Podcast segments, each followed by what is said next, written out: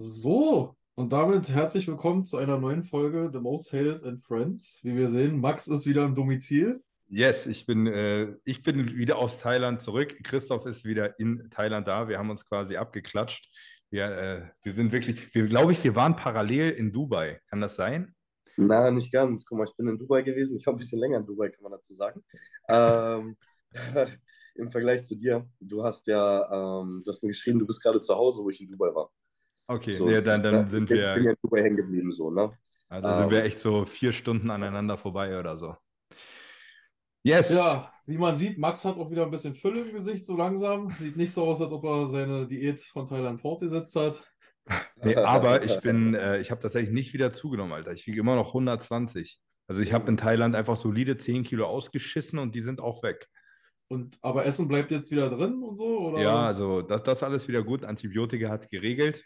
Okay. Aber das, keine Ahnung. Ich, ich sehe auch aus wie ein Lappen. Ich habe auch seitdem nicht trainiert. Ich habe jetzt seit fast, also seit über drei Wochen nicht trainiert. Äh, momentan hat das eher so Kältegründe. Ich will jetzt hier keine Ausrede äh, bringen, aber so bei drei Grad im Gym trainieren ist halt eher semi-geil.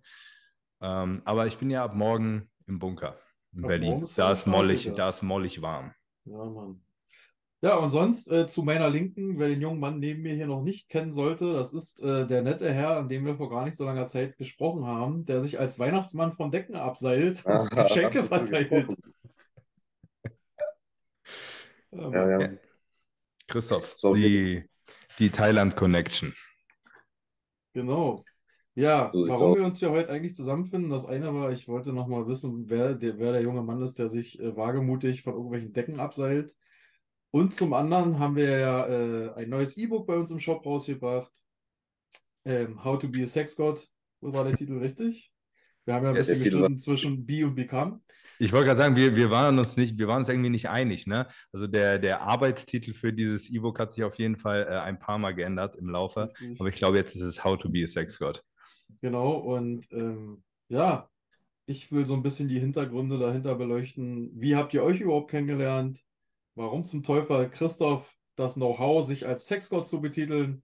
Und Das, dann, da, da, da kommen wir auf jeden Fall gleich zu. und äh, ich denke, Max hat mir, hat mir, hat mir auch schon erzählt, dass es da noch so 1, 2 bis 700 andere lustige Geschichten gibt. Die würde ich heute gerne einfach mal beleuchten mit euch. Und äh, ja, Max, vielleicht fängst du mal an. Wie ist denn Christoph bei dir gelandet und wie ist diese Freundschaft, die es ja nun heute ist, überhaupt entstanden?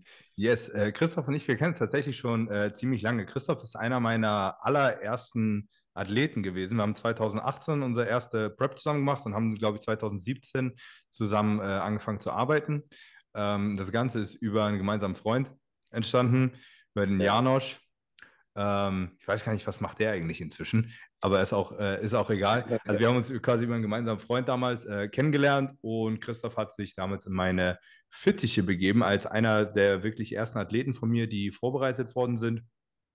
Ähm, wir haben damals, die, die erste Saison war, glaube ich, noch Deutsche Juniorenmeisterschaft, die wir zusammen gemacht haben. Ich glaube, irgendwie zwei Jahre vorher hat Christoph die Newcomer gewonnen, noch bei der, oder war das noch bei der Jugend?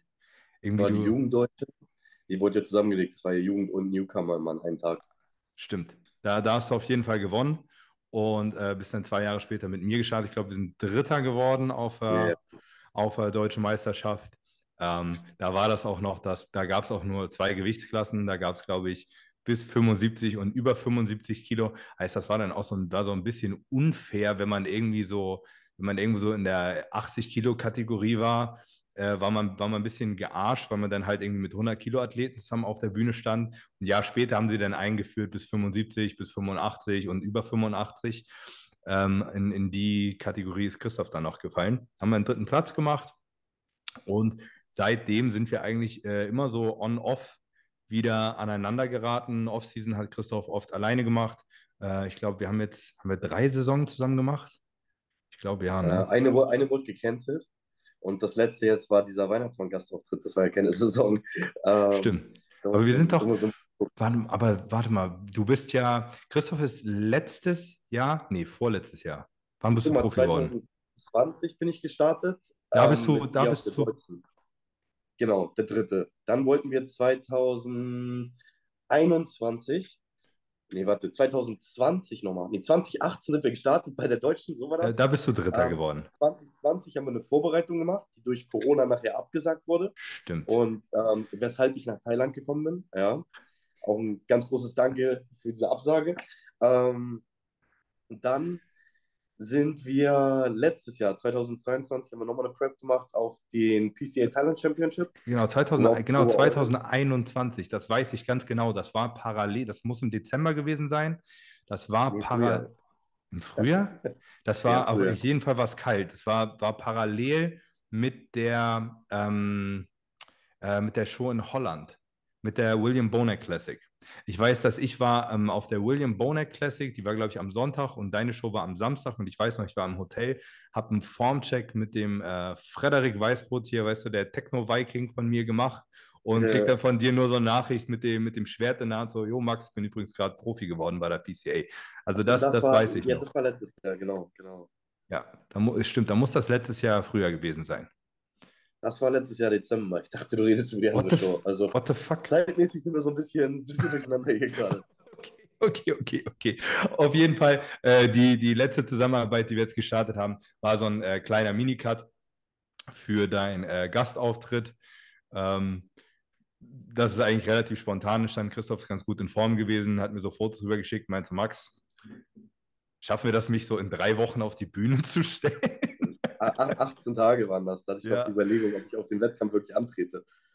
Und, und wir so, ja, alles gut. In Form bist du. Christoph hat so, Christoph sieht von vorne, also im Oberkörper bist du immer hart, du hast immer gute Apps, dein, dein Unterrücken ist egal, wie fett du bist, dein Unterrücken ist immer streifig und so. Äh, Schwachstelle bei, bei Christoph ist immer der Arsch. Der wird wirklich, also Christoph ist knüppelhart und fertig und dann müssen da noch 10 Kilo weg, ansonsten ist der Arsch nicht frei.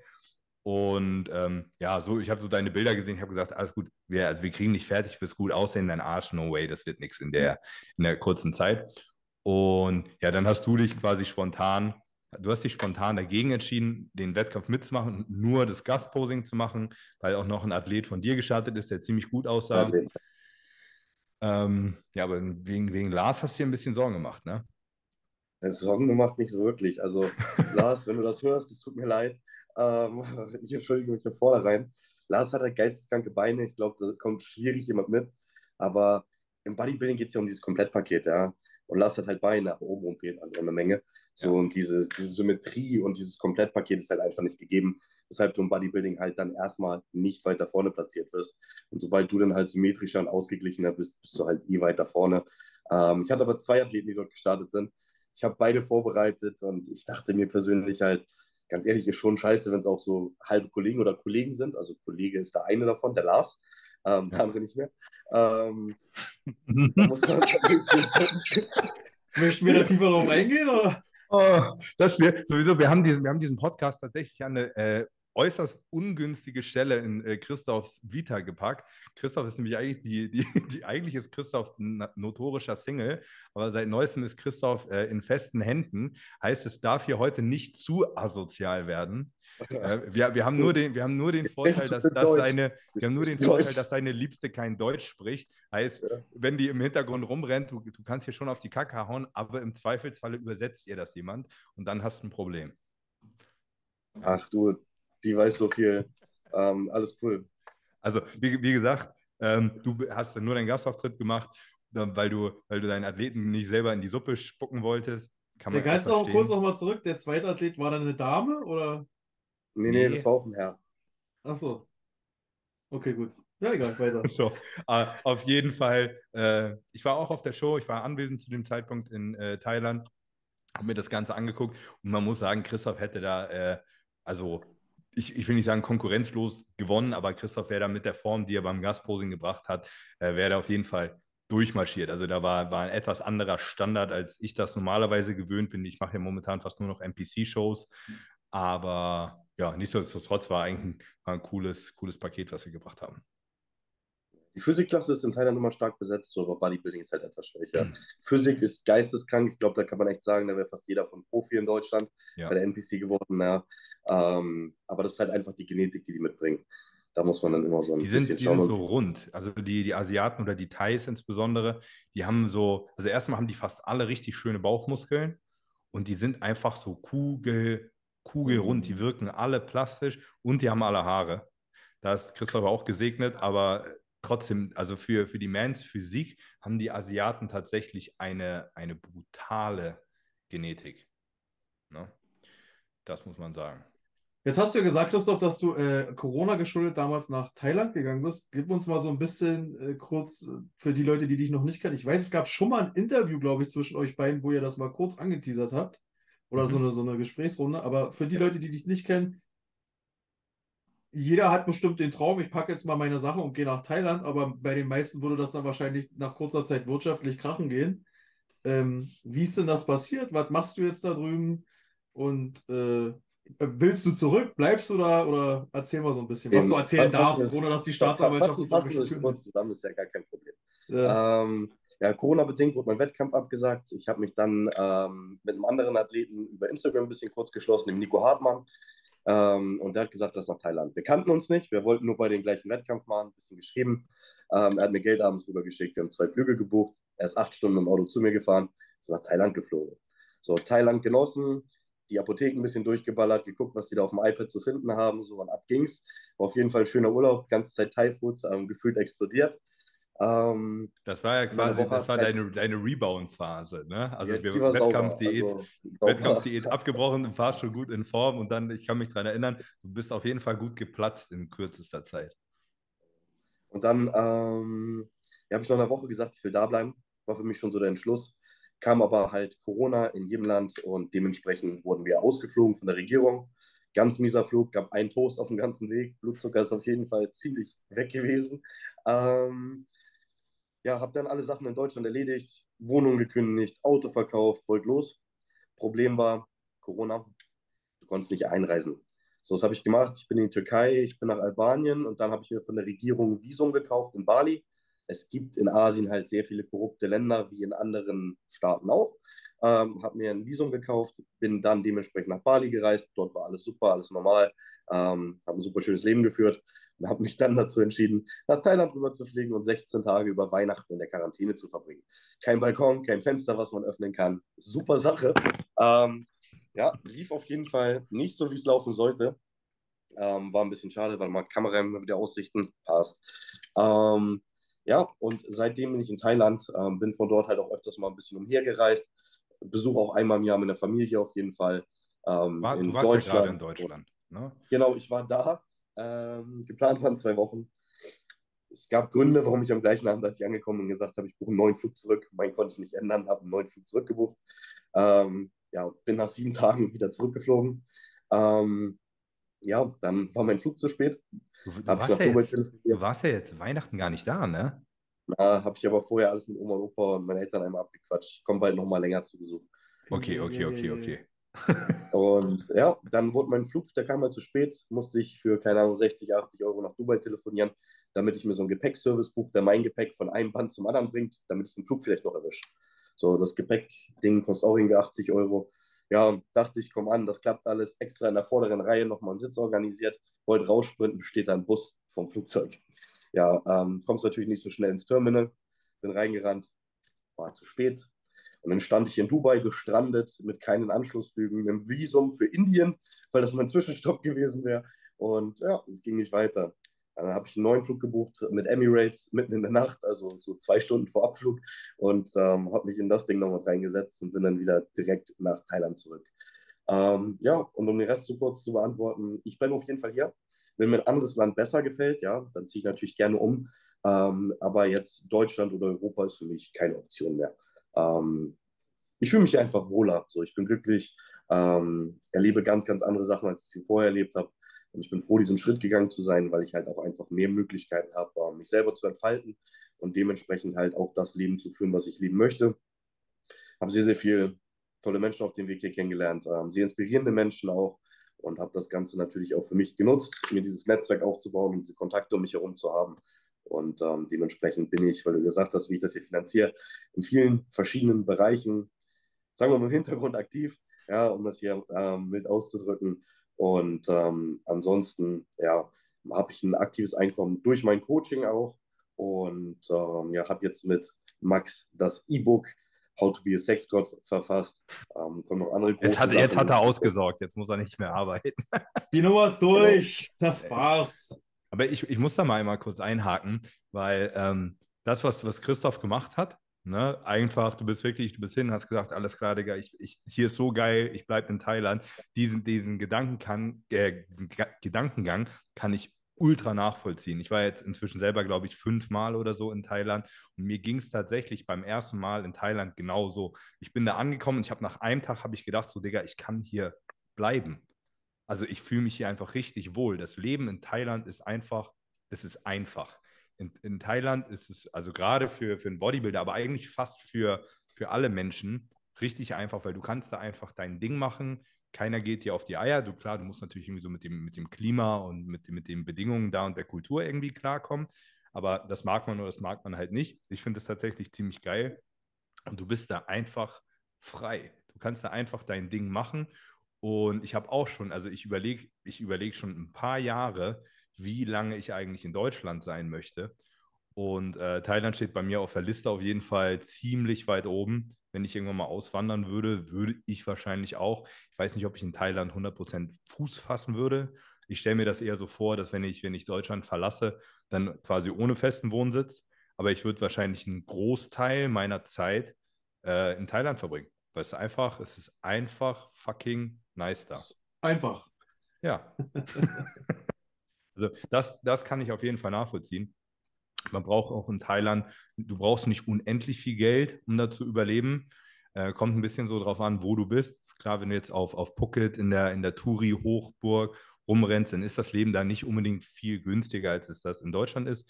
Ein bisschen, wenn du drauf achtest, aber jetzt nicht viel günstiger. Aber man kann in Thailand auch, selbst mit 1000 Euro im Monat, kann man in Thailand ganz gut leben, wenn man, wenn man ein bisschen Du, aufpasst. du kannst hier, ich sag mal so, ab 1, 1,5 kannst du leben. Ja. Ja. So ab 2,5 kannst du sagen, du lebst ein schönes Leben. Ja. ja, also wo du nicht so viel auf alles achten musst und dich halt nicht so weit einschränkst, ja, so ein bisschen den kleinen Touch von Freiheit dort haben.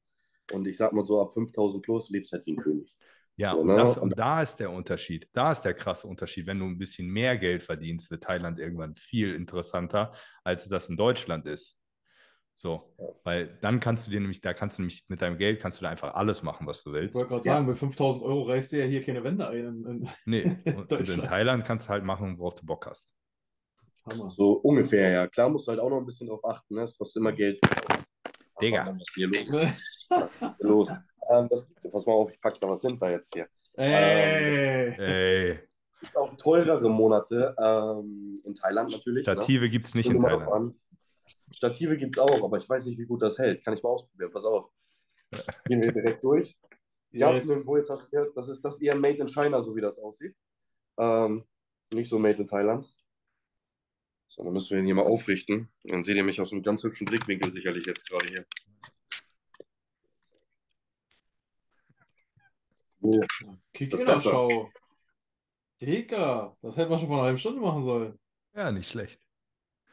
Achso, übrigens, Barber, Barber in Thailand kann ich nur so bedingt empfehlen. Wo warst du?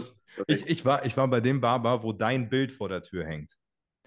Das in Rawai, da war ich ja selber noch nicht. Die haben einfach Ja, mein Bild nur hingehängt. Ja, die haben einfach ein Bild von Christoph genommen äh, vor die Tür und dann machen damit Werbung. Ich habe gedacht, so, komm, so schlecht kann das ja nicht sein. Ich bin da hingegangen, alter Schwede. Das war der schlimmste Barber meines fucking Lebens. Gut hab zu auf jeden wissen, Fall- Ich wollte hingehen.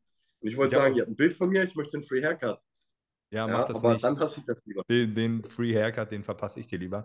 Auf jeden Fall äh, habe ich danach drei Wochen lang meinen Bart wuchern lassen, damit den, sobald ich in Deutschland bin, jemand retten kann. Jetzt, jetzt, jetzt habe ich wieder einen Bart zumindest. Ist gut.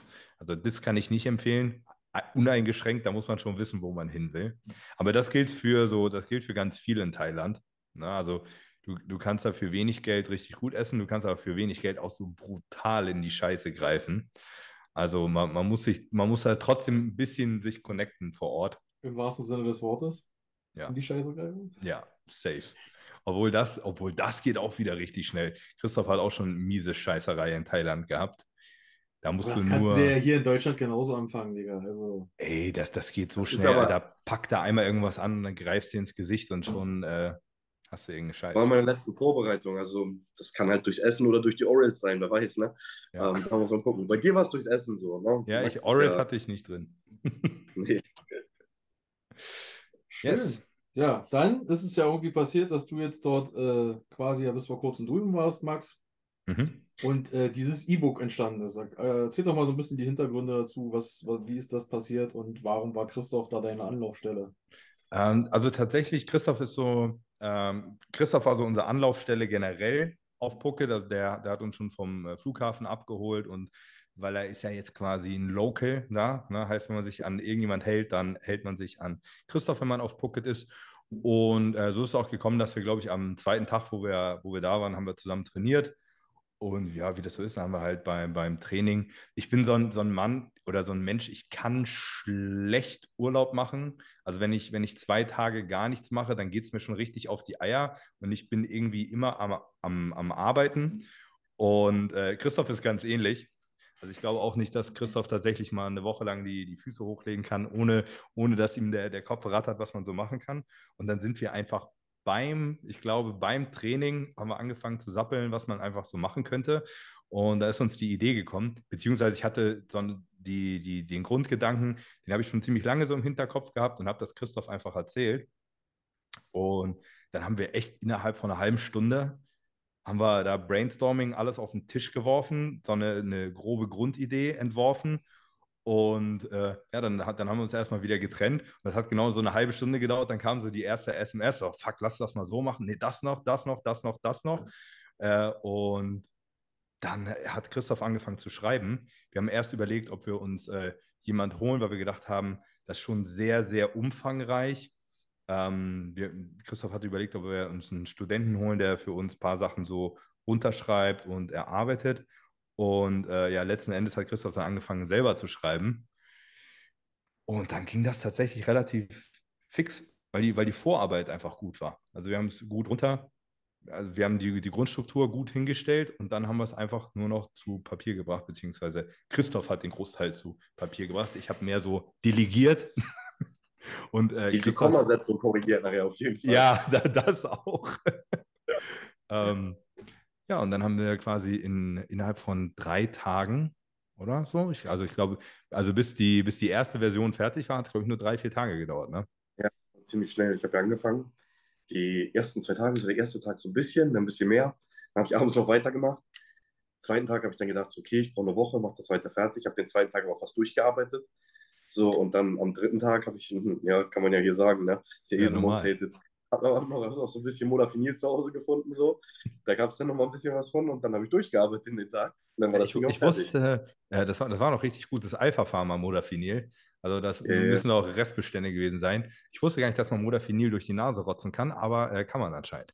Das ist aber eine Menge Pulver. Also vorher immer ein bisschen gucken. So. Kurz mal für den Laien erklärt, was ist das? Was kann das? Was macht das? Modafinil ist gegen Nosea. Das ist diese Schlafkrankheit, wo man meistens über den Tag halt ähm, ja, einpennt und diese spontanen Naps hat.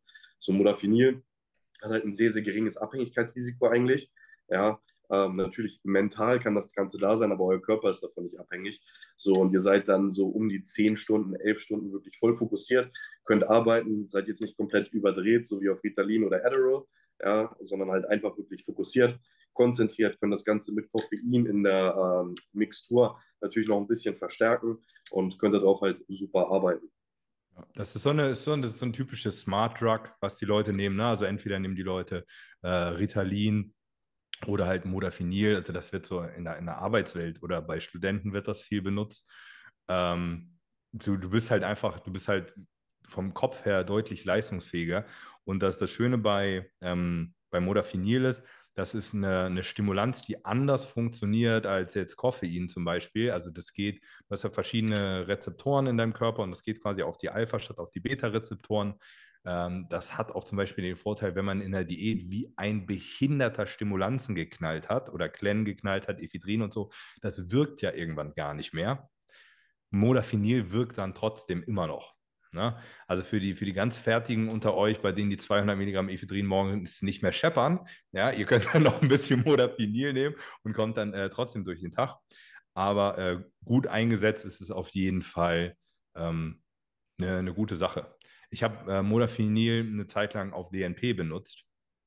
Da ja, der dieses Lethargische so ist, ne? Genau. Und Modafinil äh, erhöht so die, die Herzfrequenz nicht so krass, mhm. wie das so andere Stimulanzen machen. Also das, das macht wirklich mehr so, also es macht dich wirklich wacher, aber nicht so über, nicht so überdreht, es ist nicht so anstrengend. Also es ist zum Arbeiten halt eigentlich wirklich ziemlich gut. Das kriegt man auch in Deutschland tatsächlich relativ einfach verschrieben noch. Ich habe einen Athleten, der hat so, der hat so mit ganz mieser äh, Schlafapnoe zu kämpfen. Ähm, und der ist auch so, du bist halt den ganzen Tag müde und der kriegt auch Modafinil verschrieben. Okay. Ja. Gut, dabei ist dann quasi der Rest des E-Books entstanden. Mhm. Und dann hast du mir das auch irgendwann per WhatsApp geschickt. Yes, ich glaube, den ersten Entwurf habe ich dir dann rübergeschickt. Genau. Und ähm, ja, wie das, das, was mich so, was mich so geflasht hat, ich habe ja schon mit wirklich vielen Leuten zusammengearbeitet und es ist, es ist relativ schwierig, mein, äh, meinen Respekt zu kriegen. Alle Leute behaupten immer von sich so, ja, sie arbeiten 24 Stunden, alle sind am Hasseln und so. Aber äh, Christoph hat mich tatsächlich ziemlich beeindruckt, weil er nicht gelabert hat, sondern wir, wir haben das sehr schnell beschlossen und der hat sich einfach hingesetzt und einfach gemacht. Und solche Leute mag ich. Ja, einfach keine, keine Zeit verschwenden, sondern einfach machen. Und dementsprechend könnt ihr euch auch darauf einstellen, dass wahrscheinlich in Zukunft relativ viel von Christoph und mir zusammen äh, zu sehen oder entsteht, wie auch immer. Ähm, ja, so, so, so ist das Ganze entstanden. Ne? Ansonsten, wie, wie ist die, die Idee an sich überhaupt entstanden? Ne? Weil es gibt ja einfach so, so ein paar Bereiche im Leben, die man abgreifen kann. Und so dieses Sexy-Book, das ist eigentlich so, eigentlich ist das mehr so aus so Jux und Dollerei entstanden, aber der Kerngedanke dahinter ist, wer will denn eigentlich nicht besser ficken können? Ja, das geht doch immer besser. Ne? Und im Endeffekt gibt es, es gibt natürlich sehr, sehr viel, was man irgendwie so machen kann im, schieß mich tot, im, im Supplement-Bereich oder was weiß ich, wie, es gibt tausend Dinge, die man machen kann, um seine sexuelle Performance zu verbessern. Aber wenn wir ganz ehrlich sind, sind alle Dinge, die tatsächlich gut funktionieren, halt irgendwie im chemischen Bereich anzusiedeln. Und da sind wir nun mal einfach irgendwie Experten.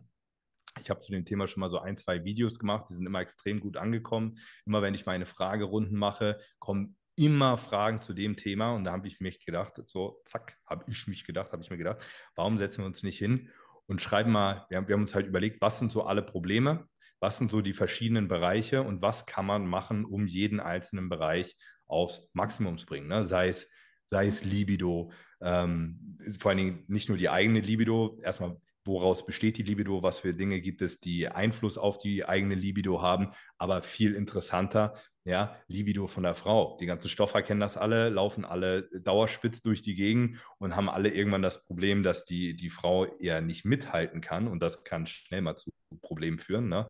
wenn der eine Partner einen deutlich höheren Sexualtrieb hat als der andere. Heißt, wir haben, sind auch auf die Geschichte eingegangen, wie kann man die Libido von äh, Frauen beeinflussen, was kann man da machen. Da gibt es tatsächlich einige Dinge, äh, hormonell und auch mit Peptiden, was man machen kann. Dann nächste Problematik, ähm, beziehungsweise das ist eigentlich eine Thematik, die aber in beide Richtungen ausufern kann. Wir haben auf der einen Seite Leute, die krankhaft zu schnell kommen, ne, also frühzeitiger Samenerguss. Ne, das wäre so das, das eine Extrem. Das ist natürlich äußerst ärgerlich. Das ist ein Krankheitsbild.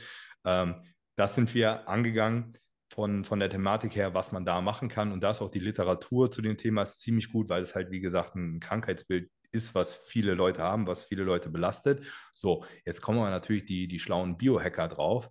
Na, wenn man von hier ist eine normale Orgasmuszeit, ja, hier sind die Frühspritzer, ja, aber was wollen die Leute, ne? Jeder sagt zwar, er kann vier Stunden am Stück ficken, aber wie viele Leute ficken tatsächlich vier Stunden am Stück? Heißt, was passiert denn mit den Leuten, die eine normale Orgasmuszeit haben, wenn die das Protokoll fahren, was normalerweise die Frühspritzer machen? Ja, dann verschiebt sich das auf einmal in die andere Richtung.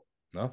So, heißt, wenn man mal so richtig angeben möchte, ne, dann können wir das auch in die andere Richtung verschieben. Dann genau andere Problematik. Wir haben natürlich auch Leute, die haben tatsächlich ein Problem, zum Orgasmus zu kommen. Das hat vor allen Dingen mit den Neurotransmittern, mit Dopamin und Serotonin zu tun. Also Leute, die tatsächlich das Problem haben, extrem schwierig zum Orgasmus zu kommen von Haus aus. Was kann man in die, was kann man in die andere Richtung machen? Das kann man, man kann das, man kann das quasi in beide Richtungen verschieben, wie man möchte, je nachdem, wie man verschiedene Substanzen dosiert. Und das kann man zum Beispiel auch so weit verschieben, dass man auch als Kerl multiple Orgasmen kriegt. So, da kommen wir auf einmal in, kommen wir auf einmal in ganz andere Sphären. Und das ist einfach geil. Das macht einfach Spaß. So, kann, kann mir keiner erzählen, dass er dann nicht auch Bock hätte als Typ. Ne? Normalerweise, ihr wisst, wie das ist. So, ihr hämmert da zwei Stunden lang rum und im Endeffekt macht ihr das, ihr hämmert zwei Stunden lang, dass ihr drei Sekunden Spaß habt am Ende. Ne? So, und dann werdet ihr müde, schlaft ein und geht pennen. Ja, super. Aber wenn ihr, wenn, wenn ihr einfach abspritzen könnt und ihr habt danach immer noch Bock, und ich rede nicht davon, dass ihr so viel Cialis einwerft, dass ihr einfach noch einen harten behaltet und dann fickt ihr so lange weiter, bis ihr wieder irgendwas merkt. Und wir wissen alle so, zweite, dritte Runde, eigentlich macht das überhaupt keinen Spaß mehr, das ist nur noch, nur noch Arbeit. Ja, aber das kann man halt auch verschieben in die Richtung. Dann haben wir, keine Ahnung, wir, wir sind wirklich jedes Problem angegangen. Ich habe schon mal, schon mal ein Video zu dem Thema gemacht und da war tatsächlich der am meisten gelikedeste Kommentar. Ich habe nämlich so kurz angeteasert. Ich habe gesagt, man kann halt auch ähm, zum, zum Thema Ejakulationsvolumen kann man ziemlich viel machen. Ne? Wie, wie, kann man, wie kann man das erhöhen, wie viel man abspritzt? Habe ich ehrlich gesagt, habe ich von meiner Schwarte aus gedacht, da gibt es überhaupt gar nicht so viel Interesse dran. Aber komischerweise ist das das, wo, die, wo, die, wo das größte Interesse dran bestanden hat. Ja, wie spritze ich gefühlt einen Liter ab? So, das sind wir in unserem E-Book angegangen. Wie funktioniert das Ganze eigentlich? Was haben wir da für Einflussfaktoren drauf? Ne? Ähm, dann, wir, also wir sind wirklich, wir, wir sind sehr, sehr ausgeufert. Äh, Christoph hat ein ganzes Kapitel drüber geschrieben über äh, Geschlechtskrankheiten. Ja, so, da, kann, da kannst du ja mal einhaken. Jetzt kommen wir, jetzt kommen wir mal zur Erfahrung, die, die Christoph so in Thailand gemacht hat. Weil, weil das, ist, ne, das ist nämlich für mich, ich bin die, ich bin die letzten 100 Jahre gefühlt äh, dauerhaft in Beziehung gewesen und bin dort auch in der Regel relativ treu geblieben. Heißt, ähm, ich bin zum Beispiel, ich bin in der Regel, Experte. Ja, in der Regel. Ja, in, in der Regel bin ich treu geblieben. Nee. Ähm, heißt, ich bin, also ich bin von Haus aus kein Experte darum, wenn es geht, 100 Sexualpartner in einem Jahr zu haben. Bei Christoph sieht das ein bisschen anders aus und das bringt dann halt andere Vor- und Nachteile mit sich. Dass wir ja. direkt einen Ruf verpasst. Ja, danke. So, Christoph braucht jetzt nie wieder an der deutschen Bodybuilding-Community irgendwelche Weiber anschreiben nach der Nummer. Nee, nee, nee. Ah, doch, die, die wird, Christoph erzählt ja jetzt, warum, warum die Weiber sich bei ihm nichts holen, weil er weiß, was er tut. Ach so, ah, noch besser. Also, wir haben noch ein extra Kapitel geschrieben. Äh, ähm, zuerst einmal zu dem, was Max gesagt hat. Ja, wir haben verschiedene Protokolle online, wie zum Beispiel das Camload-Protokoll, ja, um wirklich das Ejakulationsvolumen krank zu vergrößern. Äh, macht auf jeden Fall eine Menge Spaß. Probiert das gerne mal aus. Ja, ohne, ohne Anweisung hier ist keine Empfehlung, aber funktioniert gut. So, so mal am Rande erwähnt. Ähm, ja, wir haben ein Kapitel über Geschlechtskrankheiten verfasst, weil hier gerade in Thailand sind natürlich viele Geschlechtskrankheiten vorherrschend, so Sachen wie Chlamydien, Tripper, HPV, also Genitalwarzen und wenn es ganz schlimm kommt, HIV. Ja. HIV kennt jetzt keiner, der sich das hier geholt hat, obwohl das Risiko in Asien natürlich ein bisschen höher ist. Aber bei Chlamydien, bei Tripper und bei HPV sieht das Ganze ganz anders aus. Man kann jedoch allen diesen Krankheiten eigentlich relativ gut vorbeugen ja, oder sie sehr, sehr gut nachbehandeln. Es kommt natürlich immer auf die Schwere der Krankheit drauf an. Und man muss dabei halt einfach mal überlegen, so, es geht jetzt nicht darum, dass wir euch sagen, ihr müsst ein Kondom tragen. Ja, ihr wollt Spaß beim Sex haben, ihr wollt was fühlen, also kein Gummi. Ja, und dann geht es darum, wie könnt ihr trotzdem den Krankheiten vorbeugen, dass ihr diese nicht bekommt. Oder wenn ihr sie bekommt, was ist möglich, um dem Ganzen relativ schnell ja, zu helfen, das Ganze zu heilen und dementsprechend auch keine Ansteckungsgefahr mehr zu sein und trotzdem weiter wechselnde Sexualpartner zu haben. So, und da gibt es natürlich eine Menge an Möglichkeiten, ähm, die wirklich für jeden greifbar sind, ja, und nichts Schlimmes sind. Ähm, und dementsprechend haben wir dort natürlich einmal die Entstehung der einzelnen Geschlechtskrankheiten, ja, die Ansteckungsgefahren, die Vorbeugung und die Nachbehandlung angesprochen, um das ganze Thema wirklich dort abzudecken. Ja, wie, wie ich da überhaupt drauf gekommen bin, ich kenne das schon, ich bin ja auch zum Beispiel auch mit dem äh, Toni, Dr. Toni Huge, relativ gut befreundet und man kriegt das halt einfach immer so mit, was da abgeht. Ja, da sind halt Toni, einfach Toni ja. oder, oder Ken ja. oder so. Toni, Toni, Toni hat so ein HIV-Testkit zu Hause. Toni, wer von euch den nicht kennt, gerne mal schauen. Ähm, der hat ja acht Frauen. Mittlerweile hat er es auch geschafft, dass die alle in einem Haus zusammenleben. Aber ich glaube also, nur, weil er sie alle unter Drogen setzt.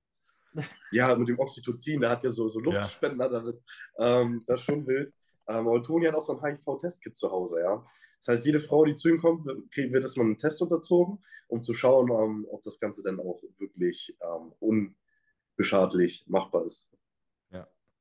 Aber wie gesagt, da, das, da wird es einfach ein bisschen anders gehandhabt. So, dass, das, kann man, das kann man eklig finden oder nicht, aber Fakt ist, dass es so halt gemacht wird. Und für die Leute, ja, und wir kennen, wir kennen alle so Leute, wir kennen auch so Leute in Deutschland, die sich rumtreiben. Weißt du, wenn du jedes Wochenende irgendeine Alte aus der Disco mitnimmst, das ist nicht, das ist nicht unbedingt leckerer, ne? Ey, man So. muss auch sagen, was ich zum Beispiel jetzt äh, mitgekriegt habe, in Brasilien, diese Bodybuilding-Szene, Dicker, die sind alle so heftig untereinander vernetzt. Das ist nicht nur eine Bodybuilding-Szene, das ist eine riesen Swinger-Szene. Ja. Alter, das ist irre, was da abgeht in Brasilien. Also, Ben's Augen. da, da sollte man auch mal das E-Book hinschicken, glaube ich. Nach Brasilien. Okay. Ja. Ja, auf jeden Fall, das sind wir, sind wir auch eingegangen. Und ja, was haben, was haben wir noch? Ich, ich habe bestimmt irgendwas vergessen. Es ist auf jeden Fall Ja, sehr umfangreich. Wir haben die Frühspritzerproblematik einmal komplett behandelt. Wir haben die Geschlechtskrankheiten. Wir haben die Libido der Frau, die Libido generell. Dann haben wir verschiedenste Themenbereiche, wie man natürlich seine Libido und ähm, sein Sexleben verbessern kann mit Peptiden, Opioaten, ähm, anderen speziellen Supplementen, ohne diese jetzt hier genauer anzuschneiden. Ähm, da müsst ihr selber nachlesen. Ähm, sind da drin auch auffindbar. Was haben wir sonst noch behandelt? sind auf jeden Fall noch ein paar Themenbereiche, die ich jetzt auch gerade nicht im Kopf habe. Also, Also jegliches Problem, was schon mal irgendwo im und ums Bett entstanden ist, Jegliches Problem, komplett wurde, einmal. wurde dort äh, behandelt. ja, la lange überfälliges Buch. Feedback war bis jetzt auch tatsächlich richtig krass gut. Es verkauft sich auch gut. Welch Wunder. Wie gesagt, das ist halt jemand, so, man kann erzählen, was man will. Es ist, es ist ein Bereich, den jeder irgendwie noch verbessern möchte. Und das ist auch einfach eine Sache, die macht einfach Spaß. So. Wir haben, wir haben sogar positives Fet äh, Feedback bekommen von Martina Orlesch. Die, die, die, fand, die fand den Titel sehr gut, weil sie sagt so, damit, damit äh, ver verlieren die Männer halt nicht das Gesicht, wenn sie das kaufen. Ja, weil wir gesagt haben, so, Becoming a Sex God, die haben es halt nicht genannt, so, wie sei kein Lappen mehr. wir, wir können das auch irgendwie nennen, so vom, vom Hengst zum Sexgott oder so. Und dann können die, können die Weiber das auch alle ihren Kerl noch äh, zu Weihnachten schenken Ja, nächstes Jahr. Ähm, aber auf jeden Fall kriegt ihr da was für euer Geld. Ne? Könnt ihr kaufen im themosthated.de Shop. Dort findet ihr das unter E-Books. Wir sind gerade dabei, äh, das Ganze auch noch zu übersetzen. Das wird es bald noch äh, auf Englisch geben. Wie gesagt, die, Ziel, die Zielgruppe ist halt ein bisschen anders. Es ist halt nicht, bis jetzt waren alle unsere E-Books, die wir so released haben, Bodybuilding-spezifisch. Das ist natürlich, hier ist schon eine, schon eine krasse Überschneidung, weil es natürlich auch zum Großteil irgendwie um Medikamenten, Off-Label-Use geht, wo, wo die Hemmschwelle bei, bei Bodybuildern und unterstützenden Athleten halt einfach nicht so groß ist, aber ähm, prinzipiell hat das E-Books nichts damit zu tun, ob ihr jetzt Netty oder Enhanced seid, heißt, äh, selbst wenn ihr gar keinen Sport machen würdet, würden die Dinge würden bei euch funktionieren. Nur, wie gesagt, so der, der Bezug zu Peptiden und verschiedenen Medikamenten und so ist natürlich bei der, bei der breiten Masse nicht so gegeben. Aber das wollen wir ändern. Ja, wir wollen auch, dass die normalen Leute Medikamenten abhängig werden. Und dementsprechend haben wir gedacht, auf Englisch erreichen wir einfach mehr Leute. Yes. Cool, so, das ist der Stand heute. Was hat denn die Zukunft noch von, für uns offen von euch beiden? Also ihr habt ja gesagt, da wird auf jeden Fall noch eine Menge kommen. Da, da, da, da wird noch einiges kommen. Ich weiß gar nicht, vielleicht droppen wir das auch. Ähm, Christoph ist, wie gesagt, sehr erfolgreicher Coach und er ist vor allen Dingen auch äh, erfolgreicher Judge. Das haben wir vorhin gar nicht erwähnt. Ähm, Christoph ist halt nicht nur äh, Pro-Athlet bei der PCA, sondern auch Wettkampfrichter. Heißt, äh, Christoph bringt sehr, sehr viel Know-how mit, was äh, Wettkampf-Bodybuilding angeht. Du hast es vorhin gerade beim Lars äh, angesprochen. Christoph hat ein krasses Auge dafür, was, was Athleten mitbringen müssen, damit sie auf der Bühne extrem gut abschneiden. Das ist tatsächlich was, was mir selbst, ich meine, ich mache, wie lange mache ich jetzt Bodybuilding? Seitdem ich 15 bin, ich bin jetzt 28, ich bin so lange in der Bodybuilding-Szene und trotzdem kennen wir das alle. Wir stehen so auf der Bühne, dein Athlet wird Zweiter und du denkst, what the fuck, warum? Mhm. Ne? Und das sind so Sachen, die, klar, du, dann siehst du irgendwann die Bilder und so, nachdem deine Emotionen wechseln, nach einer Woche irgendwann schnallst du dann so mit Markus Hoppe, ne, Klassiker zum Beispiel, so, ey, dann da, da müssen erstmal die Emotionen müssen weg und dann musst du dir das dreimal angucken und dann irgendwann denkst du so, ja, Ja, okay, gut. Kann man, kann man so sehen. Und da muss ich sagen, habe ich immer krassen Respekt vor Wettkampfrichtern, weil die kommen nämlich immer alle tatsächlich zum selben Ergebnis, unabhängig davon, ob jetzt die eigenen Athleten mit in der Show sind oder nicht. Und das ist was, was äh, Christoph krass mit sich bringt. Ähm, ist generell ist Christoph ziemlich erfolgreich, auch was das Coaching angeht. Und momentan sind wir dabei zu schauen, ob wir das Team Matzen nicht ein bisschen erweitern.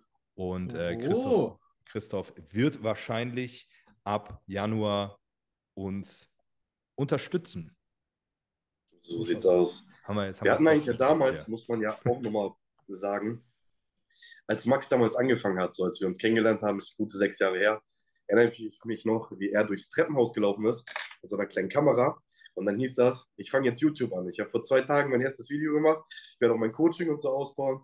Ich habe keine Ahnung, wie das geht, aber ich kriege das alles hin. Willst du mitmachen? Ich kann mich mit YouTube nicht aus, ja. Ich und Technik war eh so ein Punkt, so. hm. Christoph, richtig geil. Sorry, ich muss, ich muss hier kurz eingreifen. Christoph war der einzige Athlet, ja, den ich jemals hatte, der es nicht geschafft hat, mir Fotos, der mir es nicht geschafft hat, Update-Fotos zu schicken, weil ihn das technisch überfordert hat. Stattdessen ist Christoph über zwei Stunden mit dem Auto zu mir gefahren und hat, hat seine Form-Updates live gemacht. Ähm, ja. Und dann, dann saßt du live vor mir am Laptop und sagst hm, was machen wir dann? 50 Gramm Reis weniger, weiter geht's. das war so geil. Funktioniert, funktioniert. Ja, safe. Ne, ey, fr früher haben die haben die es immer so gemacht. Äh, Roland Schilock macht das, glaube ich, immer noch so. Da alle vier Wochen fährst du zu dem hin. Und dann guckt er dich an und dann sagt er, alles klar, weitermachen, geh wieder nach Hause. Schön, dass du hier warst. Kauf noch einen Zipper im Shop. ja. Ähm, so, wo, wo waren wir stehen geblieben? So, du, du hast gesagt, wie wir angefangen haben, ne? Genau, Ja. genau. Du hast vorhin mit Matzen gesprochen und so. Und ja, ich habe damals dann halt die äh, Möglichkeit nicht wahrgenommen. Bin ja auch einen ganz anderen Werdegang gegangen, muss ich so sagen. Ähm, ja, bin dann nachher nach Thailand gekommen, weil irgendwie haben wir uns immer wieder getroffen. So haben wir auch, wenn ich in Deutschland zu Besuch war, uns persönlich nochmal getroffen, zwischenzeitlich Kontakt gehabt. Ähm, ja, das Coaching immer nochmal so zusammen angegangen, wenn ich jetzt irgendwie einen Wettkampf geplant hatte. Und ähm, dann war Max, wie gesagt, jetzt in Thailand. Dann haben wir nochmal ein bisschen mehr zusammen unternommen. Ich habe sogar hingekriegt, dass Max, glaube ich, fast vier Tage hintereinander zum Gym gegangen ist. Mhm. Ja, Ja, ich war schockiert. Wir waren alle schockiert hier in Deutschland. Ich habe sogar Beine trainiert. Ja, wir, wir dachten schon an ein kurzes Bühnen-Comeback, aber Ja, ich habe auch, ich habe immer, wenn ich so drei Tage am Stück trainiere, dann überlege ich auch immer, ob ich jetzt nochmal auf die Bühne soll. Aber dann, dann hat mich Montezumas Rache äh, über, überkommen. scheiße. Ja, mal cool. Ja, also, wir, wir, äh, Christoph quasi Wettkampfrichter. Vielleicht schafft er es ja mal irgendwann, uns Holzköpfen mal beizubringen, wie die Bikini-Klasse gewertet wird, weil das besteht, da steht bis heute keine Sau. Das kommt auch immer auf den Verband drauf an, ne? musst du auch genauso sehen, so gerade was dort gesucht wird, was die Wertungskriterien sind, ähm, ob alle Wertungskriterien mit einfließen, weil manchmal siehst du halt einfach auch, so du erkennst bei einer Bikini-Athletin, ob die Präsentation wirklich on point ist oder nicht. Ja, und Präsentation wird halt auch mitgewertet. Das Auftreten wird mitgewertet, ja. Wie die Athletin aussieht, wird auch mitbewertet. So, du kannst da nicht irgendwie so ein, ja, keine Ahnung, so ein Oger hinstellen, so wie bei Shrek, ja. Und dann kannst du sagen, so, die hat zwar einen tollen Körper, aber die wird halt niemals gewinnen weil es ist die Bikini-Klasse. So, und zu den Wertungskriterien gehört halt auch einfach die Präsentation enorm viel. Ja, dann gehört da sogar der Bikini zu, die Schuhe zu, es gehört alles dazu. Das ist Bikini. Ja, und ähm, das ist nicht wie beim Bodybuilding. Beim Bodybuilding kannst du dir die Bühne angucken, so, da findest du vielleicht zwei, die einigermaßen hübsch sind. Der Rest, ja, das ist so wie Max meinte, keine Haare mehr, nichts mehr so und drauf da. Ja, aber dafür ein brutaler Körper und da ist die Wertung natürlich ganz, ganz anders. Ja, das Heftig. stimmt. Also, wir sehen, da steckt eine Menge Wissen dahinter und eine Menge Content, der auf uns zukommen kann. Hast du deine Ausbildung als Kampfrichter da in Thailand gemacht oder wo hast du es Ich habe hier direkt neben mir so ein Ding. hier. So, hier, das ist Uh, die ist die Zertifizierung. Ja, ähm, Ich habe hab ja die. er- erklär doch mal bitte ganz kurz, wie läuft denn das ab? Wie werde ich denn Kampfrichter? Wie lange dau dauert das? Ein Jahr, ein halbes Jahr, drei Wochen? Es kommt immer ganz drauf an, auch auf den Verband. Bei der PCA sind so ein paar Sachen ein bisschen anders, die wir machen. Ja. Zuallererst können wir mit dem Wettkampf anfangen. So, die Wertungskriterien sind anders, die Klassen sind anders. Ja, wir haben keine Figur, aber wir haben Bikini trained. Ähm, da wird auf ganz andere Sachen geachtet und auch die Pro-Card gewinnt nicht jeder, der ein Overall gewinnt. Eine Pro-Card muss immer einem Athleten zustehen. Das heißt, selbst wenn du Zweiter, Dritter wirst, aber so krass bist, dass du eine verdienst, kann dir der Head Judge diese Pro-Card geben.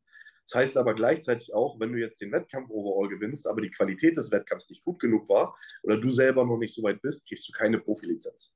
Ja, ähm, damit sorgst du natürlich auch dafür, dass wirklich nur Athleten, die so weit sind, auf der Profibühne zu stehen, auch da mitmachen und nicht die Profikarten in irgendwelchen Hintergrundländern da komplett rausgeschmissen werden, nur damit da jemand steht. So, ähm, fürs Judging ist das ein bisschen anders. Wir hatten den Ryan Alexander hier. Der Ryan Alexander ist der PCA-Präsident und die PCA, die ist ja in England sehr, sehr groß. Ja. Mhm. In England haben die Body Power Expo übernommen. Ähm, die haben eine Halle mit 50.000 Leuten gefüllt. Die hätten sogar 75.000 reinkriegen können. Tickets waren restlos ausverkauft. Ähm, haben die Wettkämpfe dort, haben super Preisgeld, eine super Organisation, ein super Livestream auch, ja, was bei vielen anderen leider nicht so doll funktioniert. Ähm, so, und mit dem habe ich mich auch nach meinem Wettkampf und nach meinem Sieg, zu, wo Max mich betreut hat, ja, ähm, kennengelernt, mit dem mich viel unterhalten, ähm, habe dann zusammen mit dem Nick mehrere Shows so nebenbei mal gejudged. Der Nick hat dann hier ähm, die PCA mit aufgebaut. Dann bist du erstmal Shadow Judge. Das heißt, du sitzt mit da, du wertest, ja, du guckst, wie das Ganze abläuft und ob deine Punktzahlen wirklich in die richtige Richtung gehen. Ja, wenn du jetzt den Platz 1 auf Platz Nummer 4 setzt den letzten auf Platz Nummer 1, dann bist du kein Kampfrichter. Ja, du musst da schon einen gewissen Score erfüllen, damit du gleichziehst sozusagen mit den endgültigen Ergebnissen und wirklich auch auf alles richtig geachtet hast.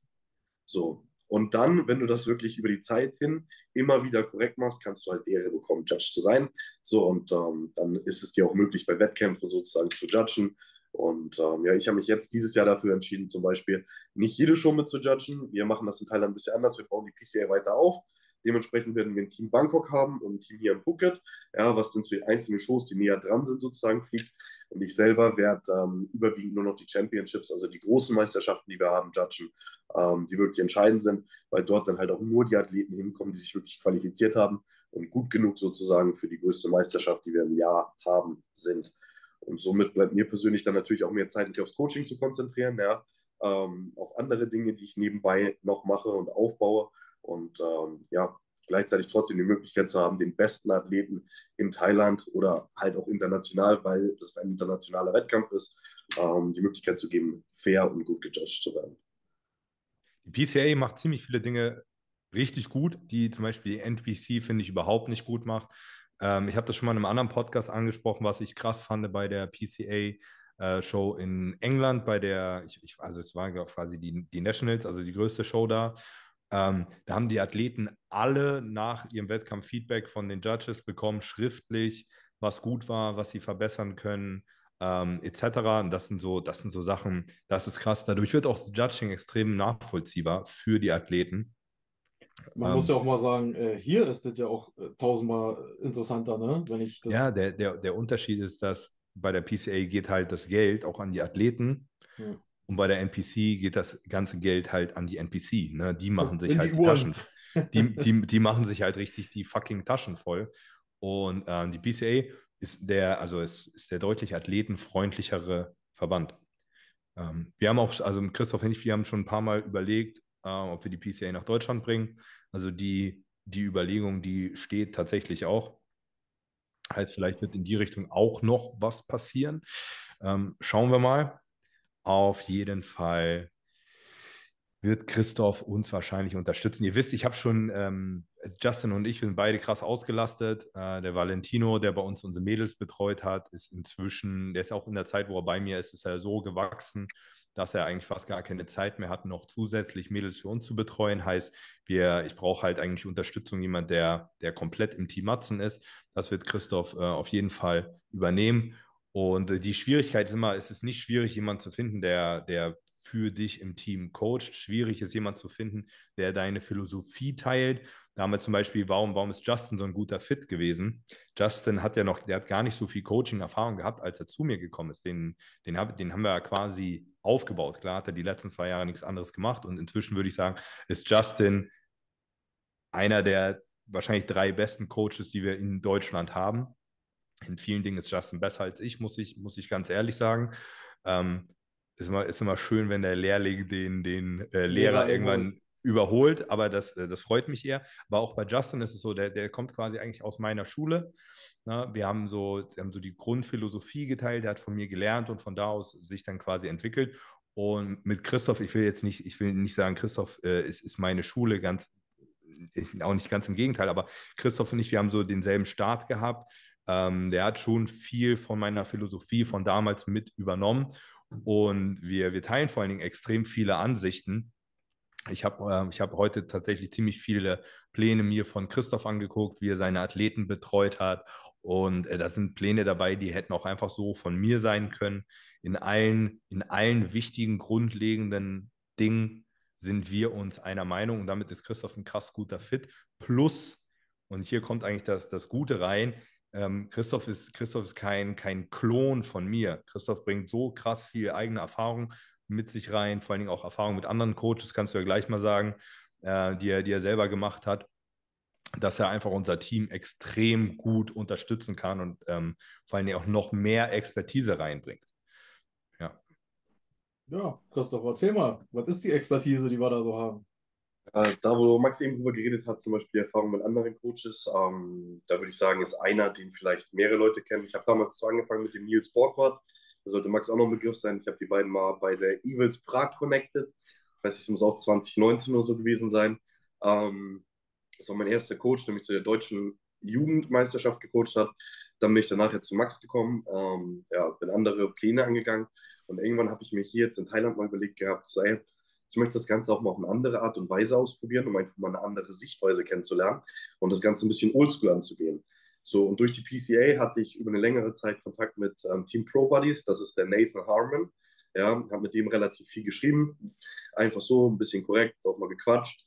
Ähm, und dann habe ich mich irgendwann bei ihm gemeldet und meinte, ey, pass auf, ähm, ich plane ein bisschen was für eine gute Offseason angehen, wie sieht's aus? So, und wer Nathan Harmon nicht kennt, Nathan Harmon coacht den Rolly Winkler oder hat den Rolly Winkler gecoacht, der, der hat James Hollingshead gecoacht, der hat Nathan Lee Asher gecoacht ähm, und andere Top-Olympiateilnehmer unter anderem auch und hat dementsprechend dort natürlich auch eine super Expertise, ja, und geht die Sachen ganz anders an. Also der ist wirklich oldschool, ja, hohes Volumen, ähm, sehr viel auf Nutrition Partitioning, dann ähm, ja, 1,6 Kilo Fleisch am Tag zwischenzeitlich dort gehabt. Ähm, auf jeden Fall eine Menge, sag ich mal, an Fleisch, die man isst. Und vor allem auch ähm, der PD-Konsum ist wirklich oldschool gehalten. Ja. Ähm, da kann ich jetzt nicht näher drauf eingehen, so von seiner Seite aus. Das hält er noch ein bisschen bedeckt. von hoch oder tief? Ähm, ich habe den Plan zuerst falsch verstanden. Ähm, dann wäre es wirklich hoch gewesen, weil da stand halt Idee. Ja. Ähm, das war eigentlich die Wochendosis. So, ich dachte schon so, ja, krass, fange ich mal an, baller ich rein, mal gucken, was passiert. Das sieht nach Heiko aus. Ja, mache ich einfach mal. so. ähm, ich ersten Tag alles reingeschossen, wie ein schöner Frontload. Dann schreibe ich nächsten Tag, ich so, jo, ähm, machen wir so. Ich so, aber ganz ehrlich, bei der Menge, so, ich arbeite ja gerne mit Masteron oder Primobolan, so habe ein DAT mit drin, dass ich keinen ähm, Estrogen-Inhibitor, also einen Östrogenblocker brauche oder Hämmer, ja. Aber bei der Menge wüsste ich halt auch nicht, wie viel Masteron ich nehmen soll. So, und dann habe ich halt auch gesagt, du pass mal auf, bei der Menge fehlt da nicht irgendwas so? Ähm, müssen wir da nicht mit irgendwie einem AI arbeiten? Ja. Und sagt er, Alter, ich bin eingepennt. So, ähm, also ich habe einfach dazwischen eine Zahl vergessen und stand da halt, ja, Idee und nicht jede Woche. So, und ähm, dann haben wir das Ganze nochmal korrigiert. Ähm, bin dann ab Tag Nummer zwei vernünftig auf den Plan gejumpt, so. Ähm, habe alles durchgezogen. Muss auch sagen, das war meine schwerste Offseason mit einer sehr guten Form, würde ich sagen. Da hat Max ja auch die Bilder von gesehen. So, ich hatte 113,5 Kilo. Bin immer so ein Athlet, der wird jetzt nicht mehr wirklich fett, so wie Max auch meinte, ähm, und geht dann auch definitiv nicht so hoch vom Gewicht, obwohl ich immer ähm, über die Jahre pro Jahr ungefähr so vier bis fünf Kilo solide Muskulatur aufgebaut habe, über die letzten vier Jahre, also wirklich ähm, konsistent Progress gemacht habe, ähm, wozu man aber auch wieder sagen muss, dass Bodybuilding eine Leidenschaft von mir ist. Ja, ich liebe diesen Sport. Ich mache auch gerne Wettkämpfe und wenn man Wettkampf macht, keiner steht da, um dabei zu sein, jeder möchte gewinnen. Aber meine Zielsetzung ist nicht mehr so, dass ich sage, irgendwann stehe ich da oben beim Olympia und dies und das möchte ich gewinnen. So. Ich habe eine schöne Linie, ich habe eine schöne Genetik, würde ich sagen, ja, die passt, aber die ist halt einfach nicht gut genug, um da ganz oben zu stehen. Ja, du, ähm, du, du wirst nicht auf einmal noch 20 Kilo so puff, eben, aufpacken. Eben. Das, das, das, muss das man halt realisieren nicht. irgendwann so. Man, man guckt so, ähm, was möchte man wirklich mit seinem Leben machen, wo möchte man hin. Und Bodybuilding bringt halt auch langfristig gesehen einem kein Geld und halt auch nicht die gesundesten Körper. Ja? Ähm, da steckt man immer ein bisschen mehr rein, als man zurückkriegt. So, und das ist eine sehr, sehr schöne Zeit und eine sehr schöne Sache für keine Ahnung wie viele Jahre, wie man das macht. Und da muss man noch ein klein bisschen den Switch finden. Kann den Sport natürlich immer noch gerne weiter betreiben, so, so wie ich das auch mache. Ja. So PD-Konsum ist natürlich auch noch da, aber alles ein bisschen durchdachter. So, und ähm, dementsprechend habe ich natürlich langfristig andere Ziele, ähm, die ich jetzt angehe oder schon angegangen bin. Ich möchte halt über die nächsten Jahre halt, statt mich komplett aufs Bodybuilding zu konzentrieren und mich komplett darin zu verlieren, ähm, auch auf andere Business-Aspekte mich fokussieren und ähm, dort dann dementsprechend vorankommen, wie jetzt zum Beispiel mit Max gemeinsam in ähm, zwei genannten und dem dritten unbenannten Projekt, was da in nächster Zeit noch ähm, geheim um die Ecke kommt. Ja. ich kann das ganz sehr gut nachvollziehen. Ne? Also das, was du gerade planst, ist eigentlich mhm. langfristig auf eine, eine THT Plus zu gehen ne? und einfach quasi so, so ein bisschen den, den Switch zu, zu machen in nicht zu, zu, wie kann ich alles optimieren, um das Beste rauszuholen, sondern wie kann ich alles optimieren, dass ich mit relativ wenig Aufwand gesunden, geilen Körper behalten kann, um einen Fokus ein bisschen mehr auf andere Bereiche zu packen. Das ist ein bisschen so der, der Approach, den, den Toni mit sich bringt, den ich tatsächlich, also das ist natürlich überzogen, was er macht, aber diesen Gedankengang, den er mit sich bringt, finde ich richtig gut.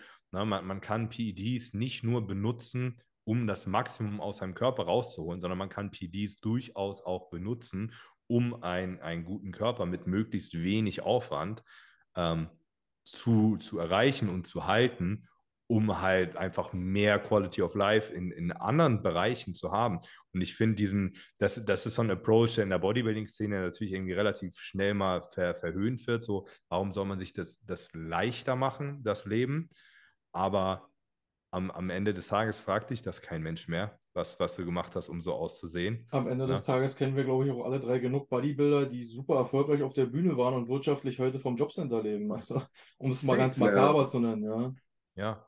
Ne? Und wenn man, wenn man nur, wenn man nur dreimal die Woche ins Gym geht und trotzdem einen fucking geilen Körper hat und das Netty nicht machen könnte und mit einer TRT und ein bisschen Primo halt besser aussieht. Ne? Wer, wer, wer hat denn die, die, wer ist die moralische Instanz, einem das irgendwie zu verbieten, gerade wenn man so lange Bodybuilding gemacht hat und, und sehr gut weiß, was die verschiedenen Dinge mit einem machen.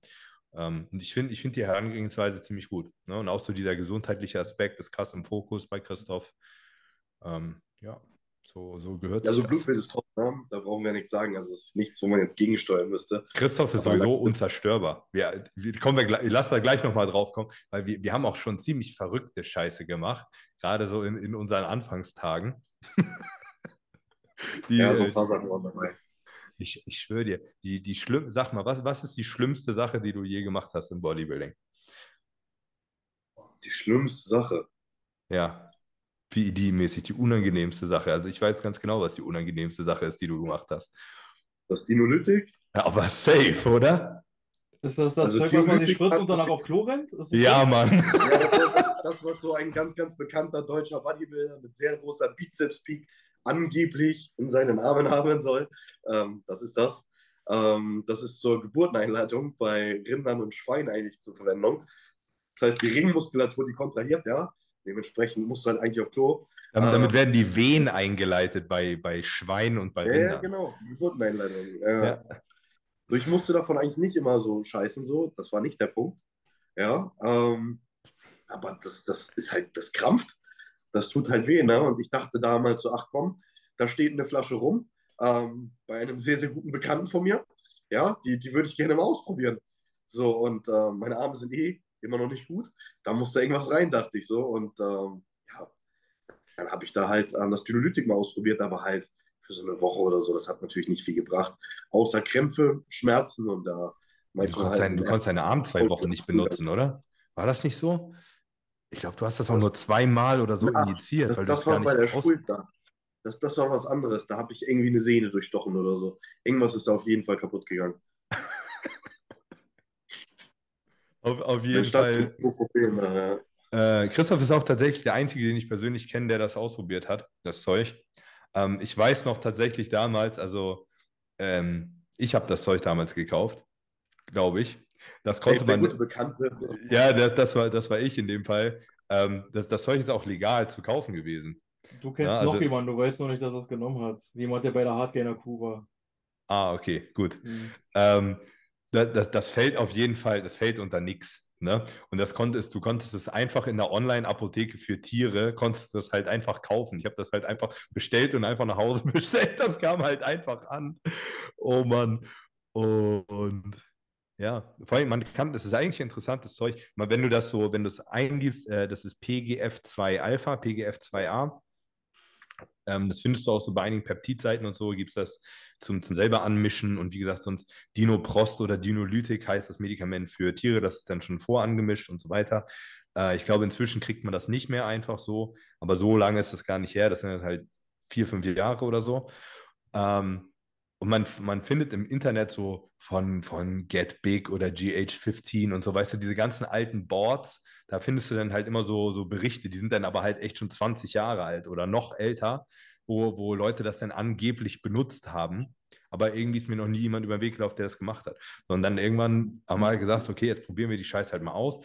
Denn, denn das Zeug ist so mit das Einzige, was lokal Muskelwachstum tatsächlich hervorruft. Und ich bin mir auch sicher, dass das irgendwie funktioniert. Und mit Sicherheit haben das auch schon Leute gemacht und damit Erfolg gehabt. Aber es ist halt einfach eine der Dinge, die wirklich scheiße unangenehm sind.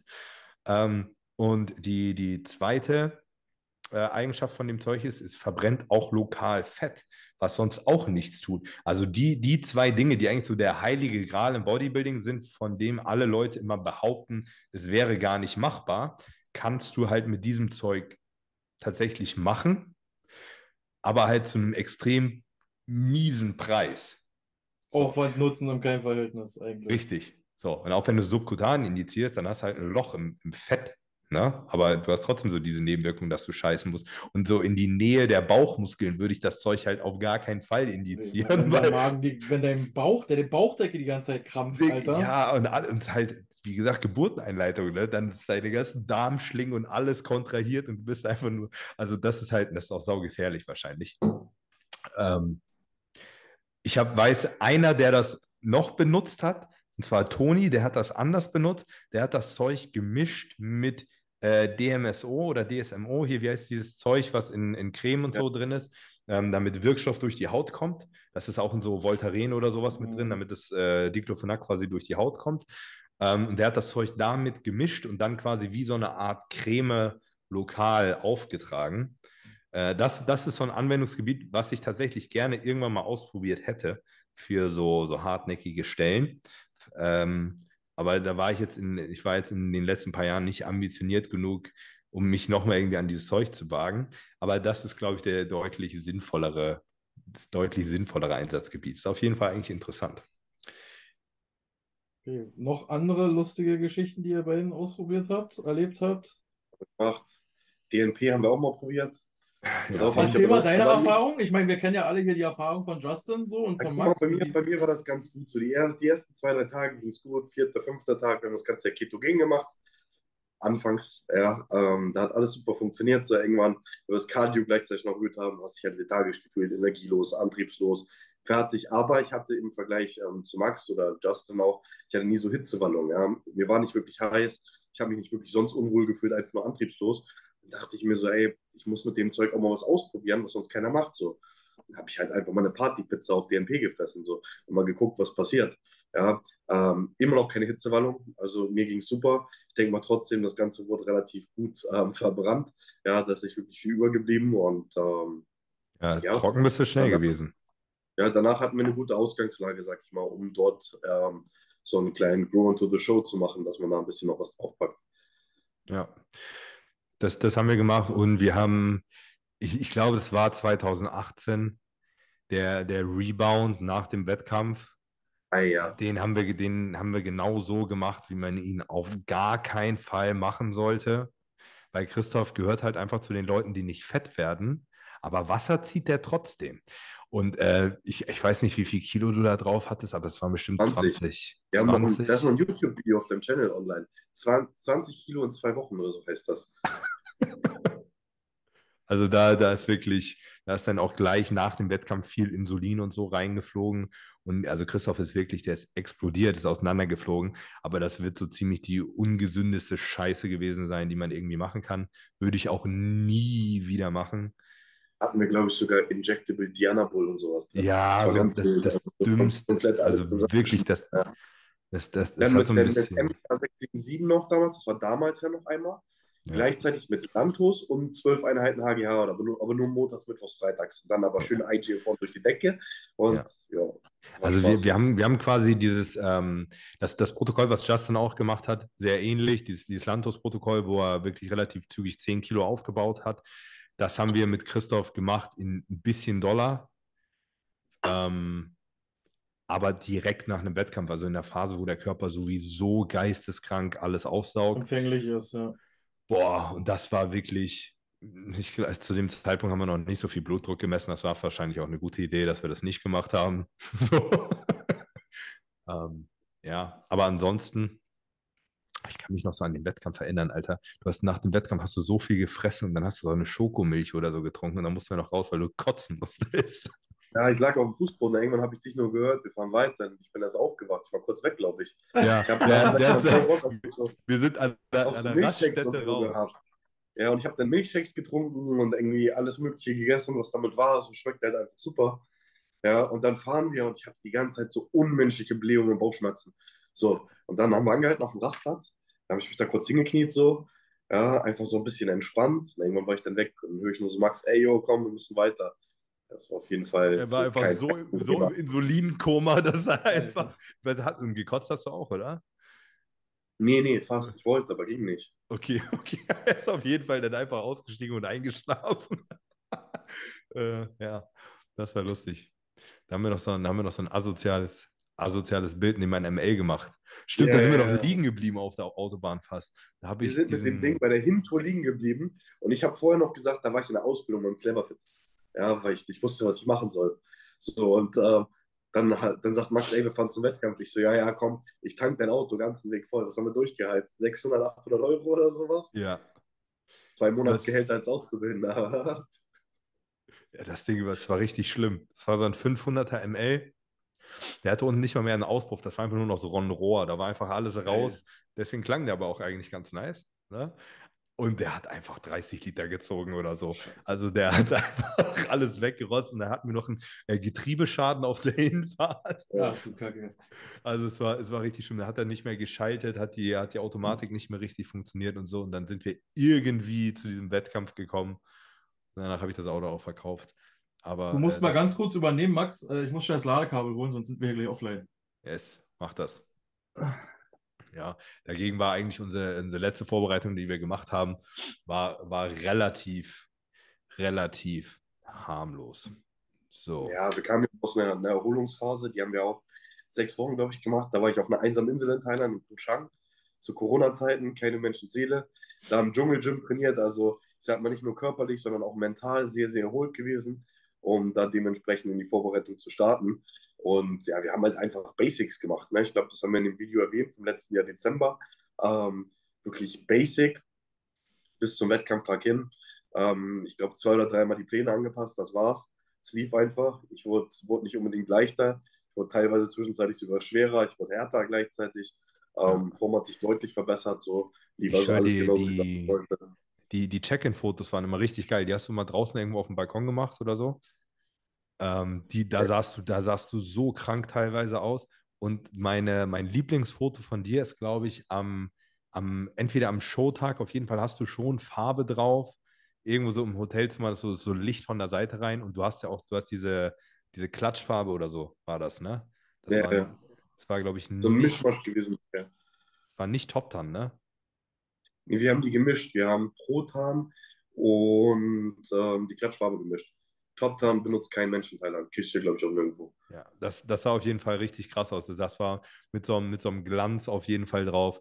Ähm, das sah so richtig heftig aus. Und das Side Triceps habe ich genau im Kopf.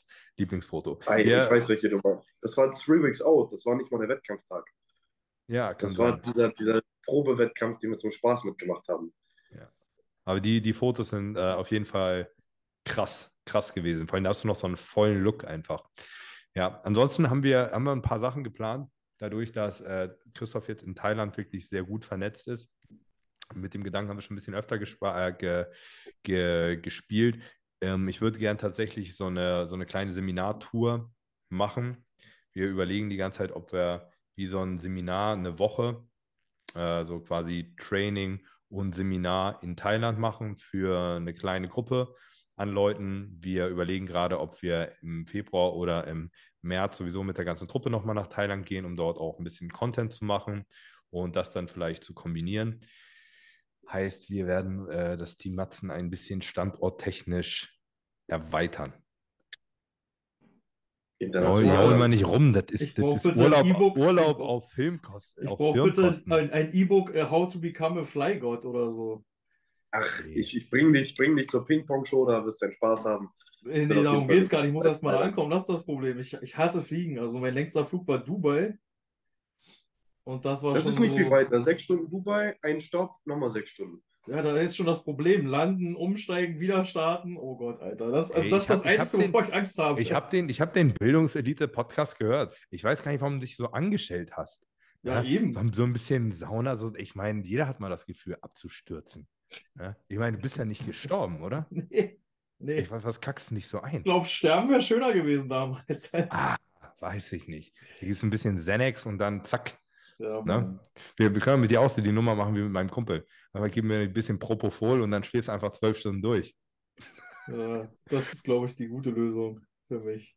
Ja, das Ding ist, du, du wirst leider mitkommen müssen, weil ich bezweifle, dass ich äh, Timo davon überzeugen kann, mit nach Thailand zu kommen. Der wird nicht mitkommen. Der hasst Thailand. Der wird alle Gründe auf diesem Planeten finden, um nicht nach Thailand zu kommen. Auf jeden Fall. Ich habe so ich habe richtig, Timo ist unser Kameramann, für, für die Leute, die es nicht wissen. Ich habe mit, mit Timo geschrieben, richtig gut. Also ich, ich habe ihm, hab ihm eine SMS geschrieben, ey, das ist so geil hier, Timo. Ich könnte es mir einfach vorstellen, hier zu bleiben. Die Gyms sind geil, das Essen ist geil, die Villen sind geil. Habe ihm so ein Bild von meinem Ausblick geschickt. Wirklich alles absolut Traum, ey. Ich bin hier entspannt, ist einfach gut. Und nächsten Tag so, Alter Timo, ich will nur nach Hause, ich sterbe, ich habe 40 Fieber, ich scheiß mir die Seele aus dem Leib. Nie wieder nach Thailand. Und das war alles bei uns in der Gruppe passiert und Timo hasst Thailand. Er ist komplett ausgerastet nach der ersten Nachricht von Max. Ja. Und dann schreibt Timo so in die Gruppe: Aha, ich denke, Essen beste, Gyms beste, ärztliche Versorgung nicht beste, hä? Ja, aber Antibiotika kriegst du auch einfach so in der Apotheke, auch beste. Ne? Aber ähm, ja, das, das wird es auf jeden Fall geben. So, so eine kleine, der, der Thai, Team Matzen Thai, Thai Report. Wir müssen eigentlich Steve Ventin mitnehmen. Der war auch schon Ich weiß noch, dass das alte Gym, wo die immer trainiert haben, das war immer Maximum. Da können Mhm. wir auch so trainieren. Mit denen habe ich auch eine Kooperation. Und ähm, das Phuket Patong Gym. Das ist wirklich schön oldschool, rostig, dreckig. Das macht auf jeden Fall Spaß. Aber die, die Gyms, wo wir waren, die waren alle gut. Ich muss tatsächlich sagen, mein, mein Lieblingsgym, wo ich jetzt war in Thailand, ist tatsächlich dieses richtig kleine, verkackte Rawai-Gym. Ja, ne? Ich finde das gut. Das sind alles Ja, so. Nachbauten. Du kannst halt Beine nicht so gut trainieren, weil die ein bisschen kippeln, die Maschinen. Aber Ey, aber die ansonsten Beinpressen, sind, die da. Beinpressen sind nicht so schlecht. Ja, denn der Hackenschnitt. Aber ansonsten, so Beinstrecker und so geht auch. Aber du hast alles in diesem Gym da. Ja. Was haben Es die ist für oldschool, das? Poster dahin. Äh, das sind Cybex-Nachbauten. Ah, okay. Beinpresse zum Beispiel ist tatsächlich wie, wie die Cybex und so. Das, die Geräte sind alle nicht geil, aber das Flair ist gut in dem äh, Gym. Das hat Nur ein Ventilator. genau Also keine. Das, das muss ich auch sagen. Ich kann es tatsächlich nicht so gut ab in einem Gym, wenn so richtig Klimaanlage ballert. Weißt du, du kommst von draußen 30 Grad rein und dann sind es im Gym irgendwie gefühlt 18 Grad Klimaanlage. Da, äh, das, das bockt gar nicht. Ich schwitze lieber ein bisschen. Ähm, da, da läuft einfach nur Ventilator. Das ist zum Beispiel auch so eine Sache, die ich in der Muscle Factory geil finde. In äh, Bangkok und ich glaube in Pattaya, in der Muscle Factory ist das auch so. Ja, ja. Da ist einfach so ein gigantischer Ventilator an der Decke. Und der ist wirklich, der ist wirklich groß. und das finde ich vom Klima viel geiler zu trainieren. Ähm, du schwitzt sowieso beim Training. Scheißegal, aber besser als wenn dir den, den Arsch abfrierst in so einem Gym. Das ist einfach äh, nicht, nicht nice. Ja. So schaut's aus. Ähm, noch, noch eine lustige Sache. Ich kriege auch immer so die Fragen, wie das äh, ist mit, mit dem Stoff in Thailand. Das Beste ist, mir hat letztens einer geschrieben, ob er seinen Stoff mit nach Thailand nehmen kann. Habe ich ihn kurz gefragt, ob er geistig behindert ist, weil man kriegt in Thailand halt einfach überall so seinen Stoff. Und im Thai-Knast möchte man auch nicht landen. Rechtslage in Thailand ist so, das ist da genauso verboten wie bei uns auch. Es interessiert nur niemanden. Na, das muss man wissen. Und dementsprechend, äh, man kriegt nicht in jeder Apotheke einfach Stoff, aber so die Apotheken, wo Supplements im Fenster sind, da kriegt man auf jeden Fall. Man kennt es aus dem Türkei-Urlaub, überall steht Markus Rühl und Jake Cutler als, als Pappaufsteller in Figuren im Fenster, am weißt schon mal Bescheid. bei, bei den Apotheken, ne? Ja. Und bei, bei Christoph ist es so, du hast einen, du hast einen Stoffsponsor, ne? Ja, ich werde komplett mit allem versorgt, also egal, was ich brauche, von A bis Z. Ähm, Supplement habe ich jetzt ja auch Gigas an der Hand. Gigastoff, also ja, sponsor mich nicht mit Stoff, ja. Nee. Ähm, da habe ich einen anderen Sponsor. Ja, dafür kommst Ja, du fünf Jahre zu spät. Die haben noch ein paar Sams gefunden im Regal von damals. Aber immerhin, immerhin. Kann man mal gucken, was man da noch rausfiltern kann. Ähm, nee, aber hier habe ich einen Stoffsponsor, das stimmt. Ich kriege egal was vorbeigebracht. So. Wir haben ja eine gute Verfügbarkeit von allen Sachen, soweit ich möchte. Ähm, habe dann sozusagen meinen privaten Kontakt, der mir das direkt nach Hause delivert. Das heißt, ich schreibe dem, Stunden später ist das Ganze spätestens da. Ähm, Max hat auf jeden Fall auch eine kleine gesponserte THT-Dosis in Thailand gehabt. Ey, ohne, ohne Ja. Scheiß, die haben sich gleich, die haben sich gleich gut gekümmert. Also da nochmal äh, liebe, liebe Grüße. Auf jeden Fall gab es gleich äh, Stoff aufs Haus. Erzähl mal ganz kurz, Christoph, dass ich das jetzt verstehe. Es ist verboten, es juckt keine Sau. Ihr habt aber Firmen, die es dort vertreiben und die sponsoren dich. Also wie So ist da sind wie die. immer korrupte Länder. Ja? In korrupten Ländern werden die Polizisten bezahlt. Ja. So. Ähm, vorher gab es auch schon Grasplantagen, bevor das hier legal gemacht wurde, ist ja mittlerweile legal. Und die haben natürlich die Regierung bezahlt. So. Mhm. Und mit dem Stoff ist das Ganze so, so eine Grauzone, würde ich sagen. Es ist zwar verboten, aber es juckt halt, wie Max sagt, keinen. Ich kann damit fliegen, ich kann das ins Handgepäck packen, ich kann es auf Laufband darstellen, ja. Ähm, interessiert keinen. Ich wurde von der Polizei angehalten, die haben die Taschen durchsucht. Die sehen die Spritze, die fragen so, oh, what happened to you? Und ich so, ja, was soll mir passiert sein, Mann? So, ich baller so, ich muss ins Training. Ja, holen so den ganzen Kram raus, gucken sich den an, ah, alles klar, fahr weiter. So, das ist hier egal, das interessiert keinen. So, weil ähm, ich denke mal, die, die Ansichten in Thailand sind meistens so, ähm, solange du Dinge nimmst, ja, die dir persönlich höchsten schaden, aber keinem anderen ist das okay. Aber wenn du dadurch jetzt eingeschränkt wärst, um, sag ich mal, an den eh schon verrückten Straßenverkehr teilzunehmen oder ähm, an sonstigen normalen ähm, ja, Lebenssachen, dann darfst du es nicht zu dir nehmen, aber solche Sachen, die so keinen einschränken, ähm, darfst du eigentlich alles verwenden. Ja, Also so bei, bei Sachen wie Koks oder so musst du höllisch aufpassen. Ne? Also da, da sind die so überhaupt nicht liberal. Ähm, aber Steroide und Gras, das, was alle Bodybuilder sowieso konsumieren, kannst du da einfach machen und keiner geht dir auf die Eier. Wie gesagt, mit so ein paar Sachen muss man aufpassen. Christoph hat mir eine Story erzählt von einem, der ist äh, angehalten worden und hatte irgendwie so vier Tabletten Valium, also vier Tabletten Diazepam in der Tasche. Ah, okay. Und dafür wollten sie ihn gleich in den Knast stecken. Für, ich glaube, das waren zwei Jahre oder so. Ähm, oder, was waren das? Ich glaube, 6000 Euro so bezahlen. Natürlich zahlt 6000 Euro, so weißt du. Keiner möchte überhaupt einen Tag in den Thai-Knast. Ja. So, und ich hatte das letztes auch, ähm, war ich mit meiner Freundin unterwegs an Halloween. So, die hat ein bisschen was getrunken. Und dann hat sie gesagt, ich kann noch fahren. Äh, War ein bisschen schneller als gedacht, so. War alles okay, es gibt hier keine Geschwindigkeitsbegrenzung, haben aber auch von der Polizei angehalten, so. Ähm, mussten so einen Test machen. Nächstes Aussteigen, ähm, ihr geht jetzt erstmal in den Knast. Da habe ich halt auch nur gesagt, guck mal, ich lebe hier, wie teuer ist das? So, weißt du, was muss ich dir geben, damit das passt? Dann kannst du natürlich den Preis noch ein bisschen drücken. Ähm, Ist auch geil, du kannst, jeder- danach, du, du, du kannst sie erst bestechen und dann kannst du noch mit denen handeln. So. Ja, der wollte, der wollte 10.000 Watt haben, das sind so 280 Euro. Eigentlich muss man sagen, für betrunken fahren geht das schon klar im Vergleich zu Deutschland jetzt. Ja, das kannst du leider nicht machen, aber ähm, dann habe ich gesagt 140, so und geeinigt haben wir uns bei 160. So, und das, das Lustige ist halt immer, ja, dann sagt er, hier komm, wir gehen zum ATM, Geld abheben. Und ich hatte keinen Schmuck um, nichts, ich war als Hulk angemalt, ja, das heißt, keiner sieht, ob du Geld dabei hast oder nicht. So, ich hatte einen Haufen Bargeld dabei, was deutlich mehr war. So, habe ihm seine 6000 gegeben, habe ihn dumm angeguckt, so, der war auf jeden Fall nicht erfreut. So, und dann konnte ich weiterfahren.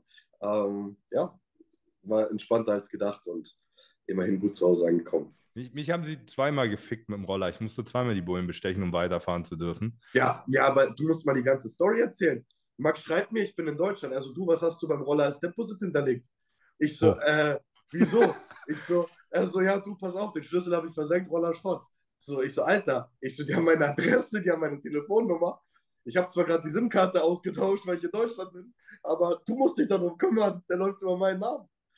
Ey, aber richtig gut, ich musste den Roller nicht bezahlen, ne? Was, was war komplett Schrott? Pass auf, also ich, ich habe mich, auf, ich hab mich aufs Maul gepackt mit dem Roller, weil Ja. ich ja, wollte auf diesen einen Berg rauf und da du konntest da nicht mal zu Fuß raufgehen. Es war einfach so glatt. Ne? Ich bin da auf dem Arsch wieder runtergerutscht, weil, weil du nicht mehr gehen konntest. So. Dementsprechend war der Roller natürlich, der ist halt auf die Seite geflogen und die eine Seite, die war halt zerkratzt, Fußraste war ein bisschen zerbogen und Spiegel war gebrochen. Ja, also der war jetzt nicht komplett im Arsch, aber hat halt schon, hat schon ein bisschen was abbekommen. Ne? So, bin ich damit aber noch weitergefahren. Also der war fahrtüchtig, da war nichts mit los. Und dann habe ich halt ein paar Tage später, bin ich blöderweise, habe ich den scheiß Rollerschlüssel, das war so ein Remote, also keiner zum Schließen, sondern einfach nur eine Fernbedienung, habe ich in meiner, warum auch immer, in meiner Badehose gehabt und bin ins Meer gegangen damit. Keine Ahnung, ich habe es halt irgendwie nicht gemerkt und das Ding ist mir, meine, meine Taschen haben sich im Meer aus, umgestülpt so, und ich habe das Ding halt einfach irgendwo im Meer verloren. Ne? Und dann stehe ich da so am Strand, will nach Hause fahren und denke so, what the fuck, Digga, wo ist der Schlüssel? Ja, der ist, der ist so richtig weg. Den, den finde ich auch nicht mehr. Der ist einfach weg. Und bin dann halt einfach mit dem Taxi nach Hause gefahren, habe das Ding da stehen lassen. Und ich wollte, nächsten Tag wollte ich zum Rollershop, Ersatzschlüssel holen, Roller holen, bla bla bla. So, und dann bin ich aber krank geworden. Das war genau der Abend, wo ich dann angefangen habe, äh, mir die Seele aus dem Leib zu scheißen. Heißt, ich war drei Tage erstmal nur damit beschäftigt, nicht zu sterben. Und ich hätte auch zwei Tage vor schon den Roller wieder abgeben müssen, aber ich war gar nicht, ich konnte die Wohnung nicht verlassen. Ich war gar nicht in der Lage dazu. Ich habe auch keine Nummer von diesem Shop gehabt und Christoph war nicht mehr in Deutsch, äh, nicht mehr in Thailand. Heißt, den konnten sie auch nicht erreichen. So, dann, wie gesagt, ein paar Tage hin und her. Und ich habe schon gedacht, okay, die ficken mich jetzt richtig wegen diesem Roller und dem Schlüssel und so weiter. Ne? Und du, du, ich habe so, so, und deswegen habe ich Christoph angerufen, weil ich habe so überlegt, Digga, wenn der da gar nichts hinterlegt hat, von mir haben die auch nichts. Ich so, Alter, dann, dann scheiß halt auf deinen Roller. Ich setze mich in den Flieger und fliege nach Hause. Viel Spaß damit. Das war, war ein bisschen asozial der Move, aber er hat gesagt, er hat da seinen äh, Ausweis hinterlegt. Dementsprechend musste ich dann doch mein Mann stehen und äh, ein bisschen sozial bleiben. Die haben mir auch nichts getan. Ne? Ähm, so, bin ich hingefahren, habe gefragt, ich brauche einen Ersatzschlüssel. Ich habe gesagt, so, ich habe erstmal nicht gesagt, dass ich den Roller platt gefahren habe. Ne? Ich habe nur gesagt, ich habe den, den Schlüssel, habe ich versenkt, ich brauche bitte einen Ersatzschlüssel. Dann hole ich den Roller, zahle die zwei Tage, die ich überzogen habe. Hier, alles gut, entspannt euch, ihr habt ja Deposit von mir, passt doch. So. Und dann haben die blöderweise keinen Ersatzschlüssel für diesen Roller gehabt. Also den, den Ersatzschlüssel hat wahrscheinlich schon mal jemand verloren. So, heißt, und es ist auch so ein Remote, heißt, du konntest auch den Roller nicht aufschließen oder so. Dann mussten wir zur Werkstatt. Bei der Werkstatt haben sie gesagt, die können auch keinen Schlüssel nachmachen, ohne dass sie den Roller haben. Alter, dann sind wir mit so einem Pickup von der Werkstatt an Arsch der Welt gefahren, haben diesen Roller vom Strand mit drei Leuten abgeholt, äh, haben den Roller auf den Pickup hinten drauf gestellt. Richtig geil. Einer von den äh, Werkstattmitarbeitern hat sich auf den Roller gesetzt, auf dem Pickup und ist damit dann durch halb Thailand gefahren. Die sind auch geisteskrank. Also hätte er eine Vollbremsung gemacht, der wäre mit diesem Roller von diesem Pickup runtergeflogen. Äh, aber das ist halt da ein bisschen anders. Und dann äh, sind wir hingefahren und ich, so schlau wie ich bin, habe ich dann den Mechaniker, mit dem habe ich die ganze Zeit so ein bisschen gequatscht. Er konnte so zwei, drei Brocken Englisch und mit dem war ganz witzig. Und die von der Rollervermietung war nicht da. Und dann habe ich den Mechaniker gefragt, was denn kostet, diesen scheiß Schlüssel nachzumachen. So, und der hat mir dann den tatsächlichen Preis gesagt. Das war halt echt überhaupt nicht so teuer. Aber ich habe mir schon gedacht, wenn ich die jetzt bei der Rollervermietung frage, dann sagen die mir wahrscheinlich so, ja, hier 150 Euro für den Schlüssel oder so. Ähm, plus, dass sie den Roller abholen mussten und so weiter. Da habe ich überhaupt nicht eingesehen, das zu bezahlen, weil kann ich ja nichts dafür, dass sie keinen Ersatzschlüssel für das Scheißding haben. Das war ja nicht meine Schuld. So. Und dann haben sie den scheiß Roller in die Werkstatt gebracht und ich bin zur Rollervermietung, habe gesagt, so ja, hier, das kostet, kostet 40 Euro für den Schlüssel. Na? Ich habe ja noch Deposit gegeben, habe mir, und ich habe tatsächlich noch das, äh, ich habe noch Geld wiederbekommen. Die haben mir einfach mein Geld wiedergegeben. Ich habe nur die 40 Euro für den Schlüssel bezahlt. Die haben noch vergessen, mir die zwei Tage zu berechnen, die ich überzogen habe. Das haben sie auch nicht gemacht. Äh, und niemand hat sich den Roller angeguckt von denen.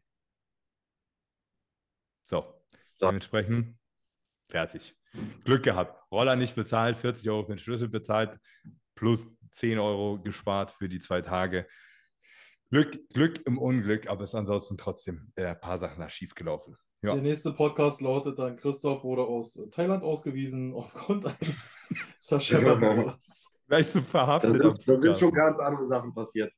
Ähm, wo es viel, viel schlimmer hätte werden können. Ja. Wie begegnen die dir da so als Europäer? Ist das, äh, Du musst halt überlegen, das kommt immer darauf an, in welcher Ecke du dich von Thailand befindest. Mhm. Ähm, bei mir hier in Phuket ist es ja sehr, sehr touristisch eigentlich. Dementsprechend sind sie sehr aufgeschlossen, sind aber halt, so, sie sind alle nett und respektvoll. Ähm, aber wenn du jetzt in den Norden gehst, zum Beispiel Chiang Mai, wo du halt das originale Thailand hast, ja, wo meistens in manchen Gebieten nicht so viele Touristen hinkommen, sind die Leute noch aufgeschlossen und noch netter und noch respektvoller, weil sie es halt nicht kennen, dass Touristen dort sind. Und hier ist es halt so ähnlich wie teilweise auf dem türkischen Bazar, so, die versuchen dich halt auch manchmal abzuziehen, ja. ja. Ähm, gerade wenn sie denken, du bist Tourist. Wenn du jetzt hier schon ein bisschen länger bist, so, klar kriegst du nicht die Thai-Preise, du gehst hier in den Nationalpark und da stehen wirklich Preise ausgeschildert, Thai-Person 50 Cent, also 20 Baht, ja, und dann steht da Ausländer 5 Euro, ja, dann zahlst du das Zehnfache, steht da drauf.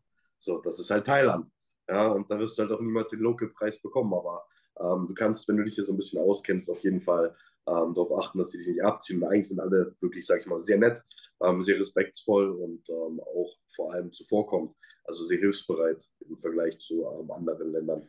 Sie sind auch, sind, sind auch tatsächlich freundlich. Also es ist nicht so, du hast nicht das Gefühl, dass die dir alle äh, einen, einen vorlachen. Also man, ist man ja auch das Land des Lächelns, Thailand. Ja? Thailand ist das Land des Lachens so und ähm, das merkt man auch. Also, also es ist schon echt, man, man fühlt sich da tatsächlich eigentlich ziemlich wohl. Die sind alle. Also es ist ja zum nett. Beispiel so in Ländern wie in der Türkei, ich bin ja viel in der Türkei, weißt du ja selber, Max, durch den, durch den mhm. ganzen Textilstuff und so. Die haben ja da eine komplett neue Polizei jetzt auch eingeführt. So, also mit den Jungs ist nicht so gut Kirschen essen. Sowohl die Einheimischen als auch die Touristen sind so immer dran bedacht, die, den Kontakt mit denen so kurz wie möglich zu halten und äh, schnell wieder seiner Wege zu gehen. Ja? Oder selbst wo ich jetzt äh, auf dem Boom Festival war, da hatte ich das Vergnügen mit der Guardia Civil, die haben mich rausgezogen, ähm, weil der Fahrer hatte äh, Handy am Steuer. Da habe ich auch so gesagt, ey, mit denen müssen wir jetzt auf jeden Fall nicht lange rumlabern, frag gleich wie viel und dann lass weiterfahren. So, weil die, also Guardia Civil weiß, glaube ich, auch jeder, das sind ja so das Knüppelkommando äh, in Uniform bei denen. Ja. Was scheint ja in Thailand so gar nicht so zu sein, wa? Nee. Ja. Also se selbst, die, selbst die Bullen, wenn du dich schnell mit denen geeinigt hast, sind die relativ entspannt, ne? Hm. Das ist halt für du die halt normal. Halt ja. Du musst halt, sag ich mal, aufgeschlossen sein, du musst dir auch mit Respekt gegenübertreten. Wenn du jetzt frech denen gegenüber bist, dann hast du ein Problem. So, ja, weil die können mit dir machen, was sie wollen. Dürfen sie. Und du hast kein einziges Recht, da irgendwas gegen zu machen und dir wird kein Anwalt helfen. Darum sei einfach nett. Ja, wenn du nicht verhandeln kannst, verhandelst du nicht, dann bezahlst du halt, weil du hast ja höchstwahrscheinlich wirklich einen Fehler begangen, ja. Nur weil das Thailand ist so und wir ohne Führerschein fahren, heißt es das nicht, dass du keinen brauchst. Ja, nur weil du ohne Helm fährst, heißt es das nicht, dass du keinen brauchst. Und ähm, nur weil du alles irgendwo kaufen kannst, heißt es auch nicht, du kannst das Ganze mit dir rumführen. Ja, und dementsprechend gibt es auch hier Regeln so. Und wenn du dich von dir aus nicht daran hältst, musst du halt auch die Konsequenzen tragen so und dann musst du halt auch mal in die Tasche greifen. Ähm, ist einem halt selber zuzuschreiben, ne? muss man halt auch immer überlegen. Ja, es ist halt nur einfach, es ist halt entspannter. Du, du kannst halt einschätzen, wenn du, du musst halt wissen, was du nicht machen darfst. Aber du kannst halt einschätzen, dass wenn du es machst, kommst halt trotzdem irgendwie damit durch. Das endet nicht in der Katastrophe, notfalls bezahlst du halt. Das ist halt anders als in Deutschland. Ne? Die Polizei so. auch für Eskorten bezahlen. So. Dann fährst zum Club, hast vor dir ein paar Motorräder, die spende jede Ampel ab. Macht auch Spaß, ja. Du kannst halt ja. durchfahren. So, das kannst halt woanders auch nicht. Also schon coole Sachen. Aber ey, das ist schon, die, die Bullen machen sich da übrigens richtig die Taschen voll, ne? Weil die machen so, wenn die stellen sich einen Karton oder an diesem scheiß Kreisel dahin, ey, und die ziehen einfach jedes zweite Motorrad raus und keiner, jeder verschissene Tourist hat da keinen Führerschein, ne? Naja, Hälfte, und, Hälfte und, geht in die Polizeikasse, Hälfte in die Tasche. Ja. Und, die machen mehr Geld als, sag ich mal, fast als jeder Arzt, jeder Anwalt in Deutschland. Ja, rechne doch mal aus. locker ihre 15, 20, 30.000 pro Person, Euro, ja. Rechne doch mal um, aus, Digga. Wenn sie dir jedem, jedes Mal irgendwie 1000 Baht oder so abziehen da ja. und die, die, die ziehen da 10 Leute die Stunde raus. 15 bis 30 Euro, ja, und du musst halt überlegen, diese 15 bis 30 Euro, die ziehen am Tag da locker ihre 50 pro Mann raus, ja. So, und dann machen sie mal einen Tag frei, also die können easy auch mal 1000 Euro am Tag verdienen. Wenn sie dann noch ja. jemanden erwischen mit mehr da drin, so, ja, ja. Das, ist halt eine Geldgrube, ja, muss man so sagen. Ähm, aber auch ganz wichtig zu wissen, wer noch einen Job braucht, ja. Ähm, in Koh Samui gibt es auch einen deutschen Polizisten. Wer weiß, ich, ich würde das auch machen. So. Ähm, gibt es einen deutschen Polizisten? Ja, ja. Das musst du mal überlegen, wie gut ist das denn? Du hältst jeden an, der guckt dich frech an, du sagst, hey, pass mal auf, Taschen leer machen, so, gib mir, was du hast, gib keine Diskussion, leer machen, so, und dann steckst du davon die Hälfte ein und das gibt nicht mehr Ärger dafür. Also, ist doch entspannt. Du guckst dir an, du weißt schon, der hat keine Lizenz, der spricht nicht mal irgendwie eine Sprache, die du verstehst. So, ähm, du kannst überall dir auf jeden Fall dein Teil von ziehen. Aber, ja, ja. Krass. Schön. Ja, gibt es sonst noch irgendwas, was ihr beiden unbedingt loswerden wollt zum Thema Thailand, Zukunft, Bodybuilding? Ich glaube, über Thailand vermögen können wir werden. uns, weil Max auch so oft hier war, wirklich stundenlang unterhalten. Ähm, denke mal aber dadurch, dass wir in nächster Zeit dort auch mehr Content liefern werden, gerade auch aus Thailand direkt, ähm, ist es fast sogar ein bisschen überflüssig, weil wir können euch lieber live mitnehmen, zeigen, was wir so anstellen, was wir da so machen, ja, was wir uns so angucken, wo wir so unterwegs sind und wie unser ja, alltäglicher Lebensstil aussieht.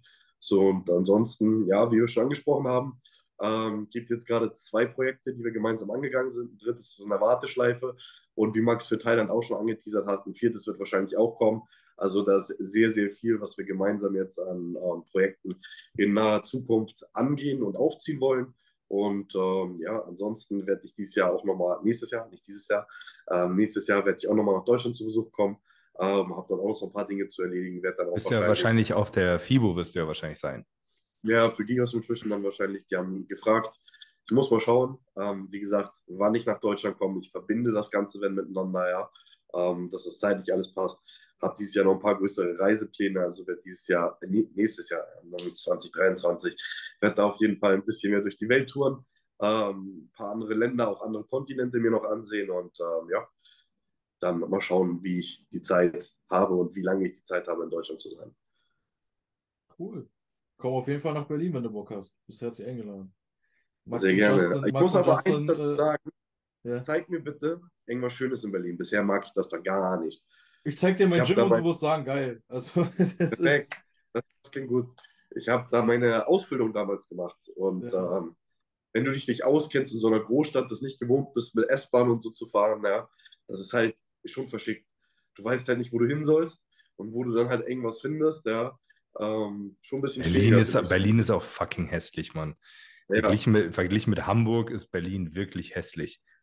ja, also wir haben auch schöne Ecken so, aber Aber auch eigentlich nicht so. es gibt halt auch viele unschöne Ecken, ja, na klar, muss man, gehört halt dazu, zu einer Großstadt. Aber ich, aber ich, ich verbringe, also- ich verbringe die nächsten sechs Tage in Berlin. deswegen, also immer, immer wenn du hier bist, ist eigentlich ganz cool, denke ich. Ja. Aber das liegt, das liegt nicht an den Orten, Nein. eher an den Menschen. So. Guti, dann Gut. äh, danke ich euch auf jeden Fall für eure Zeit. Die Zuhörer und Zuschauer dürfen gespannt sein für, auf das, was hier bald noch so kommt. Ich freue mich auf Thailand. Wahrscheinlich werde ich dann auch gleich sagen, ich bleibe da, weil ich keinen Bock auf den Rückflug habe. Und äh, ja, dann war es das von hier und ich äh, verabschiede mich von euch. Ja, nochmal als kleine Info für alle Frühspritzer, geht auf themosthated.de, gönnt euch das How to Become a Sex God, nein, How to Be a Sex God E-Book und eure Freundin wird es euch danken. Abonniert diesen verdammten Kanal hier. Genau, zu der Freundin gehe ich jetzt auch und danach geht es auch schlafen. Es ist hier schon 1 Uhr nachts. Yes. So, ein bisschen Buch ausprobieren und dann gute Nacht. Alles klar. So, reingehauen, bis zum nächsten Mal in alter Besatzung. Bis denn. Thailand zurück. Christoph ist wieder in Thailand da. Wir haben uns quasi abgeklatscht. Wir, äh, wir sind wirklich, wir glaube ich, wir waren parallel in Dubai. Kann das sein? Na, nicht ganz. Guck mal, ich bin in Dubai gewesen. Ich war ein bisschen länger in Dubai, kann man dazu sagen. Ähm, Im Vergleich zu dir. Du hast ja, ähm, du hast mir geschrieben, du bist gerade zu Hause, wo ich in Dubai war. Okay, So, ja, dann, dann ich, sind ich bin wir, ja in Dubai hängen geblieben, so, ne? ja, dann sind wir ähm, echt so vier Stunden aneinander vorbei oder so. Yes. Ja, wie man sieht, Max hat auch wieder ein bisschen Fülle im Gesicht, so langsam. Sieht nicht so aus, als ob er seine Diät von Thailand fortgesetzt hat. Nee, aber ich bin, äh, ich habe tatsächlich nicht wieder zugenommen, Alter. Ich wiege immer noch 120. Also ich habe in Thailand einfach solide 10 Kilo ausgeschissen und die sind auch weg. Und, aber Essen bleibt jetzt wieder drin und so, oder? Ja, also das, das alles wieder gut. Antibiotika hat geregelt. Okay. Aber das, keine Ahnung. Ich, ich sehe auch aus wie ein Lappen. Ich habe auch seitdem nicht trainiert. Ich habe jetzt seit fast, also seit über drei Wochen nicht trainiert. Äh, momentan hat das eher so Kältegründe. Ich will jetzt hier keine Ausrede äh, bringen, aber so bei drei Grad im Gym trainieren ist halt eher semi-geil. Ähm, aber ich bin ja ab morgen im Bunker in Ab Berlin. Da ist mollig, da ist mollig warm. Ja, Mann. Ja, und sonst äh, zu meiner Linken, wer den jungen Mann neben mir hier noch nicht kennen sollte, das ist äh, der nette Herr, an dem wir vor gar nicht so langer Zeit gesprochen haben, der sich als Weihnachtsmann von Decken abseilt und Geschenke verteilt. Ja, Ja, Mann. ja. Christoph, So, die, die Thailand Connection. Genau. Ja, So warum wir uns hier heute eigentlich zusammenfinden, das eine war, ich wollte noch mal wissen, wer der, wer der junge Mann ist, der sich äh, wagemutig von irgendwelchen Decken abseilt. Und zum anderen haben wir ja äh, ein neues E-Book bei uns im Shop rausgebracht. Ähm, How to be a Sex God, so war der Titel richtig? Wir haben ja ein bisschen der war- gestritten zwischen Be und Become. Ich wollte gerade sagen, wir, wir waren uns nicht, wir waren uns irgendwie nicht einig, ne? Also der, der Arbeitstitel für dieses E-Book hat sich auf jeden Fall äh, ein paar Mal geändert im Laufe. Aber ich glaube, jetzt ist es How to be a Sex God. Genau, und ähm, ja, ich will so ein bisschen die Hintergründe dahinter beleuchten. Wie habt ihr euch überhaupt kennengelernt? Warum zum Teufel hat Christoph das Know-how, sich als Sexgott zu betiteln? Und, Das, Dann- da, da, da kommen wir auf jeden Fall gleich zu. und äh, ich denke, Max hat mir, hat mir, hat mir auch schon erzählt, dass es da noch so 1, 2 bis 700 andere lustige Geschichten gibt. Die würde ich heute gerne einfach mal beleuchten mit euch. Und äh, ja, Max, vielleicht fängst du mal an. Wie ist denn Christoph bei dir gelandet und wie ist diese Freundschaft, die es ja nun heute ist, überhaupt entstanden? Yes, äh, Christoph und ich, wir kennen es tatsächlich schon äh, ziemlich lange. Christoph ist einer meiner allerersten Athleten gewesen. Wir haben 2018 unsere erste Prep zusammen gemacht und haben, glaube ich, 2017 zusammen äh, angefangen zu arbeiten. Ähm, das Ganze ist über einen gemeinsamen Freund entstanden, über den Ja. Janosch. Ähm, ich weiß gar nicht, was macht der eigentlich inzwischen, aber ist auch, äh, ist auch egal. Also wir haben uns quasi über einen gemeinsamen Freund damals äh, kennengelernt und Christoph hat sich damals in meine Fittiche begeben, als einer der wirklich ersten Athleten von mir, die vorbereitet worden sind. Ähm, wir haben damals, die, die erste Saison war, glaube ich, noch Deutsche Juniorenmeisterschaft, die wir zusammen gemacht haben. Ich glaube, irgendwie zwei Jahre vorher hat Christoph die Newcomer gewonnen. Noch bei der, oder war das noch bei der Jugend? Irgendwie war die du- Jugenddeutsche. Die wurde ja zusammengelegt. Das war ja Jugend und Newcomer immer an einem Tag. Stimmt. Da, da hast du auf jeden Fall gewonnen und äh, bist dann zwei Jahre später mit mir gestartet. Ich glaube, wir sind Dritter geworden auf, äh, auf der deutschen Meisterschaft. Ähm, da war das auch noch, dass, da gab es auch nur zwei Gewichtsklassen. Da gab es, glaube ich, bis 75 und über 75 Kilo. Heißt, das war dann auch so ein, war so ein bisschen unfair, wenn man irgendwie so, wenn man irgendwo so in der 80 Kilo Kategorie war, äh, war, man, war man ein bisschen gearscht, weil man dann halt irgendwie mit 100 Kilo Athleten zusammen auf der Bühne stand. Ein Jahr später haben sie dann eingeführt bis 75, bis 85 und über 85. Ähm, in, in die Kategorie ist Christoph dann noch gefallen. Haben wir einen dritten Platz gemacht und seitdem sind wir eigentlich äh, immer so on-off wieder aneinander geraten. Off-Season hat Christoph oft alleine gemacht. Äh, ich glaube, wir haben jetzt haben wir drei Saisonen zusammen gemacht. Ich glaube, ja. Ne? eine, eine wurde gecancelt. Und das letzte jetzt war dieser Weihnachtsmann-Gastauftritt. Das war ja keine Saison. Ähm, Stimmt. Aber wir sind doch- so- Warte, aber warte mal, du bist ja, Christoph ist letztes Jahr, nee, vorletztes Jahr. Wann bist du Profi geworden? 2020 bin ich gestartet. Da bist du- mit da bist du-. Genau, der dritte. Dann wollten wir 2021, nee, warte, 2020 nochmal. Nee, 2018 sind wir gestartet bei der Deutschen, so war Da, das. da bist du Dritter Ähm, geworden. 2020 haben wir eine Vorbereitung gemacht, die durch Corona nachher abgesagt wurde. Stimmt. Und ähm, weshalb ich nach Thailand gekommen bin, ja. Auch ein ganz großes Danke für diese Absage. Ähm, dann sind wir letztes Jahr, 2022, haben wir nochmal eine Prep gemacht auf den PCA Thailand Championship. Genau, 2000, Wow, genau wow. 2021, das weiß ich ganz genau. Das war parallel, das muss im Dezember gewesen sein. Das war Nee, parallel. Im Frühjahr? Das war, auf jeden Fall was kalt. Das war, war parallel mit der, ähm, äh, mit der Show in Holland, mit der William Bonek Classic. Ich weiß, dass ich war ähm, auf der William Bonek Classic, die war, glaube ich, am Sonntag und deine Show war am Samstag und ich weiß noch, ich war im Hotel, habe einen Formcheck mit dem äh, Frederik Weißbrot hier, weißt du, der Techno-Viking von mir gemacht und Ja. krieg dann von dir nur so eine Nachricht mit dem, mit dem Schwert in der Hand, so, jo Max, ich bin übrigens gerade Profi geworden bei der PCA.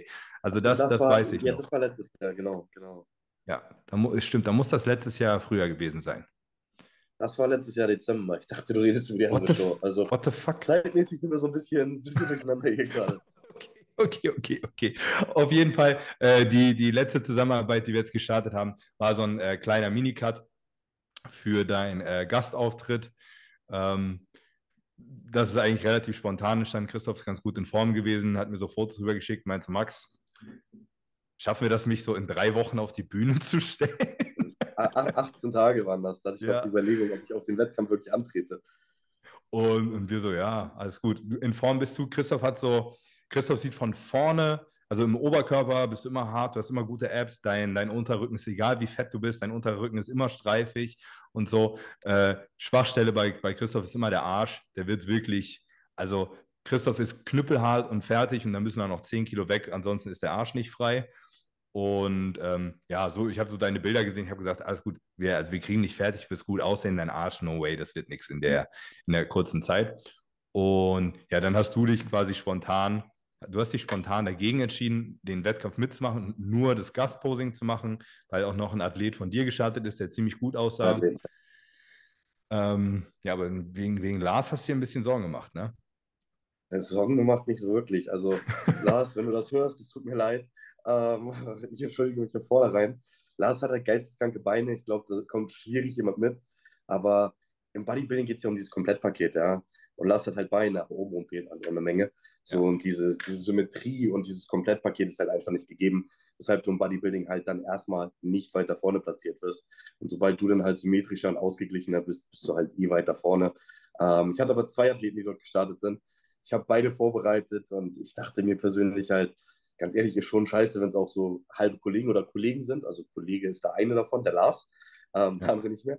Ähm, da muss man Möchten wir da tiefer drauf eingehen? Oder? Oh, das wir, sowieso, wir haben, diesen, wir haben diesen Podcast tatsächlich an eine äh, äußerst ungünstige Stelle in äh, Christophs Vita gepackt. Christoph ist nämlich eigentlich die, die, die eigentlich ist Christoph ein notorischer Single, aber seit neuestem ist Christoph äh, in festen Händen. Heißt, es darf hier heute nicht zu asozial werden. Äh, wir, wir, haben nur den, wir haben nur den Vorteil, dass, dass seine, wir haben nur den Vorteil, dass seine Liebste kein Deutsch spricht. Heißt, wenn die im Hintergrund rumrennt, du, du kannst hier schon auf die Kacke hauen, aber im Zweifelsfalle übersetzt ihr das jemand und dann hast du ein Problem. Ach du, die weiß so viel. Ähm, alles cool. Also, wie, wie gesagt, ähm, du hast nur deinen Gastauftritt gemacht, weil du, weil du deinen Athleten nicht selber in die Suppe spucken wolltest. Kann man Der kannst du auch kurz nochmal zurück. Der zweite Athlet war dann eine Dame oder? Nee, nee, nee, das war auch ein Herr. Ach so.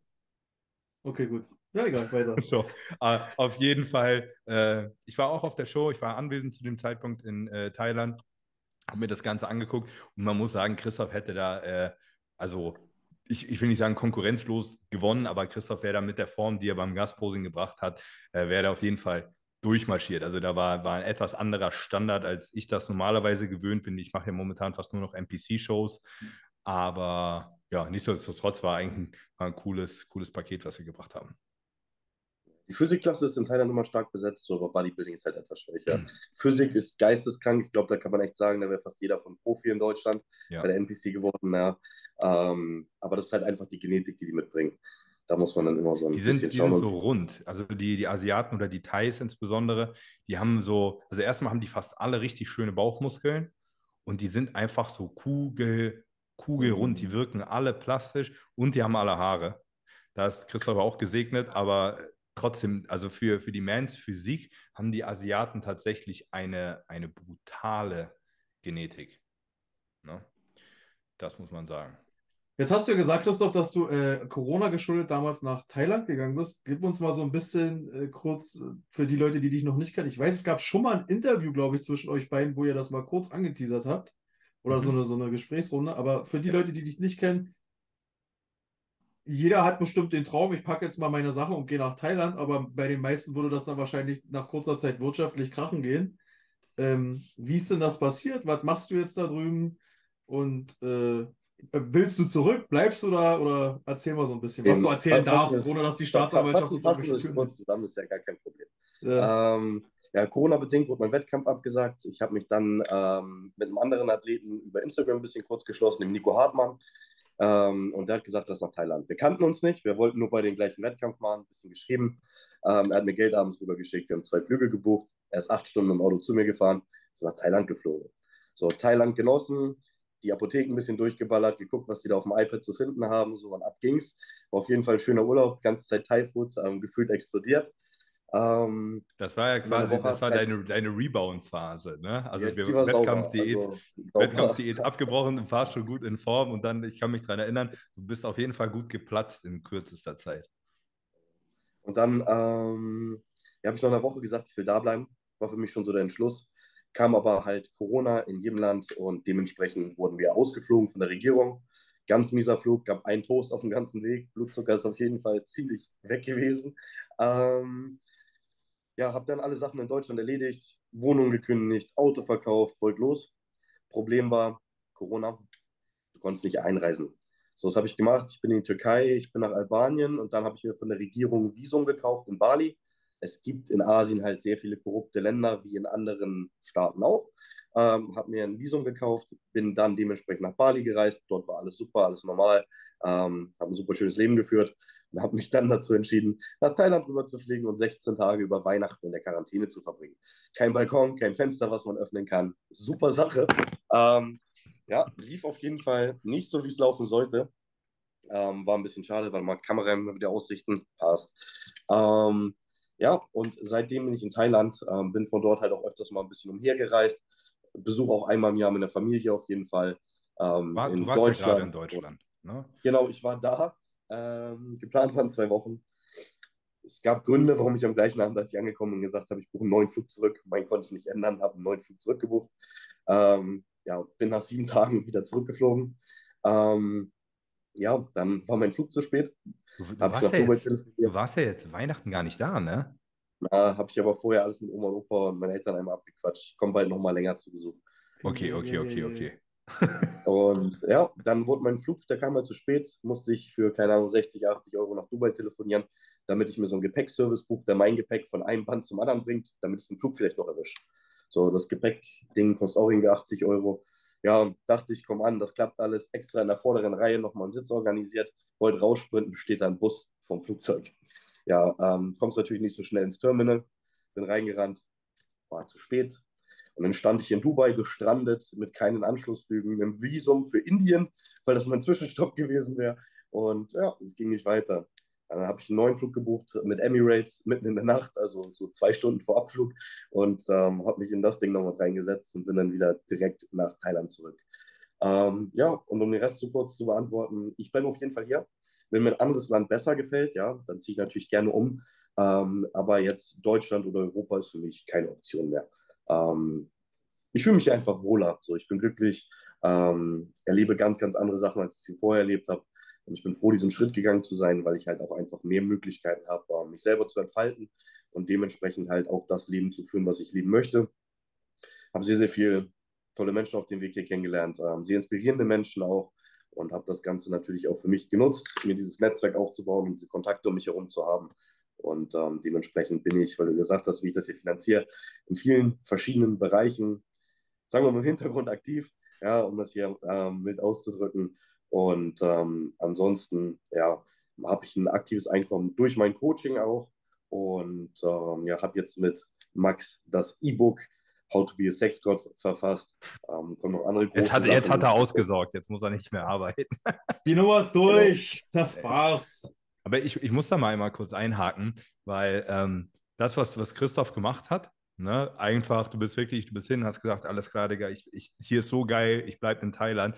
Diesen, diesen, Gedanken kann, äh, diesen Gedankengang kann ich ultra nachvollziehen. Ich war jetzt inzwischen selber, glaube ich, fünfmal oder so in Thailand und mir ging es tatsächlich beim ersten Mal in Thailand genauso. Ich bin da angekommen und ich habe nach einem Tag habe ich gedacht, so Digga, ich kann hier bleiben.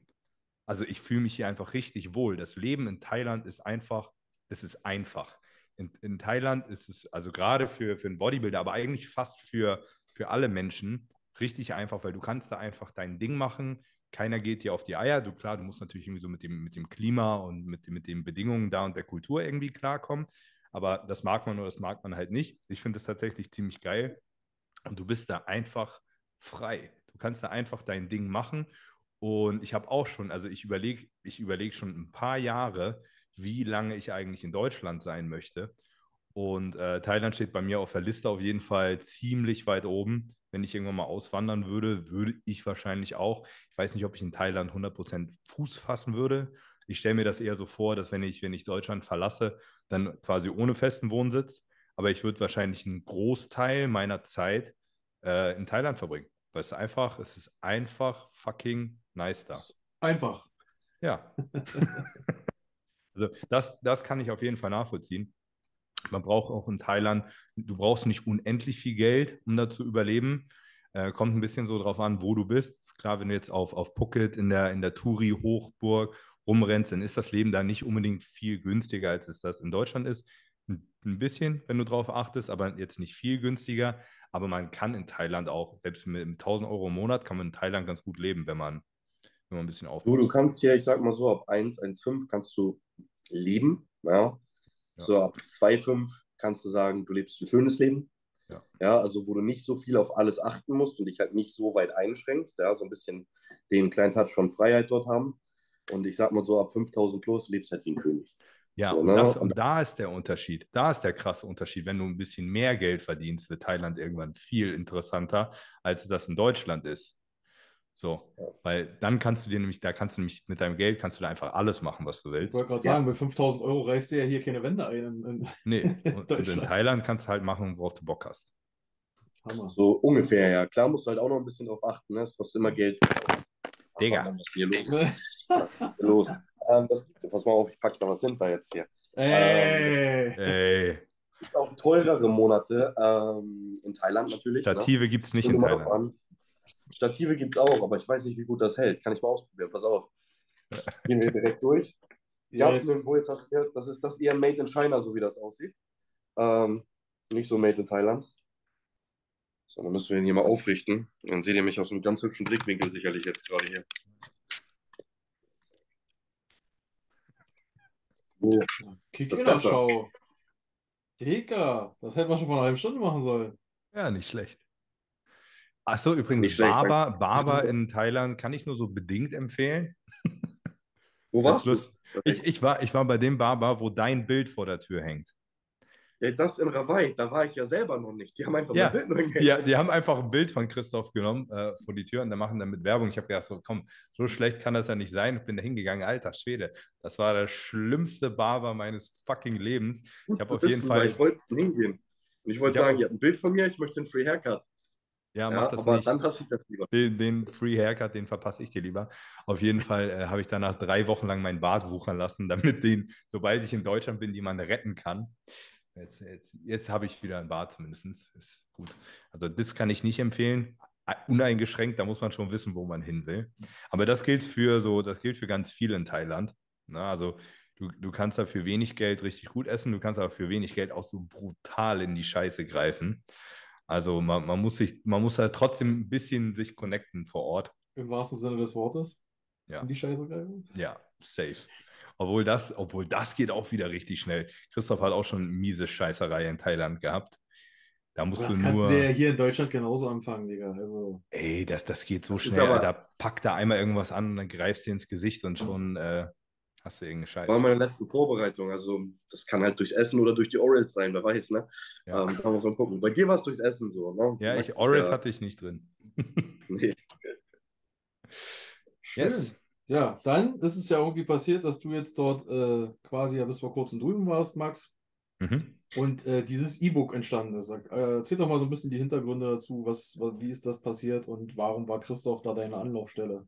Ähm, also tatsächlich, Christoph ist so, ähm, Christoph war so unsere Anlaufstelle generell auf. Also der, der hat uns schon vom äh, Flughafen abgeholt und weil er ist ja jetzt quasi ein Local da, ne? heißt, wenn man sich an irgendjemand hält, dann hält man sich an Christoph, wenn man auf Phuket ist. Und äh, so ist es auch gekommen, dass wir, glaube ich, am zweiten Tag, wo wir, wo wir da waren, haben wir zusammen trainiert. Und ja, wie das so ist, haben wir halt beim, beim Training. Ich bin so ein, so ein Mann oder so ein Mensch, ich kann schlecht Urlaub machen. Also wenn ich, wenn ich zwei Tage gar nichts mache, dann geht es mir schon richtig auf die Eier und ich bin irgendwie immer am, am, am Arbeiten. Und äh, Christoph ist ganz ähnlich. Also ich glaube auch nicht, dass Christoph tatsächlich mal eine Woche lang die, die Füße hochlegen kann, ohne, ohne dass ihm der, der Kopf rattert, was man so machen kann. Und dann sind wir einfach beim, ich glaube, beim Training haben wir angefangen zu sappeln, was man einfach so machen könnte. Und da ist uns die Idee gekommen, beziehungsweise ich hatte so die, die, den Grundgedanken, den habe ich schon ziemlich lange so im Hinterkopf gehabt und habe das Christoph einfach erzählt. Und dann haben wir echt innerhalb von einer halben Stunde haben wir da Brainstorming alles auf den Tisch geworfen, so eine, eine grobe Grundidee entworfen. Und äh, ja, dann, dann haben wir uns erstmal wieder getrennt. Das hat genau so eine halbe Stunde gedauert. Dann kam so die erste SMS: so, fuck, lass das mal so machen. Nee, das noch, das noch, das noch, das noch. Äh, und dann hat Christoph angefangen zu schreiben. Wir haben erst überlegt, ob wir uns äh, jemand holen, weil wir gedacht haben, das ist schon sehr, sehr umfangreich. Ähm, wir, Christoph hatte überlegt, ob wir uns einen Studenten holen, der für uns ein paar Sachen so unterschreibt und erarbeitet.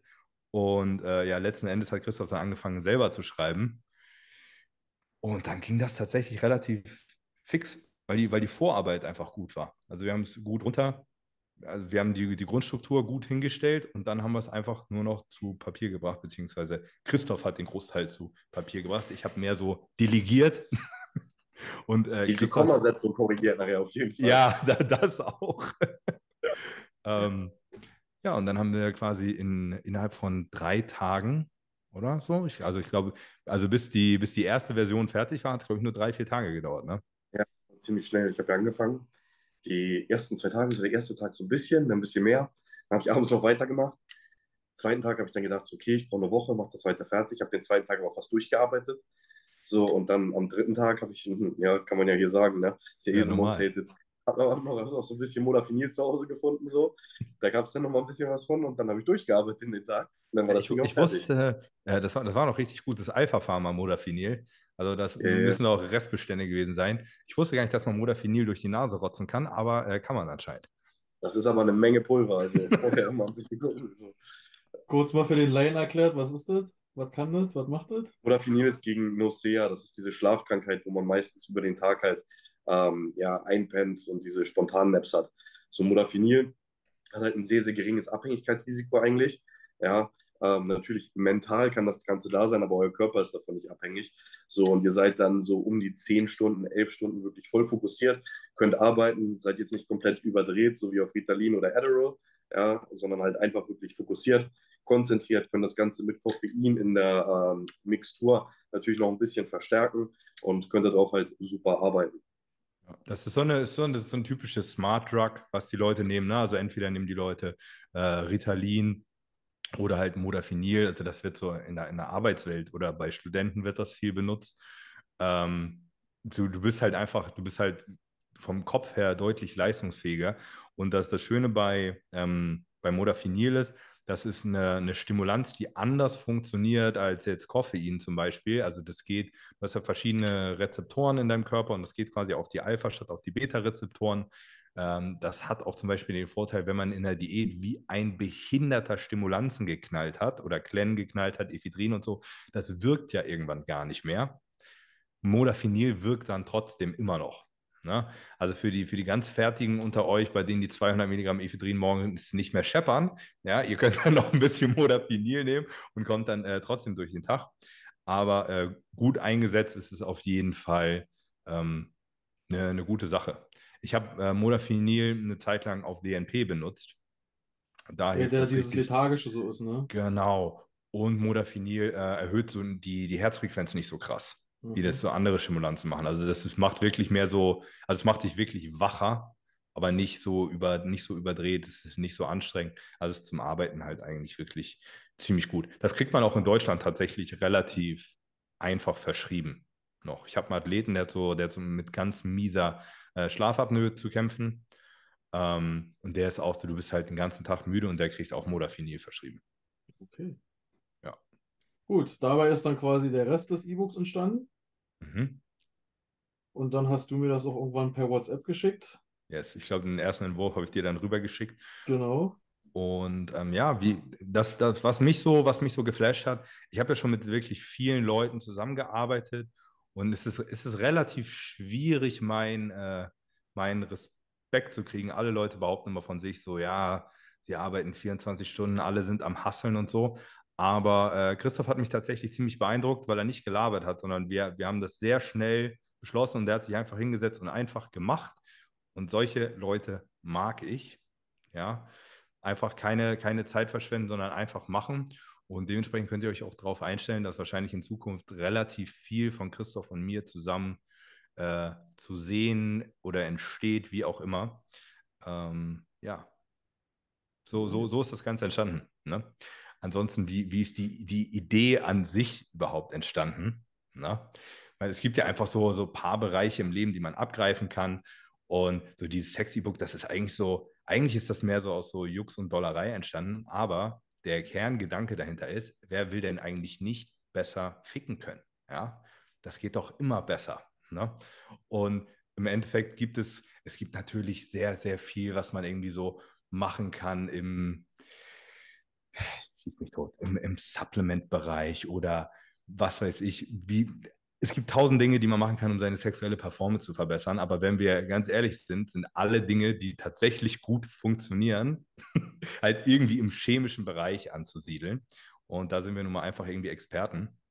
Ich habe zu dem Thema schon mal so ein, zwei Videos gemacht, die sind immer extrem gut angekommen. Immer wenn ich meine Fragerunden mache, kommen immer Fragen zu dem Thema. Und da habe ich mich gedacht, so, zack, habe ich mich gedacht, habe ich mir gedacht, warum setzen wir uns nicht hin und schreiben mal, wir haben, wir haben uns halt überlegt, was sind so alle Probleme, was sind so die verschiedenen Bereiche und was kann man machen, um jeden einzelnen Bereich aufs Maximum zu bringen. Ne? Sei es sei es Libido, ähm, vor allen Dingen nicht nur die eigene Libido, erstmal woraus besteht die Libido, was für Dinge gibt es, die Einfluss auf die eigene Libido haben, aber viel interessanter, ja, Libido von der Frau. Die ganzen Stoffer kennen das alle, laufen alle dauerspitz durch die Gegend und haben alle irgendwann das Problem, dass die, die Frau eher nicht mithalten kann und das kann schnell mal zu Problemen führen, ne? wenn der eine Partner einen deutlich höheren Sexualtrieb hat als der andere. Heißt, wir haben, sind auch auf die Geschichte eingegangen, wie kann man die Libido von äh, Frauen beeinflussen, was kann man da machen. Da gibt es tatsächlich einige Dinge, äh, hormonell und auch mit Peptiden, was man machen kann. Dann nächste Problematik, ähm, beziehungsweise das ist eigentlich eine Thematik, die aber in beide Richtungen ausufern kann. Wir haben auf der einen Seite Leute, die krankhaft zu schnell kommen, ne, also frühzeitiger Samenerguss. Ne, das wäre so das, das eine Extrem. Das ist natürlich äußerst ärgerlich, das ist ein Krankheitsbild. Ähm, das sind wir angegangen von, von der Thematik her, was man da machen kann. Und da ist auch die Literatur zu dem Thema ziemlich gut, weil es halt, wie gesagt, ein Krankheitsbild ist, was viele Leute haben, was viele Leute belastet. So, jetzt kommen wir natürlich die, die schlauen Biohacker drauf.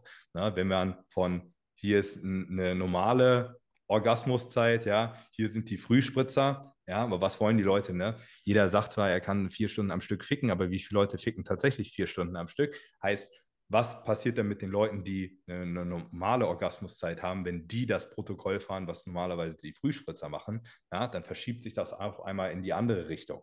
Ne?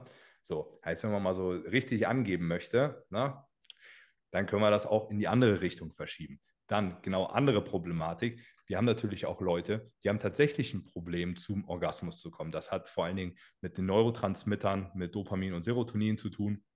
Also Leute, die tatsächlich das Problem haben, extrem schwierig zum Orgasmus zu kommen von Haus aus. Was kann man in die, was kann man in die andere Richtung machen? Das kann man, man kann das, man kann das quasi in beide Richtungen verschieben, wie man möchte, je nachdem, wie man verschiedene Substanzen dosiert. Und das kann man zum Beispiel auch so weit verschieben, dass man auch als Kerl multiple Orgasmen kriegt.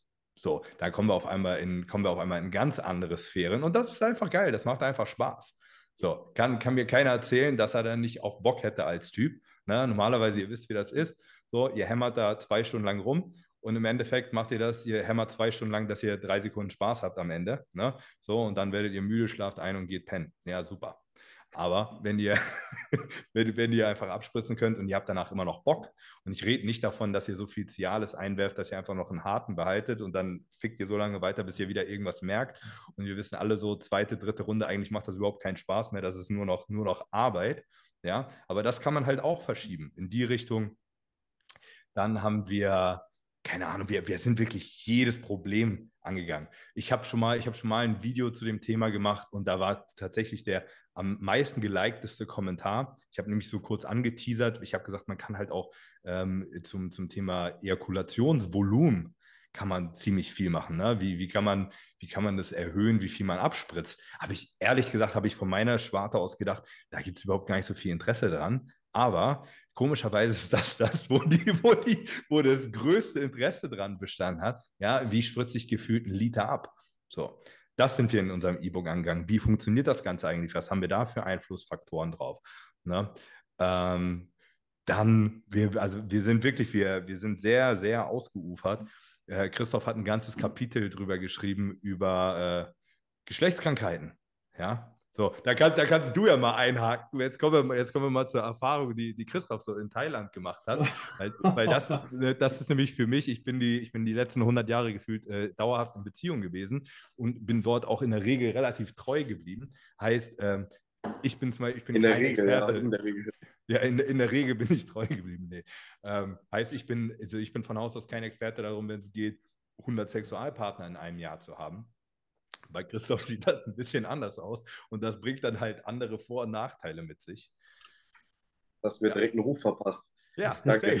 So, Christoph braucht jetzt nie wieder an der deutschen Bodybuilding-Community irgendwelche Weiber anschreiben nach der Nummer. Nee, nee, ah, nee. doch, die, die wissen, so Christoph erzählt ja jetzt, warum, warum die Weiber sich bei ihm nichts holen, weil er weiß, was er tut. Ach so, ah, noch besser. Also, wir haben noch ein extra Kapitel geschrieben. Äh, ähm, zuerst einmal zu dem, was Max gesagt hat. Ja, wir haben verschiedene Protokolle online, wie zum Beispiel das Camload-Protokoll, ja, um wirklich das Ejakulationsvolumen krank zu vergrößern. Äh, macht auf jeden Fall eine Menge Spaß. Probiert das gerne mal aus. Ja, ohne, ohne Anweisung hier ist keine Empfehlung, aber funktioniert gut. So, so mal am Rande erwähnt. Ähm, ja, wir haben ein Kapitel über Geschlechtskrankheiten verfasst, weil hier gerade in Thailand sind natürlich viele Geschlechtskrankheiten vorherrschend, so Sachen wie Chlamydien, Tripper, HPV, also Genitalwarzen und wenn es ganz schlimm kommt, HIV. Ja. HIV kennt jetzt keiner, der sich das hier geholt hat, obwohl das Risiko in Asien natürlich ein bisschen höher ist. Aber bei Chlamydien, bei Tripper und bei HPV sieht das Ganze ganz anders aus. Man kann jedoch allen diesen Krankheiten eigentlich relativ gut vorbeugen ja, oder sie sehr, sehr gut nachbehandeln. Es kommt natürlich immer auf die Schwere der Krankheit drauf an. Und man muss dabei halt einfach mal überlegen, so, es geht jetzt nicht darum, dass wir euch sagen, ihr müsst ein Kondom tragen. Ja, ihr wollt Spaß beim Sex haben, ihr wollt was fühlen, also kein Gummi. Ja, und dann geht es darum, wie könnt ihr trotzdem den Krankheiten vorbeugen, dass ihr diese nicht bekommt. Oder wenn ihr sie bekommt, was ist möglich, um dem Ganzen relativ schnell ja, zu helfen, das Ganze zu heilen und dementsprechend auch keine Ansteckungsgefahr mehr zu sein und trotzdem weiter wechselnde Sexualpartner zu haben. So, und da gibt es natürlich eine Menge an Möglichkeiten, ähm, die wirklich für jeden greifbar sind, ja, und nichts Schlimmes sind. Ähm, und dementsprechend haben wir dort natürlich einmal die Entstehung der einzelnen Geschlechtskrankheiten, ja, die Ansteckungsgefahren, die Vorbeugung und die Nachbehandlung angesprochen, um das ganze Thema wirklich dort abzudecken. Ja, wie, wie ich da überhaupt drauf gekommen bin, ich kenne das schon, ich bin ja auch zum Beispiel auch mit dem äh, Toni, Dr. Toni Huge, relativ gut befreundet und man kriegt das halt einfach immer so mit, was da abgeht. Ja, da sind halt Toni, einfach Toni ja. oder, oder Ken ja. oder so. Toni, Toni, Toni hat so ein HIV-Testkit zu Hause. Toni, wer von euch den nicht kennt, gerne mal schauen, ähm, der hat ja acht Frauen Mittlerweile hat es auch geschafft, dass die alle in einem Haus zusammenleben. Aber ich glaube also nur, weil er sie alle unter Drogen setzt. Ja, mit dem Oxytocin, der hat ja so, so Luftspender ja. damit. Ähm, das ist schon wild. Ähm, aber Toni hat auch so ein HIV-Testkit zu Hause, ja. Das heißt, jede Frau, die zu ihm kommt, wird, wird erstmal einen Test unterzogen, um zu schauen, ähm, ob das Ganze dann auch wirklich ähm, unbeschadlich machbar ist. Ja. Aber wie gesagt, da, das, da wird es einfach ein bisschen anders gehandhabt. So, das, das, kann man, das kann man eklig finden oder nicht, aber Fakt ist, dass es so halt gemacht wird. Und für die Leute, ja, und wir kennen, wir kennen alle so Leute, wir kennen auch so Leute in Deutschland, die sich rumtreiben. Weißt du, wenn du jedes Wochenende irgendein Alter aus der Disco mitnimmst, das ist nicht, das ist nicht unbedingt leckerer, ne? Ey, man so. muss auch sagen, was ich zum Beispiel jetzt äh, mitgekriegt habe, in Brasilien, diese Bodybuilding-Szene, Dicker, die sind alle so heftig untereinander vernetzt. Das ist nicht nur eine Bodybuilding-Szene, das ist eine riesen Swinger-Szene. Ja. Alter, das ist irre, was da abgeht in Brasilien. Also, Ben's Augen. da, da sollte man auch mal das E-Book hinschicken, glaube ich. Nach Brasilien? Okay. Ja. Ja, auf jeden Fall, das sind wir, sind wir auch eingegangen. Und ja, was haben, was haben wir noch? Ich, ich habe bestimmt irgendwas vergessen. Es ist auf jeden Fall ja, sehr umfangreich. Wir haben die Frühspritzer-Problematik einmal komplett behandelt. Wir haben die Geschlechtskrankheiten. Wir haben die Libido der Frau, die Libido generell. Dann haben wir verschiedenste Themenbereiche, wie man natürlich seine Libido und ähm, sein Sexleben verbessern kann mit Peptiden, Opioaten, ähm, anderen speziellen Supplementen, ohne diese jetzt hier genauer anzuschneiden. Ähm, da müsst ihr selber nachlesen. Ähm, sind darin auch auffindbar. Was haben wir sonst noch behandelt? Das sind auf jeden Fall noch ein paar Themenbereiche, die ich jetzt auch gerade nicht im Kopf habe.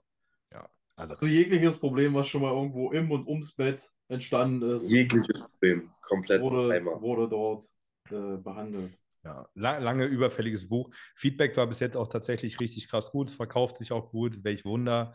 Wie gesagt, das ist halt jemand, so, man kann mal erzählen, was man will. Es ist, es ist ein Bereich, den jeder irgendwie noch verbessern möchte. Und es ist auch einfach eine Sache, die macht einfach Spaß. So. Wir, haben, wir haben sogar positives Fet, äh, Feedback bekommen von Martina Orlesch.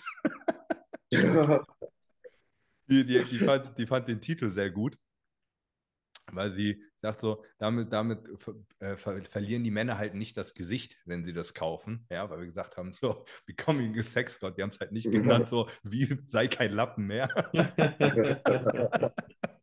wir, können das auch irgendwie nennen, so vom, vom Hengst zum Sexgott oder so. Und dann können die, können die Weiber das auch alle ihren Kerl noch äh, zu Weihnachten schenken. Ja, Nächstes Jahr. Ähm, aber auf jeden Fall kriegt ihr da was für euer Geld. Ne? Könnt ihr kaufen im themosthated.de Shop. Dort findet ihr das unter E-Books. Wir sind gerade dabei, äh, das Ganze auch noch zu übersetzen. Das wird es bald noch äh, auf Englisch geben. Wie gesagt, die, die, Zielgruppe ist halt ein bisschen anders. Es ist halt nicht, bis jetzt waren alle unsere E-Books, die wir so released haben, Bodybuilding-spezifisch.